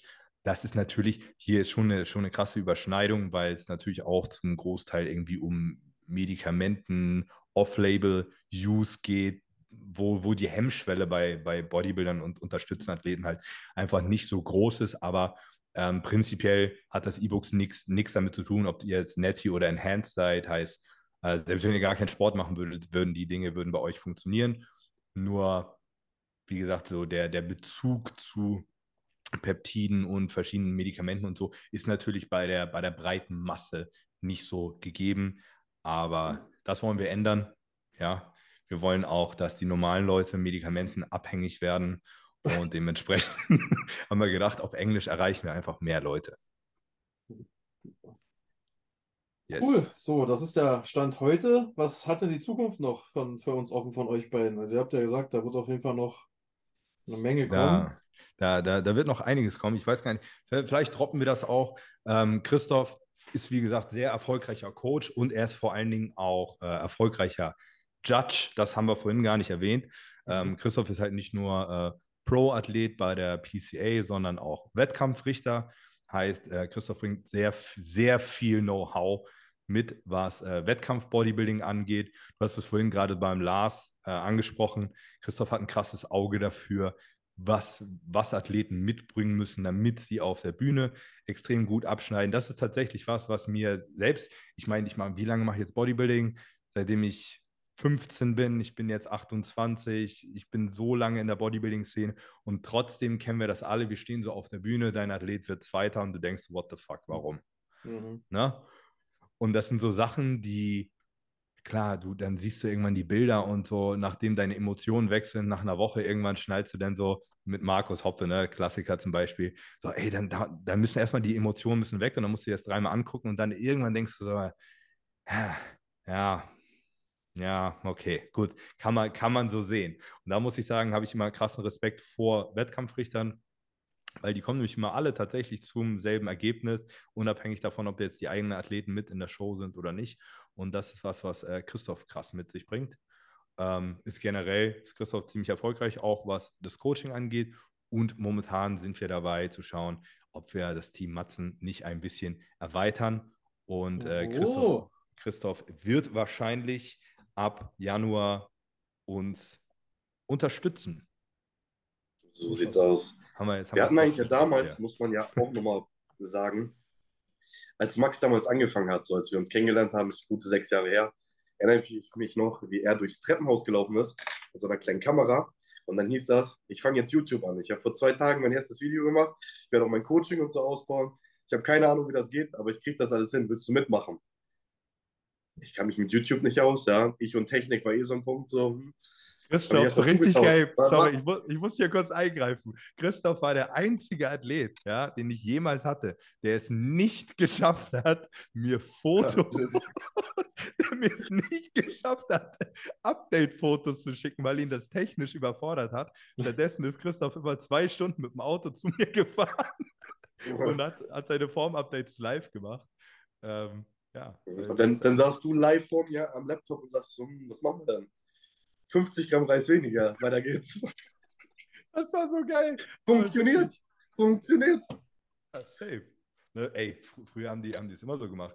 Äh, Roland Schilock macht das, glaube ich, immer noch so. Da alle vier Wochen fährst du zu dem hin. Und dann guckt er dich an und dann sagt ja, er, alles klar, weitermachen, geh wieder nach Hause. Schön, dass du hier warst. Kauf noch einen Zipper im Shop. Ja. Ähm, so, wo, wo waren wir stehen geblieben? So, du, du hast gesagt, wie wir angefangen haben, ne? Genau, Ja. genau. Hast vorhin mit Matzen gesprochen und so. Und ja, ich habe damals dann halt die äh, Möglichkeit nicht wahrgenommen. Bin ja auch einen ganz anderen Werdegang gegangen, muss ich so sagen. Ähm, ja, bin dann nachher nach Thailand gekommen, weil irgendwie haben wir uns immer wieder getroffen. So haben wir auch, wenn ich in Deutschland zu Besuch war, uns persönlich nochmal getroffen, zwischenzeitlich Kontakt gehabt. Ähm, ja, das Coaching immer nochmal so zusammen angegangen, wenn ich jetzt einen Wettkampf geplant hatte. Und ähm, dann war Max, wie gesagt, jetzt in Thailand. Dann haben wir nochmal ein bisschen mehr zusammen unternommen. Ich habe sogar hingekriegt, dass Max, glaube ich, fast vier Tage hintereinander zum Gym gegangen ist. Mhm. Ja, Ja, ich war schockiert. Wir waren alle schockiert hier in Deutschland. Ich habe sogar Beine trainiert. Ja, wir, wir dachten schon ein kurzes Bühnen-Comeback, aber Ja, ich habe auch, ich habe immer, wenn ich so drei Tage am Stück trainiere, dann überlege ich auch immer, ob ich jetzt nochmal auf die Bühne soll. Aber dann, dann hat mich Montezumas Rache äh, über, überkommen. scheiße. Ja, Mann, cool. Ja, also, wir, wir, äh, Christoph quasi Wettkampfrichter, vielleicht schafft er es ja mal irgendwann, uns Holzköpfen mal beizubringen, wie die Bikini-Klasse gewertet wird, weil das besteht, da steht bis heute keine Sau. Das kommt auch immer auf den Verband drauf an, ne? musst du auch genauso sehen, so gerade was dort gesucht wird, was die Wertungskriterien sind, ähm, ob alle Wertungskriterien mit einfließen, weil manchmal siehst du halt einfach auch, so du erkennst von der Bikini-Athletin, ob die Präsentation wirklich on point ist oder nicht. Ja, und Präsentation wird halt auch mitgewertet. Das Auftreten wird mitgewertet, ja. Wie die Athletin aussieht, wird auch mitbewertet. So, du kannst da nicht irgendwie so ein, ja, keine Ahnung, so ein Oger hinstellen, so wie bei Shrek, ja. Und dann kannst du sagen, so, die hat zwar einen tollen Körper, aber die wird halt niemals gewinnen. Weil es ist die Bikini-Klasse. So, und zu den Wertungskriterien gehört halt auch einfach die Präsentation enorm viel. Ja, dann gehört da sogar der Bikini zu, die Schuhe zu, es gehört alles dazu. Das ist Bikini. Ja, und ähm, das ist nicht wie beim Bodybuilding. Beim Bodybuilding kannst du dir die Bühne angucken, so, da findest du vielleicht zwei, die einigermaßen hübsch sind. Der Rest, ja, das ist so wie Max meinte, keine Haare mehr, nichts mehr so und drauf da. Ja, aber dafür ein brutaler Körper und da ist die Wertung natürlich ganz, ganz anders. Ja, das Heftig. stimmt. Also, wir sehen, da steckt eine Menge Wissen dahinter und eine Menge Content, der auf uns zukommen kann. Hast du deine Ausbildung als Kampfrichter da in Thailand gemacht oder was ist das? Ich habe hier direkt neben ein Ding. hier. So, hier, das ist Oh. Die ist die Zertifizierung. Ja, ähm, Ich habe hab ja die, Er- Erklär doch mal bitte ganz kurz, wie läuft denn das ab? Wie werde ich denn Kampfrichter? Wie lange dau dauert das? Ein Jahr, ein halbes Jahr, drei Wochen? Es kommt immer ganz drauf an, auch auf den Verband. Bei der PCA sind so ein paar Sachen ein bisschen anders, die wir machen. Ja. Zuallererst können wir mit dem Wettkampf anfangen. So, die Wertungskriterien sind anders, die Klassen sind anders. Ja, wir haben keine Figur, aber wir haben Bikini trained. Ähm, da wird auf ganz andere Sachen geachtet und auch die Pro-Card gewinnt nicht jeder, der ein Overall gewinnt. Eine Pro-Card muss immer einem Athleten zustehen. Das heißt, selbst wenn du Zweiter, Dritter wirst, aber so krass bist, dass du eine verdienst, kann dir der Head Judge diese Pro-Card geben. Das heißt aber gleichzeitig auch, wenn du jetzt den Wettkampf overall gewinnst, aber die Qualität des Wettkampfs nicht gut genug war oder du selber noch nicht so weit bist, kriegst du keine Profilizenz. Ja, ähm, damit sorgst du natürlich auch dafür, dass wirklich nur Athleten, die so weit sind, auf der Profibühne zu stehen, auch da mitmachen und nicht die Profikarten in irgendwelchen Hintergrundländern da komplett rausgeschmissen werden, nur damit da jemand steht. So, ähm, fürs Judging ist das ein bisschen anders. Wir hatten den Ryan Alexander hier. Der Ryan Alexander ist der PCA-Präsident und die PCA, die ist ja in England sehr, sehr groß. Ja. In England haben die Body Power Expo übernommen. Ähm, die haben eine Halle mit 50.000 Leuten gefüllt. Die hätten sogar 75.000 reinkriegen können. Tickets waren restlos ausverkauft. Ähm, haben die Wettkämpfe dort, haben super Preisgeld, eine super Organisation, ein super Livestream auch, ja, was bei vielen anderen le- leider nicht so doll funktioniert. Ähm, so, und mit dem habe ich mich auch nach meinem Wettkampf und nach meinem Sieg, zu, wo Max mich betreut hat, ja, ähm, kennengelernt, mit dem mich viel unterhalten, ähm, habe dann zusammen mit dem Nick mehrere Shows so nebenbei mal gejudged. Der Nick hat dann hier ähm, die PCA mit aufgebaut. Dann bist du erstmal Shadow Judge. Das heißt, du sitzt mit da, du wertest, ja, du guckst, wie das Ganze abläuft und ob deine Punktzahlen wirklich in die richtige Richtung gehen. Ja, wenn du jetzt den Platz 1 auf Platz Nummer 4 setzt den letzten auf Platz Nummer 1, so, dann bist du kein Kampfrichter. Ja, du musst da schon einen gewissen Score erfüllen, damit du gleichziehst sozusagen mit den endgültigen Ergebnissen und wirklich auch auf alles richtig geachtet hast. So. Und dann, wenn du das wirklich über die Zeit hin immer wieder korrekt machst, kannst du halt die Ehre bekommen, Judge zu sein. So, und ähm, dann ist es dir auch möglich, bei Wettkämpfen sozusagen zu judgen. Und ähm, ja, ich habe mich jetzt dieses Jahr dafür entschieden, zum Beispiel nicht jede Show mit zu judgen. Wir machen das in Thailand ein bisschen anders. Wir bauen die PCA weiter auf. Dementsprechend werden wir ein Team Bangkok haben und ein Team hier in Phuket, ja, was dann zu den einzelnen Shows, die näher dran sind, sozusagen fliegt. Und ich selber werde ähm, überwiegend nur noch die Championships, also die großen Meisterschaften, die wir haben, judgen, ähm, die wirklich entscheidend sind, weil dort dann halt auch nur die Athleten hinkommen, die sich wirklich qualifiziert haben und gut genug sozusagen für die größte Meisterschaft, die wir im Jahr haben, sind. Und somit bleibt mir persönlich dann natürlich auch mehr Zeit, mich aufs Coaching zu konzentrieren, ja, ähm, auf andere Dinge, die ich nebenbei noch mache und aufbaue. Und ähm, ja, gleichzeitig trotzdem die Möglichkeit zu haben, den besten Athleten in Thailand oder halt auch international, weil das ein internationaler Wettkampf ist, ähm, die Möglichkeit zu geben, fair und gut gejudged zu werden. Die PCA macht ziemlich viele Dinge richtig gut, die zum Beispiel die NPC, finde ich, überhaupt nicht gut macht. Ähm, ich habe das schon mal in einem anderen Podcast angesprochen, was ich krass fand bei der PCA. Äh, Show in England, bei der, ich, ich, also es war quasi die, die Nationals, also die größte Show da. Ähm, da haben die Athleten alle nach ihrem Wettkampf Feedback von den Judges bekommen, schriftlich, was gut war, was sie verbessern können, ähm, etc. Und das sind so, das sind so Sachen, das ist krass. Dadurch wird auch das Judging extrem nachvollziehbar für die Athleten. Man ähm, muss ja auch mal sagen, äh, hier ist das ja auch äh, tausendmal interessanter, ne? Wenn ich ja, der, der, der Unterschied ist, dass bei der PCA geht halt das Geld auch an die Athleten. Ja. Und bei der NPC geht das ganze Geld halt an die NPC. Ne? Die machen sich In halt die, die Taschen. Die, die, die machen sich halt richtig die fucking Taschen voll. Und ähm, die PCA ist der, also ist, ist der deutlich athletenfreundlichere Verband. Ähm, wir haben auch, also Christoph und ich, wir haben schon ein paar Mal überlegt, äh, ob wir die PCA nach Deutschland bringen. Also die, die Überlegung, die steht tatsächlich auch. Heißt, vielleicht wird in die Richtung auch noch was passieren. Ähm, schauen wir mal. Auf jeden Fall wird Christoph uns wahrscheinlich unterstützen. Ihr wisst, ich habe schon, ähm, Justin und ich, sind beide krass ausgelastet. Äh, der Valentino, der bei uns unsere Mädels betreut hat, ist inzwischen, der ist auch in der Zeit, wo er bei mir ist, ist er so gewachsen, dass er eigentlich fast gar keine Zeit mehr hat, noch zusätzlich Mädels für uns zu betreuen. Heißt, wir, ich brauche halt eigentlich Unterstützung, jemand, der, der komplett im Team Matzen ist. Das wird Christoph äh, auf jeden Fall übernehmen. Und äh, die Schwierigkeit ist immer, es ist nicht schwierig, jemanden zu finden, der, der für dich im Team coacht. Schwierig ist, jemanden zu finden, der deine Philosophie teilt.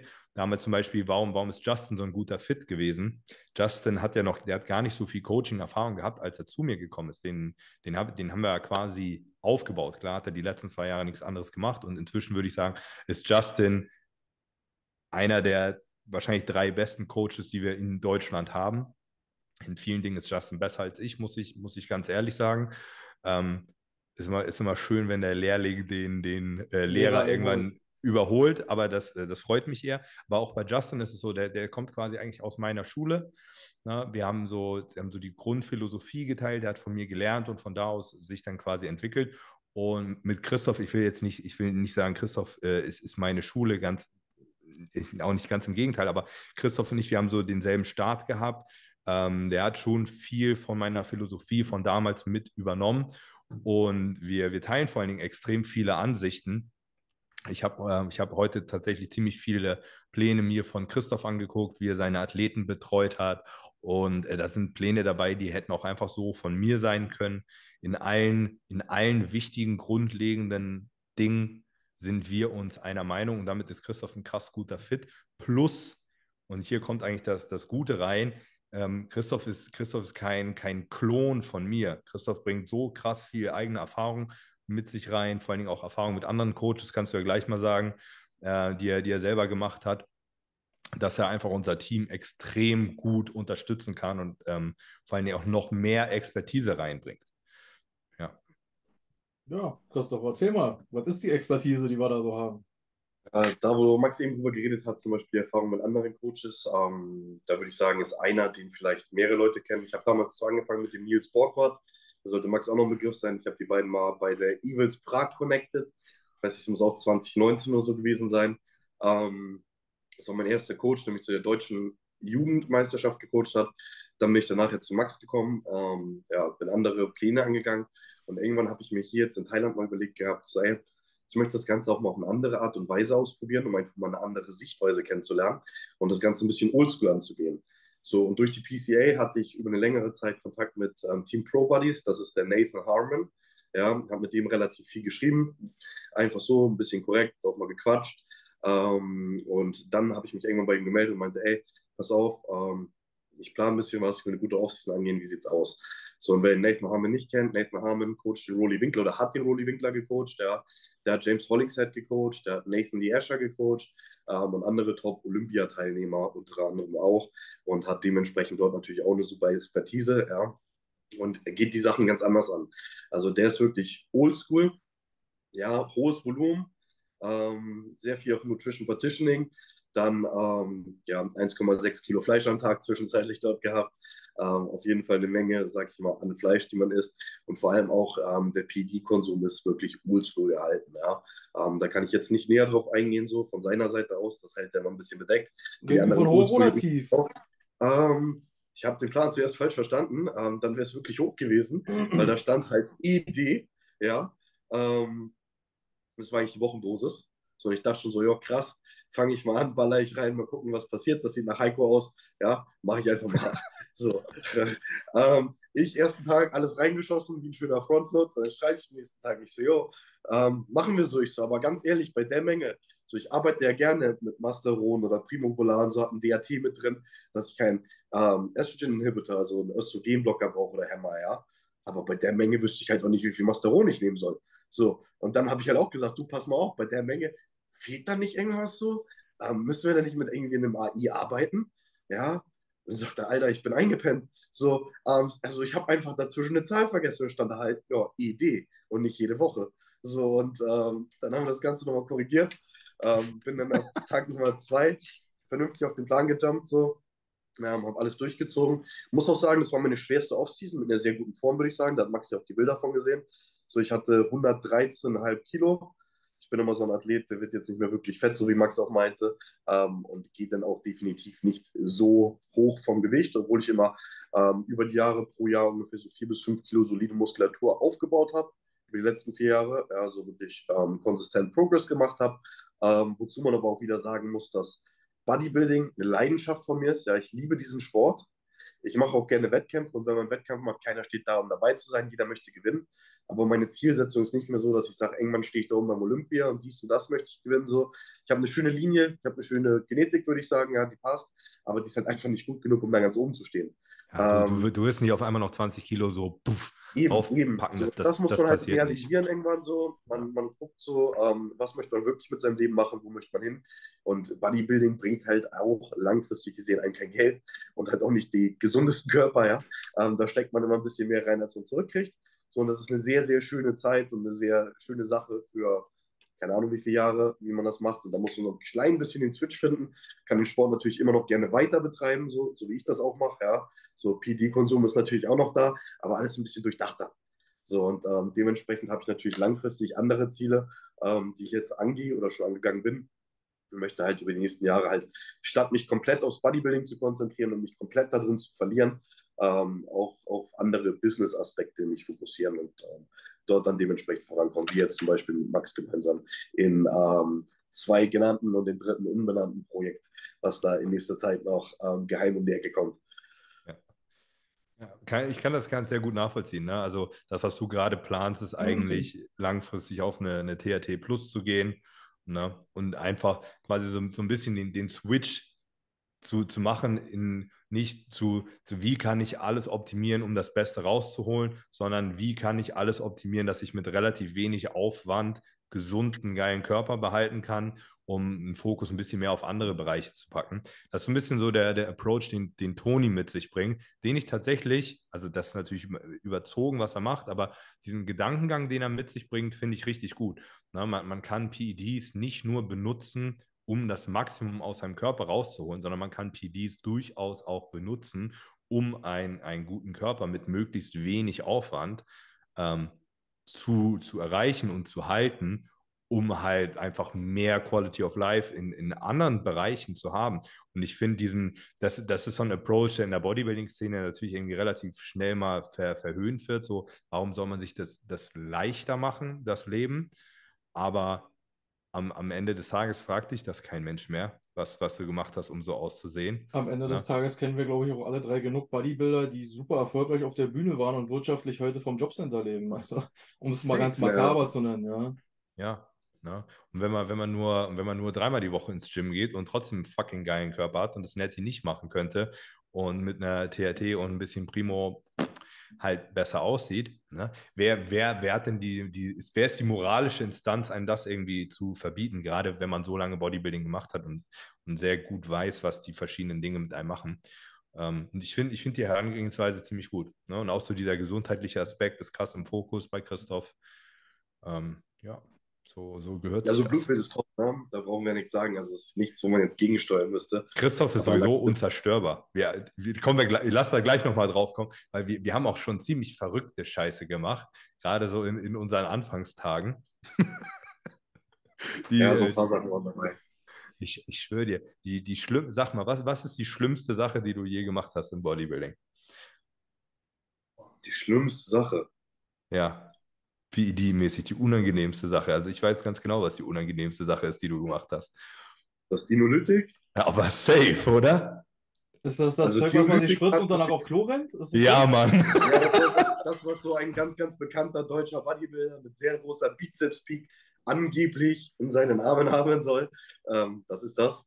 Ähm, das ist zur Geburteneinleitung bei Rindern und Schweinen eigentlich zur Verwendung.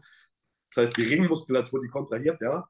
Dementsprechend musst du halt eigentlich auf Klo. Damit, damit ähm, werden die Wehen eingeleitet bei, bei Schweinen und bei Rindern. Ja, genau, die Geburteneinleitung. Äh, ja.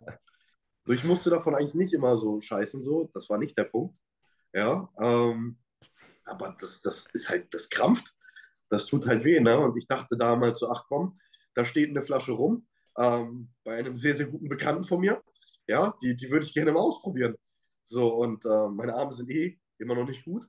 Da musste irgendwas rein, dachte ich so. Und ähm, ja, dann habe ich da halt ähm, das Dynolytik mal ausprobiert, aber halt für so eine Woche oder so. Das hat natürlich nicht viel gebracht. Außer Krämpfe, Schmerzen und da. Äh, du, konntest halt, du konntest deine Arme zwei Wochen nicht benutzen, oder? War das nicht so? Ich glaube, du hast das auch nur zweimal oder so ja, injiziert. Das, weil das war bei der Schulter. Das, das war was anderes. Da habe ich irgendwie eine Sehne durchstochen oder so. Irgendwas ist da auf jeden Fall kaputt gegangen. Auf, auf jeden Fall. Probleme, ja. äh, Christoph ist auch tatsächlich der Einzige, den ich persönlich kenne, der das ausprobiert hat, das Zeug. Ähm, ich weiß noch tatsächlich damals, also ähm, ich habe das Zeug damals gekauft, glaube ich. Das konnte man. Gute Bekannte. Ja, das, das, war, das war ich in dem Fall. Ähm, das, das Zeug ist auch legal zu kaufen gewesen. Du kennst ja, also, noch jemanden, du weißt noch nicht, dass er es genommen hat. Jemand, der bei der Hardgainer Crew war. Ah, okay, gut. Mhm. Ähm, das, das, das, fällt auf jeden Fall, das fällt unter nichts. Ne? Und das konntest, du konntest es einfach in der Online-Apotheke für Tiere, konntest das halt einfach kaufen. Ich habe das halt einfach bestellt und einfach nach Hause bestellt. Das kam halt einfach an. Oh Mann. Und ja, vor allem, man kann, das ist eigentlich interessantes Zeug. wenn du das so, wenn du es eingibst, äh, das ist PGF2 Alpha, PGF2A. Ähm, das findest du auch so bei einigen Peptidseiten und so, gibt es das zum, zum selber anmischen. Und wie gesagt, sonst Dinoprost oder Dinolytik heißt das Medikament für Tiere, das ist dann schon vorangemischt und so weiter. Äh, ich glaube, inzwischen kriegt man das nicht mehr einfach so, aber so lange ist das gar nicht her. Das sind halt vier, fünf Jahre oder so. Ähm, und man, man findet im Internet so von, von Get Big oder GH15 und so, weißt du, diese ganzen alten Boards, da findest du dann halt immer so, so Berichte, die sind dann aber halt echt schon 20 Jahre alt oder noch älter, wo, wo Leute das dann angeblich benutzt haben. Aber irgendwie ist mir noch nie jemand über den Weg gelaufen, der das gemacht hat. Sondern dann irgendwann haben wir halt gesagt, okay, jetzt probieren wir die Scheiße halt mal aus. Denn, denn das Zeug ist so mit das Einzige, was lokal Muskelwachstum tatsächlich hervorruft. Und ich bin mir auch sicher, dass das irgendwie funktioniert. Und mit Sicherheit haben das auch schon Leute gemacht und damit Erfolg gehabt. Aber es ist halt einfach eine der Dinge, die wirklich scheiße unangenehm sind. Ähm, und die, die zweite äh, Eigenschaft von dem Zeug ist, es verbrennt auch lokal Fett, was sonst auch nichts tut. Also die, die zwei Dinge, die eigentlich so der heilige Gral im Bodybuilding sind, von dem alle Leute immer behaupten, es wäre gar nicht machbar, kannst du halt mit diesem Zeug tatsächlich machen aber halt zu einem extrem miesen Preis. So. Aufwand, Nutzen und kein Verhältnis eigentlich. Richtig. So, und auch wenn du subkutan indizierst, dann hast du halt ein Loch im, im Fett. Ne? Aber du hast trotzdem so diese Nebenwirkung, dass du scheißen musst. Und so in die Nähe der Bauchmuskeln würde ich das Zeug halt auf gar keinen Fall indizieren. Wenn, weil, Magen, die, wenn dein Bauch, deine Bauchdecke die ganze Zeit krampft, Alter. Ja, und, und halt, wie gesagt, Geburteneinleitung, ne? dann ist deine ganzen Darmschlingen und alles kontrahiert und du bist einfach nur, also das ist halt, das ist auch saugefährlich wahrscheinlich. Ähm, ich hab, weiß, einer, der das noch benutzt hat, und zwar Toni, der hat das anders benutzt, der hat das Zeug gemischt mit äh, DMSO oder DSMO, hier, wie heißt dieses Zeug, was in, in Creme und ja. so drin ist, ähm, damit Wirkstoff durch die Haut kommt. Das ist auch in so Voltaren oder sowas mit drin, mhm. damit das äh, Diclofenac quasi durch die Haut kommt. Ähm, und der hat das Zeug damit gemischt und dann quasi wie so eine Art Creme lokal aufgetragen. Äh, das, das ist so ein Anwendungsgebiet, was ich tatsächlich gerne irgendwann mal ausprobiert hätte für so, so hartnäckige Stellen. Ähm, aber da war ich jetzt in, ich war jetzt in den letzten paar Jahren nicht ambitioniert genug, um mich nochmal irgendwie an dieses Zeug zu wagen. Aber das ist, glaube ich, der deutlich sinnvollere, das deutlich sinnvollere Einsatzgebiet. Ist auf jeden Fall eigentlich interessant. Okay. Noch andere lustige Geschichten, die ihr bei Ihnen ausprobiert habt, erlebt habt? Gemacht. DNP haben wir auch mal probiert. Ja, Erzähl mal deine Erfahrung. Ich meine, wir kennen ja alle hier die Erfahrung von Justin so und von Max. Mal, bei, mir, bei mir war das ganz gut. So die, die ersten zwei, drei Tage ging es gut. Vierter, fünfter Tag, wir haben das ganze Ketogen gemacht. Anfangs, ja, ähm, da hat alles super funktioniert. So irgendwann, wenn wir das Cardio gleichzeitig noch erhöht haben, hast dich halt lethargisch gefühlt, energielos, antriebslos, fertig. Aber ich hatte im Vergleich ähm, zu Max oder Justin auch, ich hatte nie so Hitzewallung. Ja. Mir war nicht wirklich heiß. Ich habe mich nicht wirklich sonst unwohl gefühlt, einfach nur antriebslos dachte ich mir so, ey, ich muss mit dem Zeug auch mal was ausprobieren, was sonst keiner macht. So habe ich halt einfach mal eine Partypizza auf DNP gefressen so und mal geguckt, was passiert. Ja, ähm, immer noch keine Hitzewallung, also mir ging es super. Ich denke mal trotzdem, das Ganze wurde relativ gut ähm, verbrannt. Ja, da ist wirklich viel übergeblieben und ähm, ja, ja, trocken bist du schnell danach, gewesen. Ja, danach hatten wir eine gute Ausgangslage, sag ich mal, um dort ähm, so einen kleinen Grow into the Show zu machen, dass man da ein bisschen noch was draufpackt. Ja, das, das haben wir gemacht und wir haben, ich, ich glaube, es war 2018, der, der Rebound nach dem Wettkampf. Ah, ja. Den haben wir, den haben wir genau so gemacht, wie man ihn auf gar keinen Fall machen sollte. Weil Christoph gehört halt einfach zu den Leuten, die nicht fett werden. Aber Wasser zieht der trotzdem. Und äh, ich, ich weiß nicht, wie viel Kilo du da drauf hattest, aber es waren bestimmt 20. 20. Wir 20. Haben noch, das ist noch ein YouTube-Video auf deinem Channel online. 20 Kilo in zwei Wochen oder so heißt das. also da, da ist wirklich, da ist dann auch gleich nach dem Wettkampf viel Insulin und so reingeflogen. Und also Christoph ist wirklich, der ist explodiert, ist auseinandergeflogen. Aber das wird so ziemlich die ungesündeste Scheiße gewesen sein, die man irgendwie machen kann.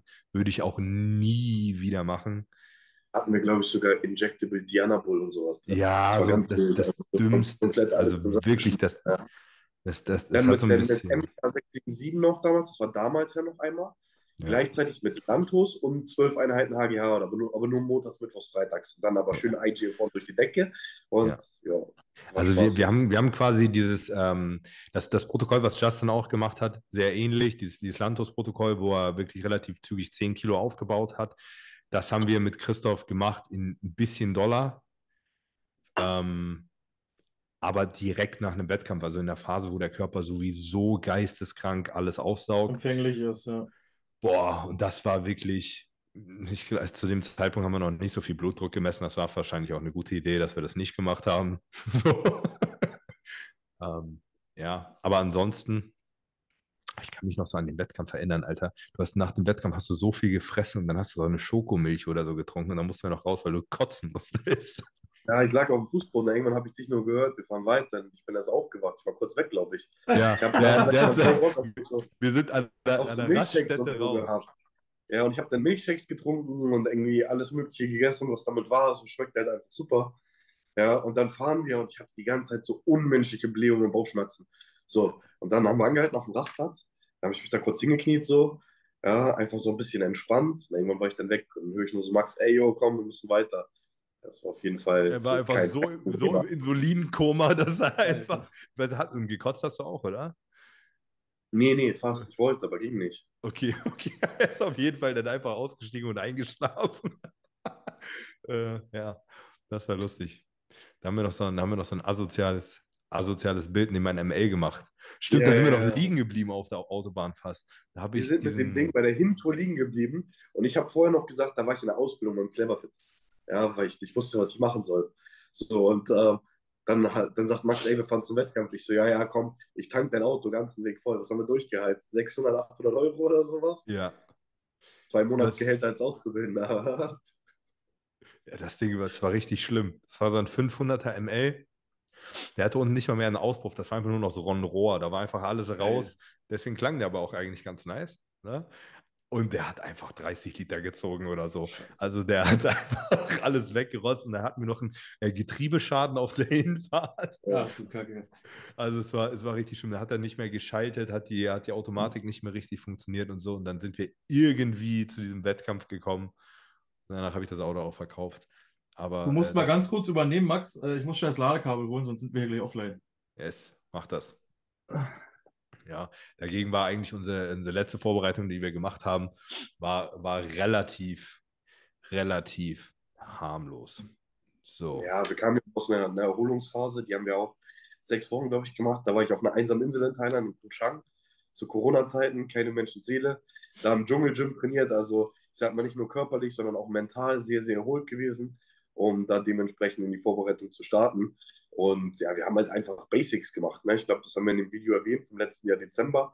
Ähm, wirklich Basic bis zum Wettkampftag hin.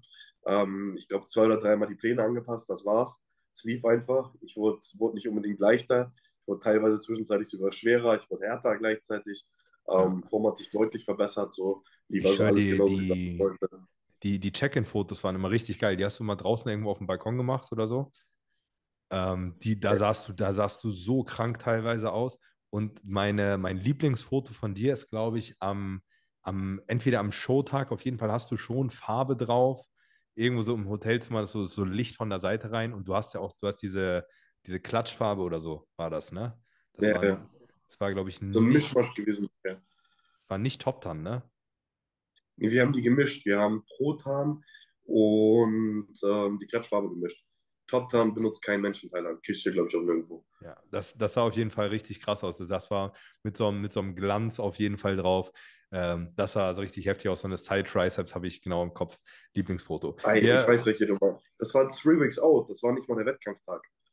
Ja, Das war sein. dieser, dieser Probewettkampf, den wir zum Spaß mitgemacht haben.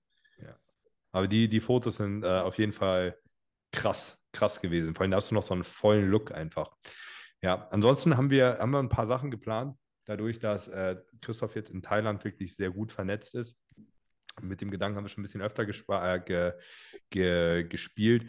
Ähm, ich würde gern tatsächlich so eine, so eine kleine Seminartour machen. Wir überlegen die ganze Zeit, ob wir wie so ein Seminar eine Woche, äh, so quasi Training und Seminar in Thailand machen für eine kleine Gruppe an Leuten. Wir überlegen gerade, ob wir im Februar oder im März sowieso mit der ganzen Truppe nochmal nach Thailand gehen, um dort auch ein bisschen Content zu machen und das dann vielleicht zu kombinieren. Heißt, wir werden äh, das Team Matzen ein bisschen standorttechnisch erweitern. Jaul, International. jaul mal nicht rum, das ist, das ist Urlaub, E-Book. Urlaub auf Filmkosten. Ich brauche bitte ein E-Book äh, How to Become a Fly God oder so. Ach, ich, ich bring dich, bring dich zur Ping-Pong-Show, da wirst du deinen Spaß haben. Nee, jeden darum geht's gar nicht. Ich muss erst mal ankommen. Das ist das Problem. Ich, ich hasse Fliegen. Also mein längster Flug war Dubai. Und das war Das schon ist nicht so, viel weiter. Sechs Stunden Dubai, ein Stopp, nochmal sechs Stunden. Ja, da ist schon das Problem. Landen, umsteigen, wieder starten. Oh Gott, Alter. Das, also Ey, das ist das Einzige, den- wovor ich Angst habe. Ich habe den, ich hab den Bildungselite-Podcast gehört. Ich weiß gar nicht, warum du dich so angestellt hast. Ja, eben. So, so ein bisschen Sauna, so, ich meine, jeder hat mal das Gefühl, abzustürzen. Ja? Ich meine, du bist ja nicht gestorben, oder? Nee. Nee. Ich weiß, was kackst du nicht so ein? Ich glaube, sterben wäre schöner gewesen damals. Als, Ah, weiß ich nicht. Hier gibt es ein bisschen Xanax und dann zack. ja, Ne? Wir, wir können mit dir auch so die Nummer machen wie mit meinem Kumpel. Aber geben wir ein bisschen Propofol und dann schläfst du einfach zwölf Stunden durch. Ja, das ist, glaube ich, die gute Lösung für mich. Ja, das Ding ist, du, du wirst leider mitkommen müssen, weil ich bezweifle, dass ich äh, Timo davon überzeugen kann, mit nach Thailand zu kommen. Der wird nicht mitkommen. Der hasst Thailand. Der wird alle Gründe auf diesem Planeten finden, um nicht nach Thailand zu kommen. Auf jeden Fall. Ich habe so ich richtig, Timo ist unser Kameramann, für, für die Leute, die es nicht wissen. Ich habe mit, mit Timo geschrieben, richtig gut. Also ich, ich habe ihm, hab ihm eine SMS geschrieben, ey, das ist so geil hier, Timo. Ich könnte es mir einfach vorstellen, hier zu bleiben. Die Gyms sind geil, das Essen ist geil, die Villen sind geil. Hab ihm so ein Bild von meinem Ausblick geschickt. Wirklich alles absolut Traum, ey. Ich bin hier entspannt, ist einfach gut. Und nächsten Tag so, Alter, Timo, ich will nur nach Hause. Ich sterbe, ich habe 40 Fieber, ich scheiß mir die Seele aus dem Leib. Nie wieder nach Thailand. Und das war alles bei uns in der Gruppe passiert und Timo hasst Thailand. Der ist komplett ausgerastet nach der ersten Nachricht von Max. Und dann schreibt Timo so in die Gruppe: Aha, ich denke, Essen beste, Gyms beste, ärztliche Versorgung nicht beste, hä? Ja. Aber Antibiotika kriegst du auch einfach so in der Apotheke, auch beste. Ne? Aber ähm, ja, das, das wird es auf jeden Fall geben. So, so eine kleine, der, der Thai, Team Matzen Thai, Thai Report. Wir müssen eigentlich Steve Ventin mitnehmen. Der war auch schon Ich weiß noch, Thailand. das alte Gym, wo die immer trainiert haben, das war immer Maximum. Da können Mhm. wir auch so trainieren. Mit denen habe ich auch eine Kooperation. Und ähm, das Phuket Patong Gym. Das ist wirklich schön oldschool, rostig, dreckig. Das macht auf jeden Fall Spaß. Aber die, die Gyms, wo wir waren, die waren alle gut. Ich muss tatsächlich sagen, mein, mein Lieblingsgym, wo ich jetzt war in Thailand, ist tatsächlich dieses richtig kleine, verkackte Rawai-Gym. Ja, ne? Ich finde das gut. Das sind alles Ja, so. Nachbauten. Du kannst halt Beine nicht so gut trainieren, weil die ein bisschen kippeln, die Maschinen. Aber Ey, aber die ansonsten Beinpressen, sind, die. Beinpressen sind nicht so schlecht. Ja, der, der Hackenschnitt. Aber ansonsten, so Beinstrecker und so geht auch. Aber du hast alles in diesem Gym da. Was haben Es ist oldschool, das? Poster dahin. Äh, das sind Cybex-Nachbauten. Ah, okay. Beinpresse zum Beispiel ist tatsächlich wie, wie die Cybex und so. Das, die Geräte sind alle nicht geil, aber das Flair ist gut in dem äh, Gym. Das hat Nur ein Ventilator. genau Also keine. Das, das muss ich auch sagen. Ich kann es tatsächlich nicht so gut ab in einem Gym, wenn so richtig Klimaanlage ballert. Weißt du, du kommst von draußen 30 Grad rein und dann sind es im Gym irgendwie gefühlt 18 Grad Klimaanlage. Da, äh, das, das bockt gar nicht. Ich schwitze lieber ein bisschen. Ähm, da, da läuft einfach nur Ventilator. Das ist zum Beispiel auch so eine Sache, die ich in der Muscle Factory geil finde. In äh, Bangkok und ich glaube in Pattaya, in der Muscle Factory ist das auch so. Ja. Da ist einfach so ein gigantischer Ventilator an der Decke. Und der ist wirklich, der ist wirklich groß. und das finde find ich vom Klima viel geiler zu trainieren. Ähm, du schwitzt sowieso beim Training. Scheißegal, aber besser als wenn dir den, den Arsch abfrierst in so einem Gym. Das ist einfach äh, nicht, nicht nice. Ja. So schaut's aus. Ähm, noch, noch eine lustige Sache. Ich kriege auch immer so die Fragen, wie das äh, ist mit, mit dem Stoff in Thailand. Das Beste ist, mir hat letztens einer geschrieben, ob er seinen Stoff mit nach Thailand nehmen kann. Habe ich ihn kurz gefragt, ob er geistig behindert ist, weil man kriegt in Thailand halt einfach überall so seinen Stoff. Und im Thai-Knast möchte man auch nicht landen. Rechtslage in Thailand ist so, das ist da genauso verboten wie bei uns auch. Es interessiert nur niemanden. Na, das muss man wissen. Und dementsprechend, äh, man kriegt nicht in jeder Apotheke einfach Stoff, aber so die Apotheken, wo Supplements im Fenster sind, da kriegt man auf jeden Fall. Man kennt es aus dem Türkei-Urlaub, überall steht Markus Rühl und Jake Cutler als, als Pappaufsteller in Figuren im im Fenster, am weißt schon mal Bescheid. bei, bei den Apotheken, ne? Ja. Und bei, bei Christoph ist es so, du hast einen, du hast einen Stoffsponsor, ne? Ja, ich werde komplett mit allem versorgt, also egal, was ich brauche, von A bis Z. Ähm, Supplement habe ich jetzt ja auch Gigas an der Hand. Gigastoff, also haben Sponsor mich nicht mit Stoff, ja. Nee. Ähm, da habe ich einen anderen Sponsor. Äh, dafür kommst Ja, du fünf Jahre zu spät. Die haben noch ein paar Sams gefunden im Regal von damals. Aber immerhin, immerhin. Kann man mal gucken, was man da noch rausfiltern kann. Ähm, nee, aber hier habe ich einen Stoffsponsor, das stimmt. Ich kriege egal was vorbeigebracht. So. Wir haben ja eine gute Verfügbarkeit von allen Sachen, soweit ich möchte. Ähm, habe dann sozusagen meinen privaten Kontakt, der mir das direkt nach Hause delivert. Das heißt, ich schreibe dem, Stunden später ist das Ganze spätestens da. Ähm, Max hat auf jeden Fall auch eine kleine gesponserte THT-Dosis in Thailand gehabt. Ey, ohne, ohne Ja. Scheiß, die haben sich gleich, die haben sich gleich gut gekümmert. Also da nochmal äh, liebe, liebe Grüße. Auf jeden Fall gab es gleich äh, Stoff aufs Haus. Erzähl mal ganz kurz, Christoph, dass ich das jetzt verstehe. Es ist verboten, es juckt keine Sau. Ihr habt aber Firmen, die es dort vertreiben und die sponsoren dich. Also wie So ist da sind wie die. immer korrupte Länder. Ja? In korrupten Ländern werden die Polizisten bezahlt. Ja. So. Ähm, vorher gab es auch schon Grasplantagen, bevor das hier legal gemacht wurde. Ist ja mittlerweile legal. Und die haben natürlich die Regierung bezahlt. So. Mhm. Und mit dem Stoff ist das Ganze so, so eine Grauzone, würde ich sagen. Es ist zwar verboten, aber es juckt halt, wie Max sagt, keinen. Ich kann damit fliegen, ich kann das ins Handgepäck packen, ich kann es auf Laufband darstellen, ja. Ähm, interessiert keinen. Ich wurde von der Polizei angehalten, die haben die Taschen durchsucht. Die sehen die Spritze, die fragen so, oh, what happened to you? Und ich so, ja, was soll mir passiert sein, Mann? So, ich baller so, ich muss ins Training. Ja, holen so den ganzen Kram raus, gucken sich den an, ah, alles klar, fahr weiter. So, das ist hier egal. Das interessiert keinen. So, weil ähm, ich denke mal, die, die Ansichten in Thailand sind meistens so, ähm, solange du Dinge nimmst, ja, die dir persönlich höchsten Schaden, aber keinem anderen ist das okay. Aber wenn du dadurch jetzt eingeschränkt wärst, um, sag ich mal, an den eh schon verrückten Straßenverkehr teilzunehmen oder ähm, an sonstigen normalen ähm, ja, Lebenssachen, dann darfst du es nicht zu dir nehmen, aber solche Sachen, die so keinen einschränken, ähm, darfst du eigentlich alles verwenden. Also so bei, bei Sachen wie Koks oder so musst du höllisch aufpassen. Ne? Also da, da sind die so überhaupt nicht liberal.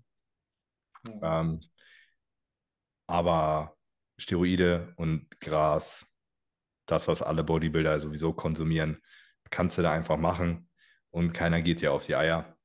Wie gesagt, mit so ein paar Sachen muss man aufpassen. Christoph hat mir eine Story erzählt von einem, der ist äh, angehalten worden und hatte irgendwie so vier Tabletten Valium, also vier Tabletten Diazepam in der Tasche.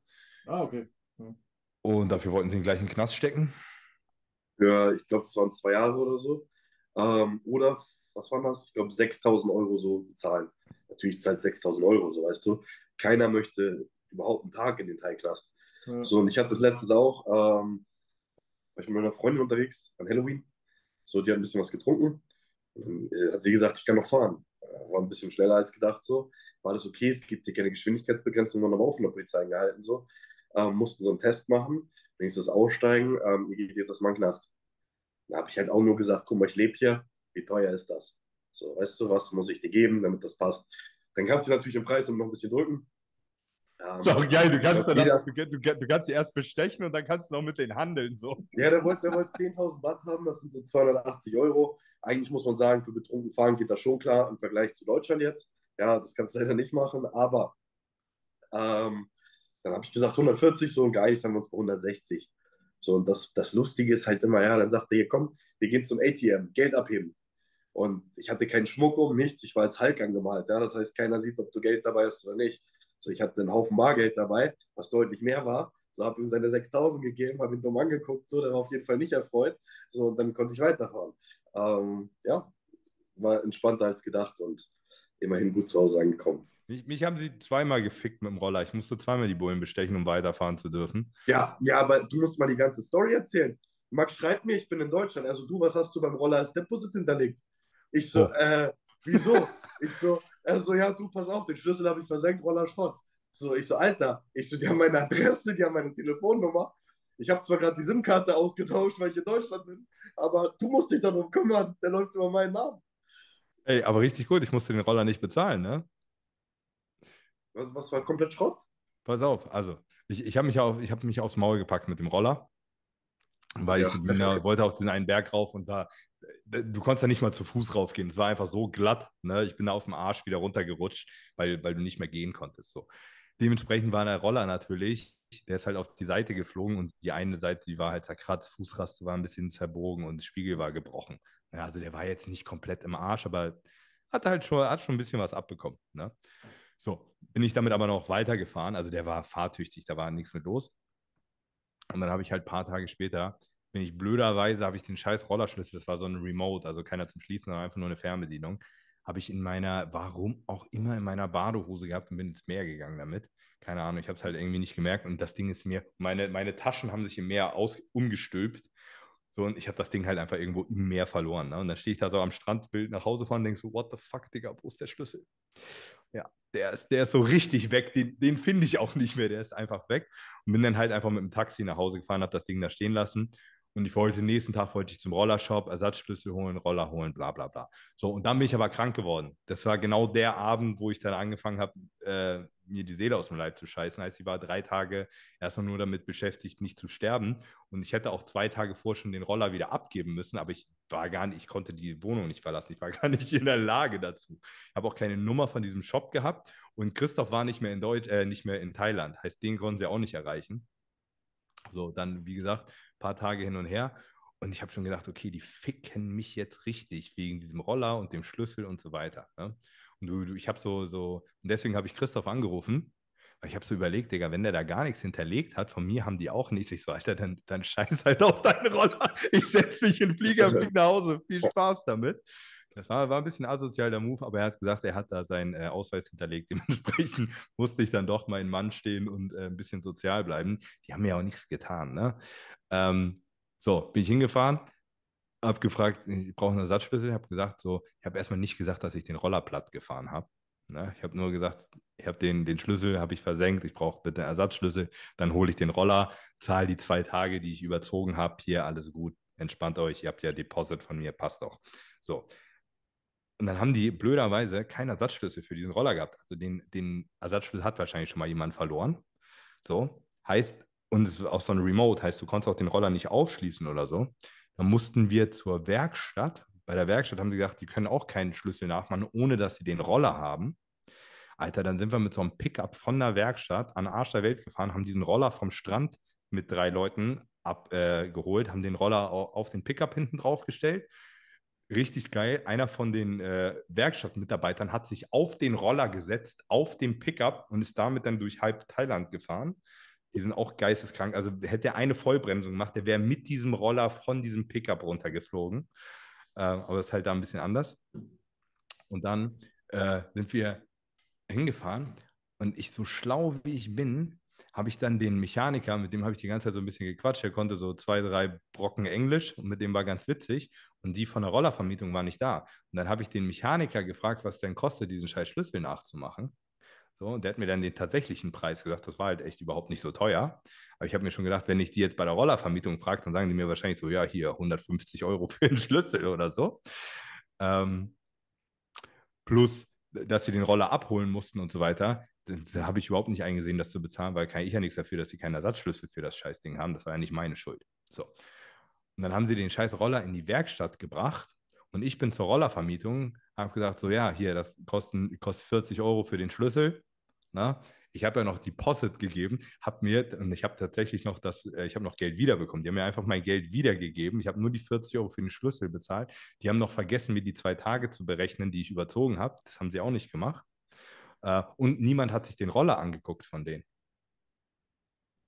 So, dementsprechend fertig. Glück gehabt. Roller nicht bezahlt, 40 Euro für den Schlüssel bezahlt, plus 10 Euro gespart für die zwei Tage. Glück, Glück im Unglück, aber es ist ansonsten trotzdem äh, ein paar Sachen schief gelaufen. Ja. Der nächste Podcast lautet dann: Christoph wurde aus Thailand ausgewiesen aufgrund eines Zerschepperns. Vielleicht so verhaftet. Da sind, da sind schon ganz andere Sachen passiert. Ähm, wo es viel, viel schlimmer hätte werden können. Ja. Wie begegnen die dir da so als Europäer? Ist das, äh... Du musst halt überlegen, das kommt immer darauf an, in welcher Ecke du dich von Thailand befindest. Mhm. Ähm, bei mir hier in Phuket ist es ja sehr, sehr touristisch eigentlich. Dementsprechend sind sie sehr aufgeschlossen, sind aber halt, so, sie sind alle nett und respektvoll. Ähm, aber wenn du jetzt in den Norden gehst, zum Beispiel Chiang Mai, wo du halt das originale Thailand hast, ja, wo meistens in manchen Gebieten nicht so viele Touristen hinkommen, sind die Leute noch aufgeschlossen und noch netter, noch respektvoller, weil sie es halt nicht kennen, dass Touristen dort sind. Und hier ist es halt so ähnlich wie teilweise auf dem türkischen Bazar so, die versuchen dich halt auch manchmal abzuziehen, ja. ja. Ähm, gerade wenn sie denken, du bist Tourist. Wenn du jetzt hier schon ein bisschen länger bist, so, klar kriegst du nicht die Thai-Preise, du gehst hier in den Nationalpark und da stehen wirklich Preise ausgeschildert, Thai-Person 50 Cent, also 20 Baht, ja, und dann steht da Ausländer 5 Euro, ja, dann zahlst du das Zehnfache, steht da drauf. So, das ist halt Thailand, ja, und da wirst du halt auch niemals den Local-Preis bekommen, aber ähm, du kannst, wenn du dich hier so ein bisschen auskennst, auf jeden Fall ähm, darauf achten, dass sie dich nicht abziehen. Und eigentlich sind alle wirklich, sag ich mal, sehr nett, ähm, sehr respektvoll und ähm, auch vor allem zuvorkommend. Also sehr hilfsbereit im Vergleich zu ähm, anderen Ländern. Sie sind auch, sind, sind auch tatsächlich freundlich. Also es ist nicht so, du hast nicht das Gefühl, dass die dir alle äh, einen, einen vorlachen.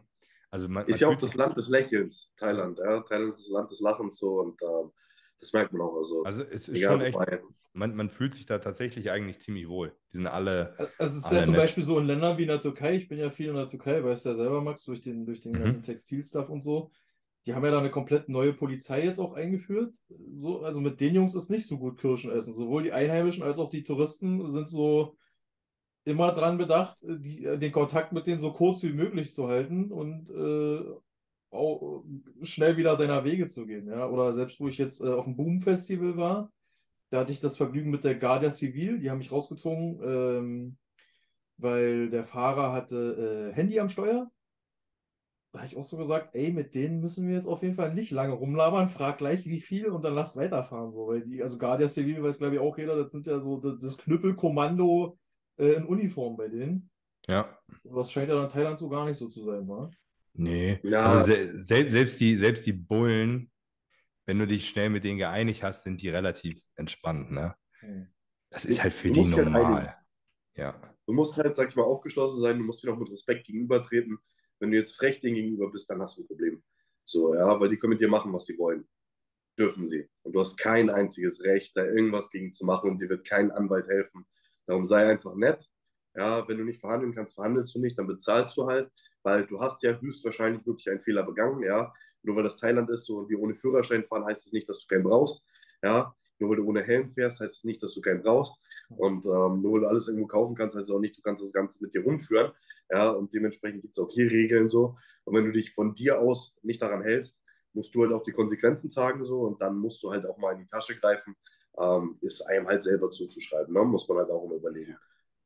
Ja, es ist halt nur einfach, es ist halt entspannter. Du, du kannst halt einschätzen, wenn du, du musst halt wissen, was du nicht machen darfst, aber du kannst halt einschätzen, dass wenn du es machst, du kommst halt trotzdem irgendwie damit durch. Das endet nicht in der Katastrophe, notfalls bezahlst du halt. Das ist halt anders als in Deutschland.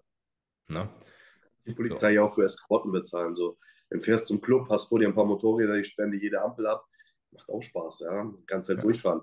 So, das kannst halt woanders auch nicht. Also schon coole Sachen. Aber ey, das ist schon, die, die Bullen machen sich da übrigens richtig die Taschen voll, ne? Weil die machen so, wenn die stellen sich einen Karton oder an diesem scheiß Kreisel dahin, ey, und die ziehen einfach jedes zweite Motorrad raus und keiner, jeder verschissene Tourist hat da keinen Führerschein, ne? Naja, Hälfte, Und- Hälfte und- geht in die Polizeikasse, Hälfte in die Tasche. Ja. Und Die machen mehr Geld als, sag ich mal, fast als jeder Arzt, jeder Anwalt in Deutschland. ja, rechne doch mal aus. locker ihre 15, 20, 30.000 pro Person, Euro, ja. Rechne doch mal Ah. aus, Digga. Wenn sie dir jedem, jedes Mal irgendwie 1000 Baht oder so abziehen da Ja. und die, Die die, ziehen da 10 pro Leute die Stunde raus. 15 bis 30 Euro. Ja, und du musst halt überlegen, diese 15 bis 30 Euro, die ziehen am Tag da locker ihre 50 pro Mann raus, ja. So, und dann machen sie mal einen Tag frei, also die können easy auch mal 1000 Euro am Tag verdienen. Und wenn sie dann noch Ja. jemanden erwischen mit mehr da drin, so, ja, Ja. das, ist halt eine Geldgrube, ja, muss man so sagen. Ähm, aber auch ganz wichtig zu wissen, wer noch einen Job braucht, ja. Ähm, in Koh Samui gibt es auch einen deutschen Polizisten. Wer weiß, ich, ich würde das auch machen, so. Da Ähm, gibt es ist einen deutschen lustig. Polizisten. Ja, ja. Das musst du mal überlegen, wie gut ist das denn? Du hältst jeden an, der guckt dich frech an, du sagst, hey, pass mal auf, Taschen leer machen, so, gib mir, was du hast, gib keine Diskussion, leer machen, so, und dann steckst du davon die Hälfte ein und das gibt nicht mehr Ärger dafür. Also, ist doch entspannt. Du guckst dir an, du weißt schon, der hat keine Lizenz, der spricht nicht mal irgendwie eine Sprache, die du verstehst.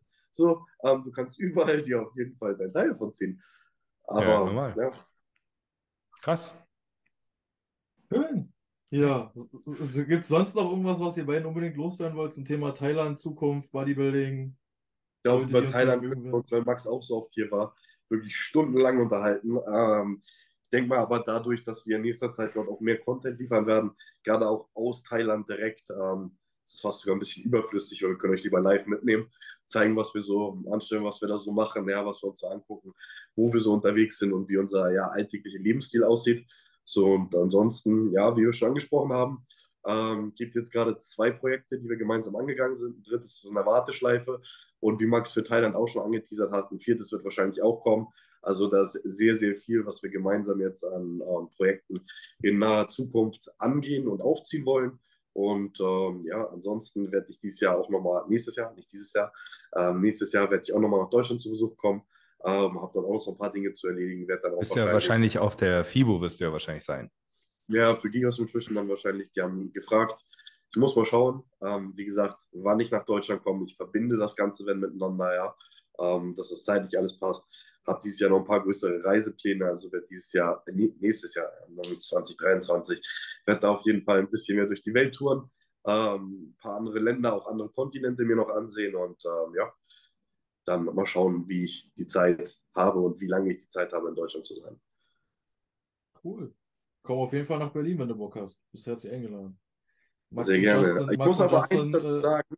ja. Zeig mir bitte irgendwas Schönes in Berlin. Bisher mag ich das da gar nicht. Ich zeig dir mein Gym und du wirst sagen, geil. Also, es Perfekt. ist, Das klingt gut.